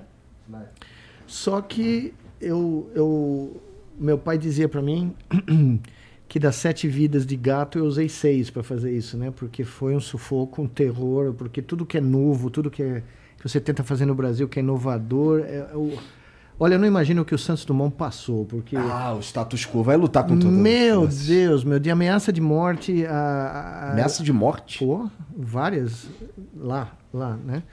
No Rio Grande do Norte. Há, há pequenos grupos da academia escrevendo manifestos contra o Instituto Natal, porque era muito dinheiro, né? Como foi também muito dinheiro para fazer gente andar, né? Que hoje laboratórios espalhados pelo mundo estão usando a nossa técnica, que vai completar 10 anos ano que vem, o chute da Copa, né? Que nós, nós vamos fazer. Então, sinceramente, eu estou fazendo muitas coisas fora do Brasil. Apesar de estar no Brasil, fazendo muitas loucuras fora do Brasil, porque lá fora tem gente que ainda dá ouvido a loucos, né? Aqui é difícil ser louco no Brasil. É difícil ser empreendedor científico no Brasil, porque é visto como... É mal visto, né? Porque vai de encontro a, aos cardeais da ciência brasileira, vai de encontro à hierarquia da ciência, que é brutal, né? O jovem cientista brasileiro sofre... Lá nos Estados Unidos, e não estou dizendo que é o melhor modelo do mundo, nem acredito que seja, você faz o doutorado na quarta-feira, na quinta você pode orientar um cara. Você passou no doutorado, no dia seguinte, se um aluno quiser trabalhar com você, morreu, não tem ninguém que vai dizer pode ou não pode. Aqui, você faz o doutorado, você ainda tem que beijar a mão, pedir a bênção, passar num comitê. Você entende? Então é tudo, é tudo difícil, é tudo. E, e é o que eu falei. É, é muito difícil você pensar em políticas públicas, como ele falou, se não existe um projeto nacional. É. Então entra um governo, muda tudo. É, entra o outro, muda muito pouco, ou nada, ou tudo. Mas nunca se pensa na ciência. Ciência é sempre, sabe? O cargo aí de ministro é sempre deixado para, olha, faltou uma vaga aí para contemplar o partido aí X ou um interesse X. Ah, põe lá. A ciência e tecnologia tem a vaga lá, pô, joga lá. Você entendeu? E eu sempre falei, falei aqui o ano passado, que se. Não vou fazer isso jamais na minha vida, mas se um dia eu fosse presidente do Brasil, o cara da educação, o cara da saúde, o cara da ciência e tecnologia sentava na fileira da frente. E, a- e a- e o cara da economia sentava lá atrás fazendo conta para gerar dinheiro para os caras gastarem aqui, porque não é gasto, como você falou, é investimento. Mas você não tem como fazer uma política pública de ciência se você não inserir isso dentro de um projeto de nação. O que, que, o que, que a ciência brasileira vai fazer pelo Brasil? Não adianta tirar para tudo que é lado. Aí, de repente, eu ouço a notícia no jornal outro dia: vamos entrar na indústria de microchip. Pô, você está brincando comigo? não tem como. Isso era nos anos 60. Se nós tivéssemos jogado dinheiro nisso, a Poli estava construindo um computador aqui na USP. Nós não, não, não teve dinheiro suficiente. A indústria de microchip hoje, mas nem a China consegue entrar. Tanto é que está sendo bloqueada agora. As máquinas de alta, última geração não podem ser vendidas para a China, porque os Estados Unidos bloqueou. Então, tentar entrar nisso no, no nível que você teria que entrar é, é virtualmente impossível, se não for impossível. E você tentar fazer qualquer política sem você pensar para que serve a ciência num país como o Brasil. Na minha modesta opinião, ela tinha que servir ao, à população e à sociedade brasileira. Nós tínhamos que identificar áreas prioritárias e fazer o Brasil investir prioritariamente em, em desenvolvimento de conhecimento e tecnologias que vão melhorar a condição do povo brasileiro, porque nós estamos muito longe de oferecer né, para a sociedade brasileira alguma coisa, como cientistas, eu digo. Aham. Né? Mas esse, esse debate é muito difícil, porque a ciência é muito burocrática, ela é muito política, e, e você não pode criticar, você não pode ter pensamento crítico aqui, porque se você falar mal de alguma coisa porque você não concorda, é, é como se fosse uma ofensa pessoal, entendeu? E mesmo política, tá? Eu- a minha posição política é conhecida, é clara, mas eu discordo do que está acontecendo nesse momento. Nesse instante. Aham. Tanto no, no Ministério da Saúde como no Ministério da Ciência e Tecnologia. Mas é muito difícil você vocalizar isso porque gente como eu, hum, parece que o Brasil não precisa. Não, não, não é necessário dar ouvido a alguém que conheceu o mundo, viu o que tem por cima das nuvens e tem uma visão crítica, tem uma visão que não vai concordar, não vai passar pano para ninguém, não vai simplesmente porque alguém é poderoso dizer "Ah, amém e tal, não vou. Então eu, eu ando meio desanimado com a possibilidade de contribuir Você no meu tá próprio país. No meu próprio país. Entendi. Mas não para o mundo, porque eu não acredito em país mesmo. Então, o mundo, se eu fizer algo né, cientificamente que ajude as pessoas, não precisam ser só as brasileiras, né, ou os brasileiros, porque aqui é muito difícil. Você põe a sua vida em risco. Entendi. Ah, o M. Fragoso diz aqui, ó. Senhor Miguel, eu li o seu livro Made in Macaíba. É emocionante. Já me formei na escola, mas pretendo ter filhos. Por favor, não desista do projeto. Se o Lula não quiser, procure o Ciro Gomes. Minha vida poderia estar diferente se eu tivesse tido aquela oportunidade. Me inspiro muito no seu trabalho. Do que, que ele está falando aqui, Miguel? Então, junto com o projeto do Instituto de Neurociências, quando a gente fez, quando eu fiz esse projeto em 2002, novembro de 2002, a minha ideia era a seguinte: não vai ser só um instituto de pesquisa de neurociência. Nós vamos ter um atendimento para a comunidade, que é o centro de saúde onde as mães até hoje, né, vão, e nós vamos atender os filhos dessas mães, dessas mulheres que vão né, poder dar à luz, fazer um pré-natal decente, e nós criamos um programa de educação científica que era uma, era uma escola de ciências sem aula teórica. Era tudo na mão, era tudo prático, eram experimentos, laboratórios, e as crianças. E é muito emocionante, porque nós fi- ficamos com 10 anos com essa escola, por volta de 12 mil crianças do Rio Grande do Norte, da Bahia, do interior da Bahia, porque nós tínhamos três escolas, duas no Rio Grande do Norte e uma no interior da Bahia. E de repente, essas crianças estão aparecendo para fazer doutorado, essas crianças estão indo para o exterior. Eu encontrei criança fora do Brasil que estudou na nossa escola. Que incrível. É, na Harvard, encontrei criança na Europa, encontrei criança na USP, enfim. Vira e mexe, alguém me escreve, ó, fui seu aluno lá na, na escola, né? E de repente no governo Temer, acho que é Mendoncinha era o nome do, pra você ter uma ideia, puseram um cara de ministro da educação cujo nome era Mendoncinha. Ele manda uma carta para nós na véspera de Natal de 2017, o Ministério da Educação, não ele, né, mas foi a mando dele provavelmente, de que isso não interessava para o Ministério da Educação, porque nós tínhamos uma parceria, né? A gente fazia tudo de graça, mas o, o Ministério da Educação tinha um projeto que financiava. E eles simplesmente, na véspera do Natal, cortaram o nosso projeto e eu não tinha como achar em investimento privado. Então, depois de 10 anos, as escolas fecharam. Uma escola sobreviveu, não é nossa, é do governo do Maranhão, mas que nós ofertamos o nosso currículo, ofertamos nosso know-how e eles usaram esse know-how para em Caxias, no Maranhão. Mas essa, a experiência dessa escola foi revolucionária. Para mim, foi uma, mudou toda a minha visão de educação e de ciência. E eram as melhores aulas que eu dava na vida, porque eu vinha dar uma aula uma vez por ano, imagine, 1.500 crianças por ano, eu dava a mesma aula não sei quantas vezes, porque eu dividia em classes e eu ia repetindo, né? E a, era, porque você dá uma aula, eu contei isso aqui ano passado, você dá uma aula na Harvard, para um auditório cheio de, dos seus competidores, os cientistas, é uma coisa. Ali está todo mundo procurando onde eles vão te pegar. Então você está dando a aula sabendo que muito pouca gente ali na plateia está interessada no que você está falando de novo conhecimento. Eles estão interessados. Esse é o modo americano acadêmico, tá? Eles estão interessados em achar onde está o buraco, onde eles vão pegar você e acabar com você no palco, né? As aulas que eu dava para essas crianças eram o oposto. Incrível. Elas queriam aprender. Então elas estavam fascinadas por cada aspecto de informação. Né? E eu dizia para eles que eu era um astrônomo que estudava um outro universo. Eu estudava esse universo que fica entre a orelha. Eu terminava a aula, vinha uma menininha e perguntava para mim: de onde ficam as estrelas? Ai, que lindo, cara. Porra, O que, Genial. você faz? Você é um cientista profissional, você já deu aula no mundo inteiro, você deu aula no Comitê Nobel, você já enfrentou todo. Eu não posso falar palavrão, né? Mas você já enfrentou todo Só fe- no estádio, Miguel. É, todo o FDP, eu não falo palavrão, mas todo o FDP da Academia Mundial você enfrentou de cara. E a pergunta que te derruba é de uma menina da periferia de Natal que chega para você que- porque você falou que aqui era o universo. E onde ficam as estrelas? Sabe, foi uma das coisas mais emocionantes da minha vida profissional. Porque ela, ela queria saber. Eu falei, ah, elas chamam neurônios. E elas estão todas por aqui, entendeu? Ou então você está na feira de ciência. Nós tínhamos alunos que eram netos de quilombolas.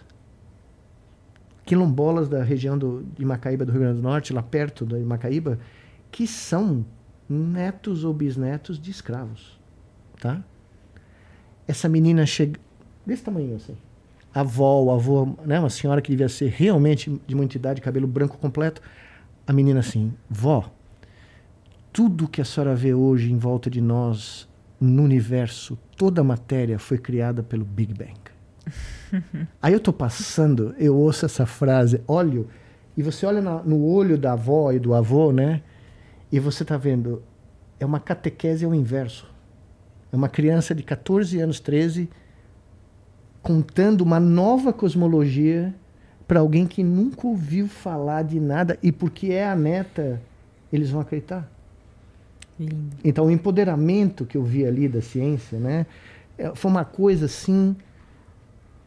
É muito difícil explicar porque eu já vi muita coisa em ciência. Eu já vi, já falei com gente do arco da velha. E- Eu contei a história aqui do, do Prêmio Nobel de Física. Eu te contei essa história já? Um dia eu estou assistindo o cara falando sobre consciência. O cara ganhou o Prêmio Nobel três anos atrás de Física. Aí ele deu a teoria dele, do, dele do- dos microtúbulos, que são organelas, tal, tal, tal. E eu falava a seguir, mas eu, antes de falar, eu fui no banheiro, que é um hábito, antes da palestra, eu vou no banheiro, né? Aí o cara vai. O cara ganhou o Prêmio Nobel de Física há três anos. O cara vai lá, ele sabia que eu era neurocientista, ele estava num, numa casinha aqui, eu estava na outra casinha aqui, eu quieto, né? Porque é um inglês super famoso. Aí ele vira, Dr. Nicoleles, o que, que o senhor achou da minha teoria do cérebro? Com aquele sotaque inglês. Nós dois fazendo xixi. Aí eu viro, com todo respeito, pure bullshit. Aí o cara riu, aí o cara riu, né? O cara, porque eu, eu tava brincando, evidentemente ele sabia que eu tava brincando, no, né? E afinal você tá no banheiro discutindo teoria da consciência, né? Não é bem o Incrível. lugar para fazer esse debate. Mas ele saiu rindo, eu nunca vi um inglês tão satisfeito de uma discussão breve, mas num lugar inusitado. E ele sentou na primeira fila da minha palestra. Se, se fosse um idiota, o cara ia embora, ia me xingar, ou não ia dar. Né? Não, o cara foi lá sentar para ver o que eu tinha para dizer, entendeu? Porque ele ficou interessado. E esse é um dos caras que formulou a teoria do, do, do buraco negro, né? matematicamente. Né? E acabou de ganhar o prêmio Nobel. Então, é, é- mas essas meninas, essas crianças me, me baquearam, por incrível que pareça. Pega diferente, né? É, Ó, o Eduardo Bezerra mandou. Boa noite, pessoal. Eu e minha mãe gostamos de conversar sobre a mente e nós questionamos o que sou eu. Se retirar parte do corpo até o limite da sobrevivência e manter apenas a mente consciente, ainda sou eu? Esse eu sou apenas a consciência? O que é a consciência, Ô, cara? louco. Esse maluco quer saber o Foi que é a vida. esse, hein? Né? consciência- ele tá ouvindo o Pink Floyd, eu tenho quase certeza. Essa é pro Miguel, né? Pelo amor de Deus. Não, mas nem dá, não dá, né? Não, é, tem, tem estudos muito interessantes. Que, gente que, que foi perdendo por doenças degenerativas, uma perna, outra, não sei, tal, tal, foi parar no respirador, aquele pu- pulmão, lembra do pulmão artificial? Que Aham. você, quando tinha o pessoal com poliomielite antigamente, nos anos 60 e tal, não tinha nenhuma noção e o eu tava lá. Pois é, né? Então, o limite... Pois é. E, pô, e não dá pra fazer download da nossa consciência. E outra coisa, eu contei isso, não me, não me lembro certamente, mas quando nós fizemos os nossos trabalhos com os pacientes paraplégicos, a sensação do eu, porque a gente testou de forma quantitativa isso, vinha até a lesão da medula, tá? É? É. O cara que, o cara que fica, por exemplo, o cara que mergulha num rio raso e quebra o pescoço e fratura aqui, quando ele emerge, isso está descrito bem na literatura, quando ele emerge da água, ele só sente a cabeça. O eu dele está reduzido a isto aqui, tá? Pois bem, encontrei outro dia o Juliano aqui no Comitê Olímpico Paralímpico aqui em São Paulo, o Juliano Pinto que deu o tiro da, o chute da Copa do Mundo, abertura. Quando a gente começou a fazer o treinamento com eles, a sensação de eu foi se expandindo. Eles foram recuperando a sensação de ter um corpo completo.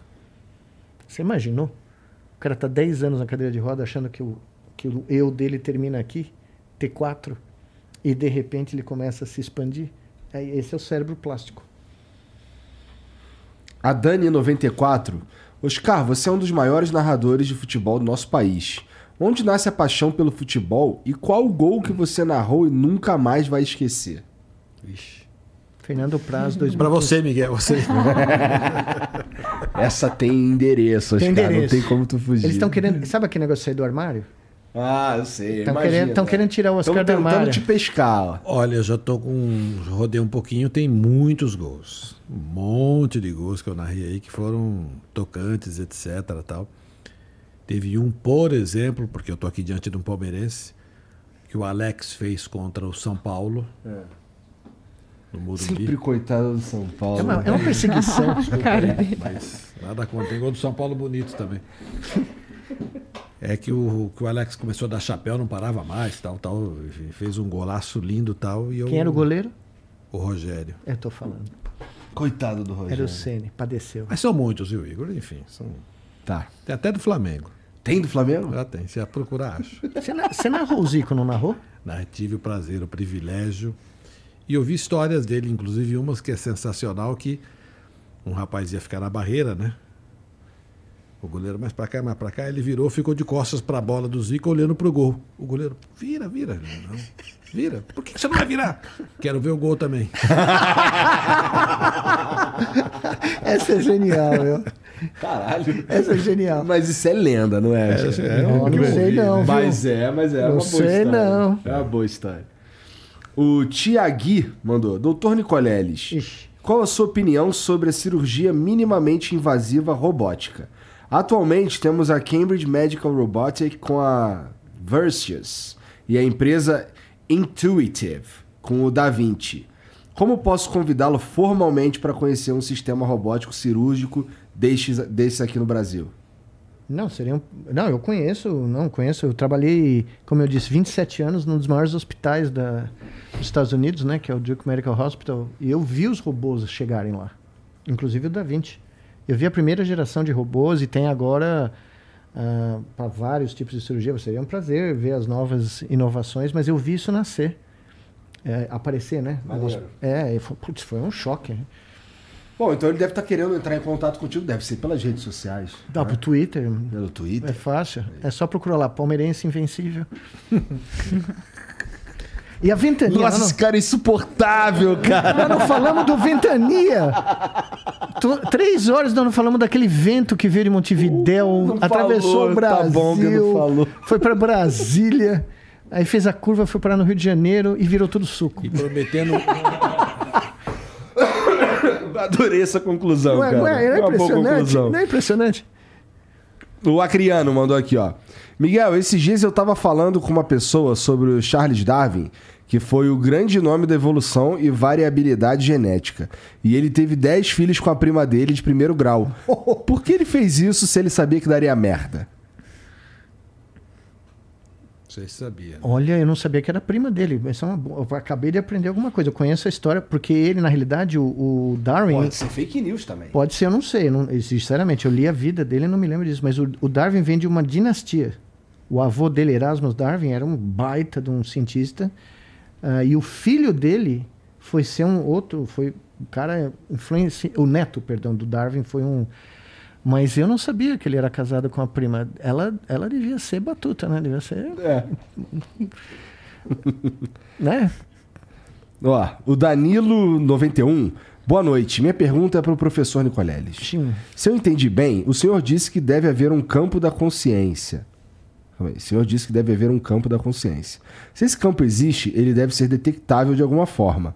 Existe algum esforço científico no sentido de detectar esse campo? Ah, não, a gente detecta o campo eletromagnético do cérebro. Ele é muito pequeno, ele é difícil, porque é uma comparação muito interessante. Ele é na, na ordem de magnitude do campo magnético solar a nível de Plutão, pra você ter uma ideia. É em picoteslas, então ele é muito pequenininho. Mas existem há, muitos, há muitas décadas, desde os anos 80, uma máquina chamada magnetoencefalógrafo, o que você permite medir o campo magnético do cérebro. O problema é que nós só conseguimos medir uma certa orientação. Nós medimos os campos bem superficiais. A gente consegue medir os campos profundos do cérebro. Então você não tem uma visão do todo, entendeu? Mas a magnetoencefalografia é uma técnica usada em hospitais, inclusive. É.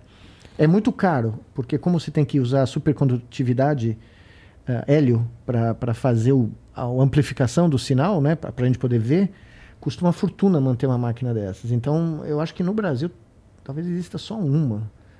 Mas é, é, um, é, um, é, um, é uma ressonância, tipo ressonância magnética, mas eh, que mede exclusivamente o campo eletromagnético do Entendi. cérebro. O Henrique Demetrios mandou um vídeo aí, já. Deixa eu ver. Cometeu comentário aqui, o cara é feio. Gente boa, né? Só tem gente granfa aqui. Sem som. É, tá mudo ali, ó, no cantinho. Ali, isso. Aí, aí. Quero perguntar para a senhorita Chaves o que ela acha sobre a censura recente que o Twitter fez a alguns médicos. Inclusive, uma juíza perguntou: que autoridade em medicina você tem para censurar esses médicos? E quero deixar uma reclamação: aumenta esse tempo de vídeo, pelo amor de Deus, que 20 segundos não dá. Coitado. Essa é é quase um Twitter, né? É, o problema é isso que a gente conversou aqui, né? Quem é que regulamenta o quê? Né? Qual é a plataforma que tem. Aliás, as plataformas têm. é, é, enfim, é, condição demais de é, censurar ou permitir. Qual é a nossa influência, né? A, influência da sociedade nessas decisões? Porque as plataformas já é, fazem esse tipo de curadoria, já usam o algoritmo da maneira como querem. Então, acho que a gente precisa cada vez mais discutir a nossa participação, seja a justiça, participação da sociedade civil, junto com as plataformas. Tem que pensar um modelo? Tem que pensar um modelo. Agora, não dá para as plataformas terem tanta. é, tanta eh, tanto poder, né? Que é o que a gente estava falando aqui ao longo do, de- desse papo. É, hoje, quem controla os algoritmos, quem constrói os algoritmos é quem tem o poder. Então, a gente precisa discutir tudo isso. Eu acho que eh, a sociedade tem que participar, a justiça tem que participar, não só as plataformas. Isso, para mim, é muito claro. Mas a gente tem que discutir juntos quais vão ser os modelos, né? Para que a gente tenha essa ou regulamentação, ou orientação. Acho que essa é a grande questão hoje, inclusive política, né, do momento. Sim. Exatamente, política. O, ele mandou mais uma aqui. E aí, Igor? Tô sumido não. Vejo sempre, mas é tenso elaborar uma pergunta em 20 segundos. Volta pra 30, por favor. Era 30? Então volta pra 30. Vai voltar pra 30, pronto. E minha pergunta é: antes se acreditava na Terra plana e a ideia de Terra redonda foi ridicularizada pela autoridade da época. Por que continuar com verdades absolutas? Bom, eu não gosto muito de verdades absolutas. No meu caso, inclusive, eu costumo dizer que. Porra, o que pessoas muito mais inteligentes do que eu dizem, dizem há muito tempo, né? Que, porra, não sei de porra nenhuma. Eu, na verdade, eu tenho muito mais dúvidas do que qualquer certeza. Certeza de algo assim que eu tenha só que o Flamengo é o maior time do mundo. Ajuda profissional é necessária nesse instante. né? Por favor. SAMU. Samu. é. É, mas isso é uma questão interessante, porque até na ciência, eu aprendi quando eu estava estudando, fazendo meu doutorado, que o que eu sei é o que eu nada sei, entendeu? Essa era um moto da formação científica. Você sabe, sabe muito pouco, quase nada, então você tem que estar aberto, porque os seus dados podem destruir a teoria vigente a qualquer momento. Né? Então você acredita no que você vê e, e consegue pesquisar e adquirir pelo método científico.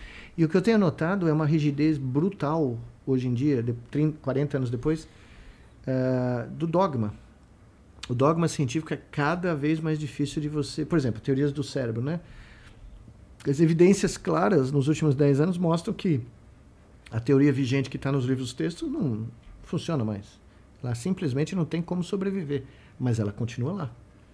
Porque ela é, ela é né, ah, pautada por gente muito poderosa, ganhadores do prêmio Nobel, gente que se você tirar isso deles, acabou, né?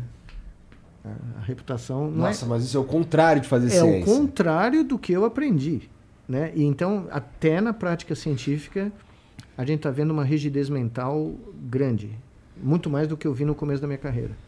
E tu, tu acha que existem muitos pesquisadores enviesados no, no- na hora de fazer ciência? Porque assim, eu tava conversando com o Sérgio aqui outro dia, acho que sexta-feira, e a gente tava falando, ele tava falando que, pô, é, se você vai tentar provar, um, se você vai fazer um experimento e tal, e você tem um viés, você acaba com, você chega a conclusões meio arrombadas. É, mas É. o problema dos físicos, é, os físicos adoram dizer que eles não têm viés.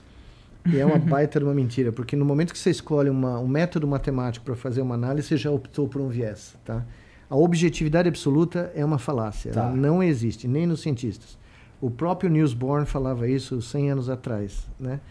E então eu, eu- eu- os físicos gostam de eh, eles brincam, né, que eles estudam o universo pegando um cavalo e fazendo um cavalo esférico.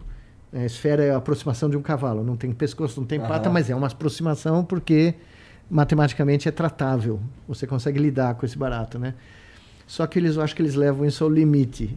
Então eles acreditam, não, nós somos os únicos caras objetivos no planeta Terra e nós somos. E é, putz, eu já interagi com físicos renomadíssimos e o cara chega para mim e fala: "Ó, no momento que eu escolhi esse tipo de matemática, eu tomei uma posição.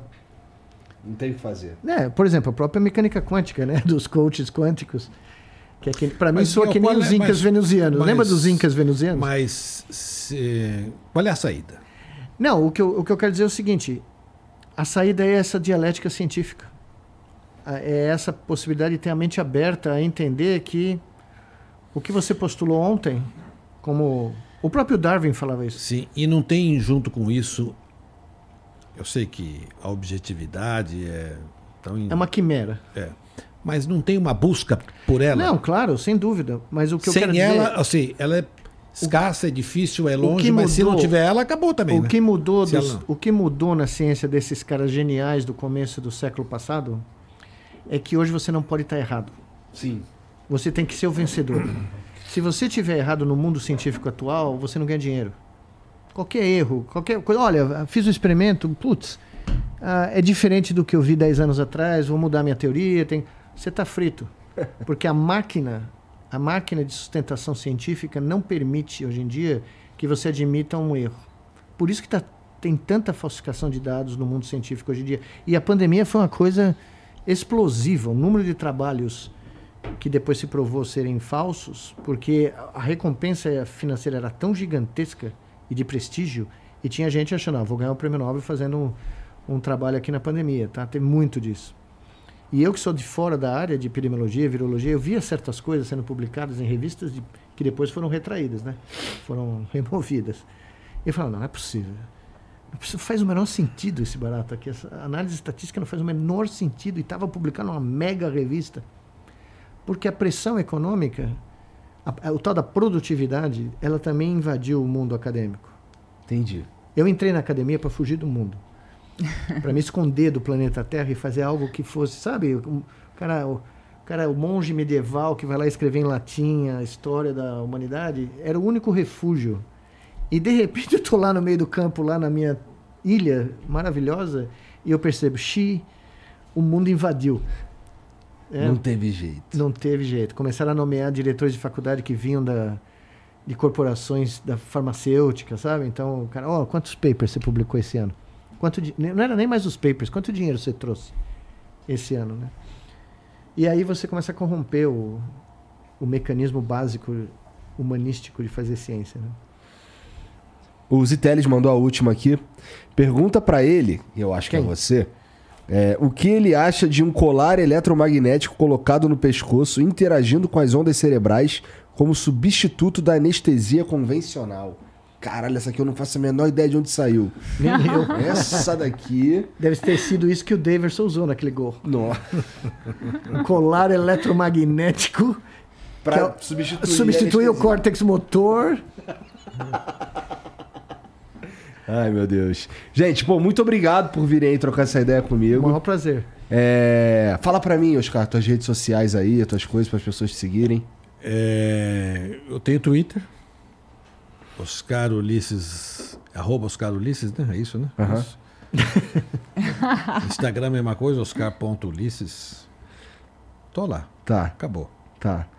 E você, Petra, fala pra nós aí. Eu uso muito Insta- eu também tenho assim um pouco essa versão que você falou do Twitter tenho, mas uso muito pouco. Mas estou muito no Instagram, enfim, tô todo final de semana, né, no Revista CBN, com reflexões. Vira e mexe, professor Miguel Nicolelli está lá comigo para a gente fazer reflexões bacanas sobre a vida. Sair um pouco da correria do dia a dia, sabe? Do, do noticiário que a gente chama factual e para uma digestão, vamos dizer assim, das notícias. Então, todo sábado e domingo ao vivo Tô na CBN, do meio-dia às três da tarde, no Revista CBN. E nas redes sociais eu tô no arroba Chaves também, principalmente no Instagram, que eu sinto que é uma, uma rede mais amigável, mais amistosa para a gente trocar, é, compartilhar coisas. Às vezes mando coisa para o Miguel Nicoleles é, dos meus assuntos de interesse. E estou lançando também um livro agora, essa semana, pela editora Planeta, o Escute o Teu Silêncio, que na verdade foi uma grande investigação que eu fiz sobre uma coisa que vocês fazem muito aqui, que é escutar, né? A gente criar um pouco dessa possibilidade de escuta antes de emitir tanta opinião. A gente sabe muito pouco das coisas, né? Então precisamos digerir um pouco, ouvir mais e aprender mais. Então entrevistei grandes personalidades do Brasil, filósofos, enfim. E estamos com esse livro aí saindo pela editora Planeta, Escute Teu Silêncio. Legal, legal. E agora você, Miguel, fala aí. Não, primeiro, muito obrigado pelo convite. Obrigado por vir, por... cara. Não, é um prazer enorme bater papo assim. É muito difícil hoje fazer isso em qualquer lugar do mundo.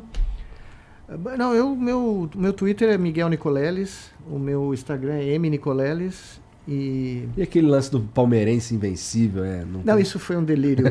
foi um pequeno delírio.